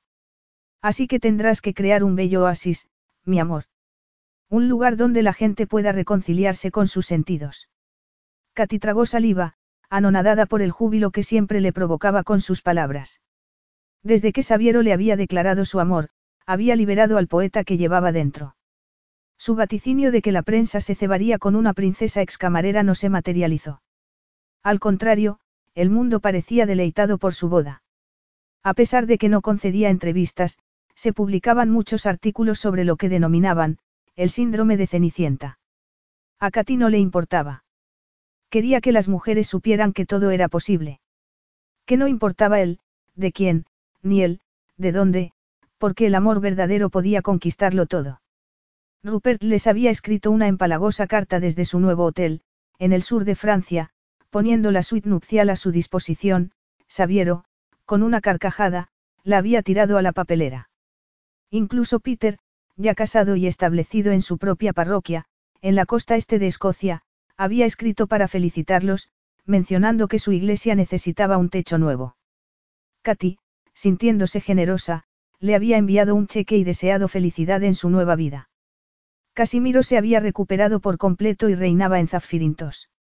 La obvia felicidad de su hermano, sin embargo, le había provocado cierta añoranza. Tal vez necesite una reina, había comentado Katy, esperanzada. ¿Quieres que todo el mundo sea tan feliz como nosotros? ¿Es eso, tesoro? Um, se puso de puntillas y lo besó. ¿Crees que es posible? No, contestó él atrayéndola. Creo que lo nuestro es algo único. Y sin duda lo era. No había dos personas como ellos, ni las habría. Para Katy, Sabiero no era un príncipe ni un jugador de polo de fama mundial.